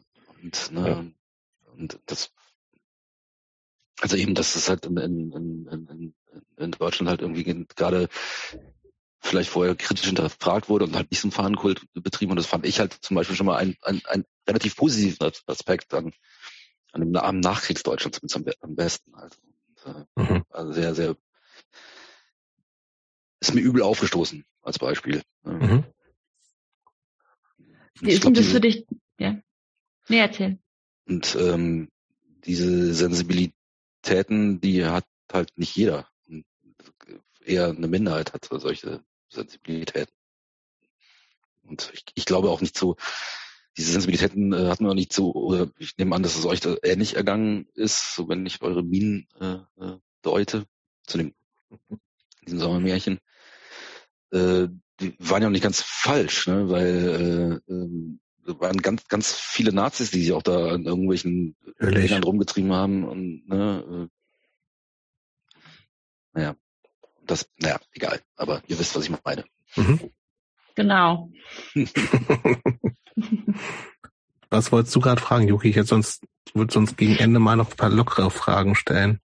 Nee, ich wollte, das hatte ich mich vorhin auch kurz gefragt, ist vielleicht auch eine blöde Frage, aber ich frage es natürlich auch aus eigenem Interesse, weil ich das dann abgleiche mit meiner Erfahrung, weil ich habe so das Gefühl, in Köln zum Beispiel, da gab es auch mal die Story, dass irgendwie irgendwelche Faschos unterwegs waren und dann ein Taxifahrer sogar irgendwie die mitverfolgt hat. Und also Köln ist auch so, auch vor allem im Gegensatz zu Düsseldorf nochmal, nicht, dass Düsseldorf irgendwie rechter wäre, aber in Köln ist auf jeden Fall irgendwie so alternativ. Durch die Bank, habe ich so das Gefühl, also durch die Generation, also natürlich nicht komplett, das wäre auch mhm. Quatsch, aber ja, und in Berlin, also ich glaube, in, als ich nach Berlin gekommen bin, habe ich das erste Mal so richtig Nazis gesehen oder so Typen, die so White Pride Shirts anziehen oder mhm. auch Leute wirklich, die in der Tram sich über mich lustig machen oder echt assi Sprüche irgendwie lassen, mhm. was ich irgendwie im Rheinland nie so erlebt habe und ähm, ich merke das auch komischerweise so im Vergleich. Ich, ich finde Ostsee, an die Ostsee fahren mega ätzend. Ich finde mhm. Usedom echt schlimm. Aber wir sind letztens an die Nordsee gefahren. Ich meine, da hast du auch Omis und so. Aber mhm. da habe ich irgendwie nicht das Gefühl, die wählen alle AfD, mhm. obwohl das nicht unbedingt stimmen mag. Aber ich weiß nicht, wie das so ist. Aber ich finde es halt irgendwie, wie ist es für dich, nach Berlin zu kommen und hier so auch Berliner Schnauze? Ich meine, in Köln kann nicht einer übelst anpöbeln und wenn der so ein bisschen Kölsch redet, dann ist schon irgendwie nur noch halb so wild. Und in Berlin sagt die Kassiererin irgendwie, es gibt keine Plastiktüten und du hast das Gefühl, du hast die gerade persönlich irgendwie angegriffen und jetzt pöbelt die zurück irgendwie. Hm. Ähm, also, äh, also zum einen Thema, also natürlich sieht man in Berlin häufiger mal irgendwie ähm, offenkundig rechtsextrem oder rechtsradikale, begegnet einem häufiger als in Köln. Ich glaube, ich kann mich in Köln in all den Jahren irgendwie an drei Situationen erinnern, wo ich mal einen, offenkundig äh, ähm, äh, einen, Nazi gesehen habe oder Nazis gesehen habe, die das nach außen getragen haben durch mhm. Tätowierung, T-Shirts oder sowas. Ähm, das passiert natürlich in Berlin irgendwie häufiger mal. Ne? Also je nachdem, wenn du irgendwie so in die Outskirts kommst, also nicht gerade in Friedrichshain oder so, ähm, dann begegnet einem das häufiger. Also diese Berliner Schnauze, das Unfreundliche. Hm. Ich, also so richtig viel, oft ist mir das noch nicht begegnet, muss ich sagen. Ich weiß Schon nicht. so durchgentrifiziert. Inzwischen ja, schon ich, wahrscheinlich, ne? Ja, ich wohne halt aber auch tatsächlich in einer, einer Ecke, die ja entweder A gentrifiziert oder B links ist. Also jetzt mhm. zumindest. Ich wohne auf der Riga Straße, so. Und, ähm, ja, stimmt natürlich. Das ist nochmal ein Unterschied. Ja, und ich kann es halt nicht für, ähm, für, weiß ich nicht, Neukölln zum Beispiel sagen. Das, das weiß ich nicht. Ich weiß also, ähm, meine, meine, meine Freundin wohnt in ähm, Lichtenberg, äh, beziehungsweise in, in Friesfelde. Und ähm, da auf der Straße ist mir so auch nicht begegnet, obwohl da tatsächlich doch so ja, ist halt jenseits der Ringbahn und und äh, aber ja, das, das ist eigentlich eher ein Rentnerviertel. Ich habe da mal ähm, äh, dritte Wegaufkleber abgeknibbelt. Mhm. Das war aber so die das Einzige, was mir jetzt einfällt, wo ich mhm. wohl wissen, dass es natürlich hier, hier Viertel und, und, und Gegenden gibt, ne, die halt oder nur eine Person, die da rumläuft. Ne? Also ist ja, ja. so. Das heißt ja nicht, dass da Strukturen dann unbedingt gibt. Ja. Happy-Fragen, Jobst. Happy-Fragen. Happy-Fragen. Hippie-Fragen vielleicht. Hippie-Fragen habe ich aber nicht. Nee, ich, äh, genau, ich, um, um, wie gesagt, das ist ja auch schon wahnsinnig spät. Ich merke auch, wie ich, ich baue auch langsam ab. Ähm, was ist dein Lieblingsgetränk? Mein Lieblingsgetränk? Ja. Hm, ich trinke äh, in der Regel nicht Wasser. Stilles? Ähm, nee, eigentlich äh, Medium. Das ist echt so. so äh, Hast du so ein Sodamax oder so ein? Äh, nee, ich kaufe häufig Flaschen, ehrlich gesagt. Plastik oder Glas? Ja, habe ich geahnt, dass die Frage jetzt kommt. Also Plastik. Bisweilen Plastik, ja. Ich trinke aber auch viel ähm, Leitungswasser und ich bin ein, ein Kaffee-Junkie. Ich trinke Kaffee ohne Ende. Schwarz? Ähm, häufig schwarz, aber ich trinke auch tatsächlich noch, also äh, Milchprodukt, Milch im Kaffee nach wie vor, weil Hafer und, all, und, und alle Ersatzprodukte finde ich irgendwie echt schwierig, geschmacklich. Ja. Oh, super. Das ist ja auch alles nur Gewöhnungssache. Ähm, und sag mal, wenn, die, wenn du jetzt äh, sagst, ey, ich schnippe mit dem Finger und jetzt steht das zu essen auf dem Tisch, was ich unbedingt haben will, egal wo es herkommt, was wäre das?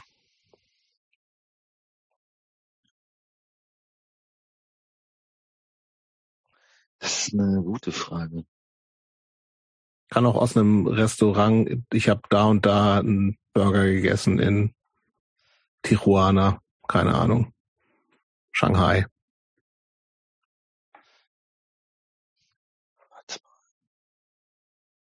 Was wäre das? Ich esse relativ gerne Indisch tatsächlich, obwohl niemand so gut Indisch kocht, wie mein Vater das konnte. Das mhm. hätte ich dich jetzt gefragt, ob das so äh, so ein so Soul Food für dich von zu Hause gibt, ob es jetzt von deiner mütterlichen Seite ist oder halt eben auch von deinem Vater. Mhm. Also ähm, ich esse eigentlich tatsächlich, wenn ich zum Inder gehe, immer ähm, Alu Gobi. Ich, das, äh, ist mit Spinat und diesem Käse? Oder ist es mit Spinat nee, und Kartoffeln? Mit Blumenkohl.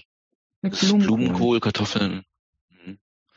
Es ist echt das, das simpelste Gericht äh, ever, aber ich irgendwie, äh, weiß nicht, stehe ich da Aber drauf. wenn du indisch essen gehst, kann das überhaupt standhalten zu dem, was dein Vater gekocht hat? Mm, nee, eigentlich nicht. Aber äh, es gibt mittlerweile schon ganz gute Inder, so, also auf jeden Fall. Aber ähm, ja, das, mein Vater kam halt äh, nach Deutschland und konnte hier nichts essen, mhm. weil er sich vor allem geekelt hat. Ähm, weil er konnte es überhaupt nicht verstehen, dass ähm, Menschen hier rohes Fleisch essen. Was halt völlig in so einem Klima völlig unvorstellbar ist. Aber so ein schöner Mad Eagle? Und konnte nichts mit anfangen, ja, oder was? genau. Das, nee, das fand er, und er hat sich dann wohl über Jahre nur äh, mit von Toastbrot mehr oder weniger ernährt. Ja, das ist auch nichts. Äh, und hat sich dann das äh, das, das Kochen selber drauf geschafft, ähm, weil, ne, ich meine, er ist halt Inder und da kocht man halt nicht, zumindest damals nicht. Und äh, konnte das aber da irgendwann sehr gut. Ähm, und äh, da konnte man sich reinlegen, wenn er dann kochte. Gab es dann ein Gericht, was er gemacht hat, wenn du kamst? Weil mein Vater zum Beispiel, der hat, wenn ich nach Hause gekommen bin, so ein koreanisches Gericht gemacht. Das gibt's auch nirgends, weil das ist eigentlich so, das ist kalter Reis der nimmt eine Schüssel, macht da Sprudel rein, ein bisschen Gemüsebrühe, kalter Reis, dann ganz viel Kimchi-Soße, kleingeschnittenes Kimchi und dann noch ganz viel Sesamöl drüber. Super gut. Das ist für das mich so. auch nicht so gehaltvoll, oder? Ist super lecker. Und Vitamine und so?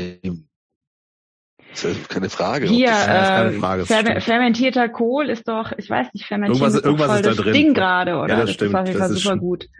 Gab's sowas bei euch? Das klar war, wenn du jetzt zu ihm fährst, dann steht das auf dem Tisch. Ähm, nee, der hatte sich irgendwie, ich glaube, der hat immer das gekocht, wo er drauf Bock hatte. Ähm, aber das war eigentlich völlig egal was. Also der da hast du dann auch Bock war, ähm, Ja, war klar weil das hat eigentlich alles geschmeckt. Ähm, hat Bist natürlich auch Vegetarier oder so? Ähm, mittlerweile nicht mehr so richtig, nee. Mhm. Aber warst du lange wahrscheinlich? Ja, das war, war gehört ja auch zum Selbstverständnis. Aber irgendwann äh, hat mich das ähm, ähm, eingeholt, dass ich dann doch mal wieder irgendwie Fleisch gegessen habe. So. Okay. Aber das, das sagst du, das klingt so als, naja, weil, weil das, du sagst das selber so irgendwie, entweder mit schlechtem Gewissen, also ich meine, mir gegenüber musst du natürlich, oder anderen Leuten gegenüber musst du natürlich gar nichts, äh, aber das klingt so, als ob ja, du es selber nicht so richtig also, gut findest. Es gibt ja tatsächlich nicht viel positiv, positive Aspekte am, äh, am Fleischkonsum. Gar keine, möchte ich sagen. Eigentlich gar keinen, ne? ja. Geht mir aber auch so. Aber wollen wir mal festhalten, um auf die Frage zurückzukommen. Alu Gobi wär's. Ja, das mir fällt jetzt gerade wirklich nichts anderes ein, als was ich jetzt sagen würde. Schönes, gutes Alu Gobi kann man nichts gegen sagen, finde ich. Ja, das ist so, weißt du, so irgendwie so ein lames, langweiliges. Na. Okay. Dann habe ich noch eine Frage. Mhm. Also wir haben jetzt ab und an mal so musikalische Guilty Pleasure abgefragt. Würde ich bei dir auch mal kurz machen. Ähm, und dann im Anschluss gleich die Frage, schaffst du es denn, also und äh, vielleicht auch gerade nochmal, weil ja, wir haben ja von dieses, über dieses Black Metal-Kram auch gesprochen und so, ne? Und das ist jetzt, äh, wie sehr kannst du auch Kunst von Künstler trennen für dich? Also erstmal, was ist dein musikalisches Guilty Pleasure? Ein musikalisches Guilty Pleasure.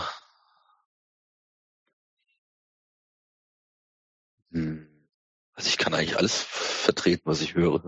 Okay. Nein. Ich erinnere mich noch sehr genau in dem anderen Podcast mit Tobias, was er gesagt hat, von alleine. Ach so, echt? Weiß ich gar nicht mehr, was denn? zu Beginn, ja. Äh, Onkels. Ach so.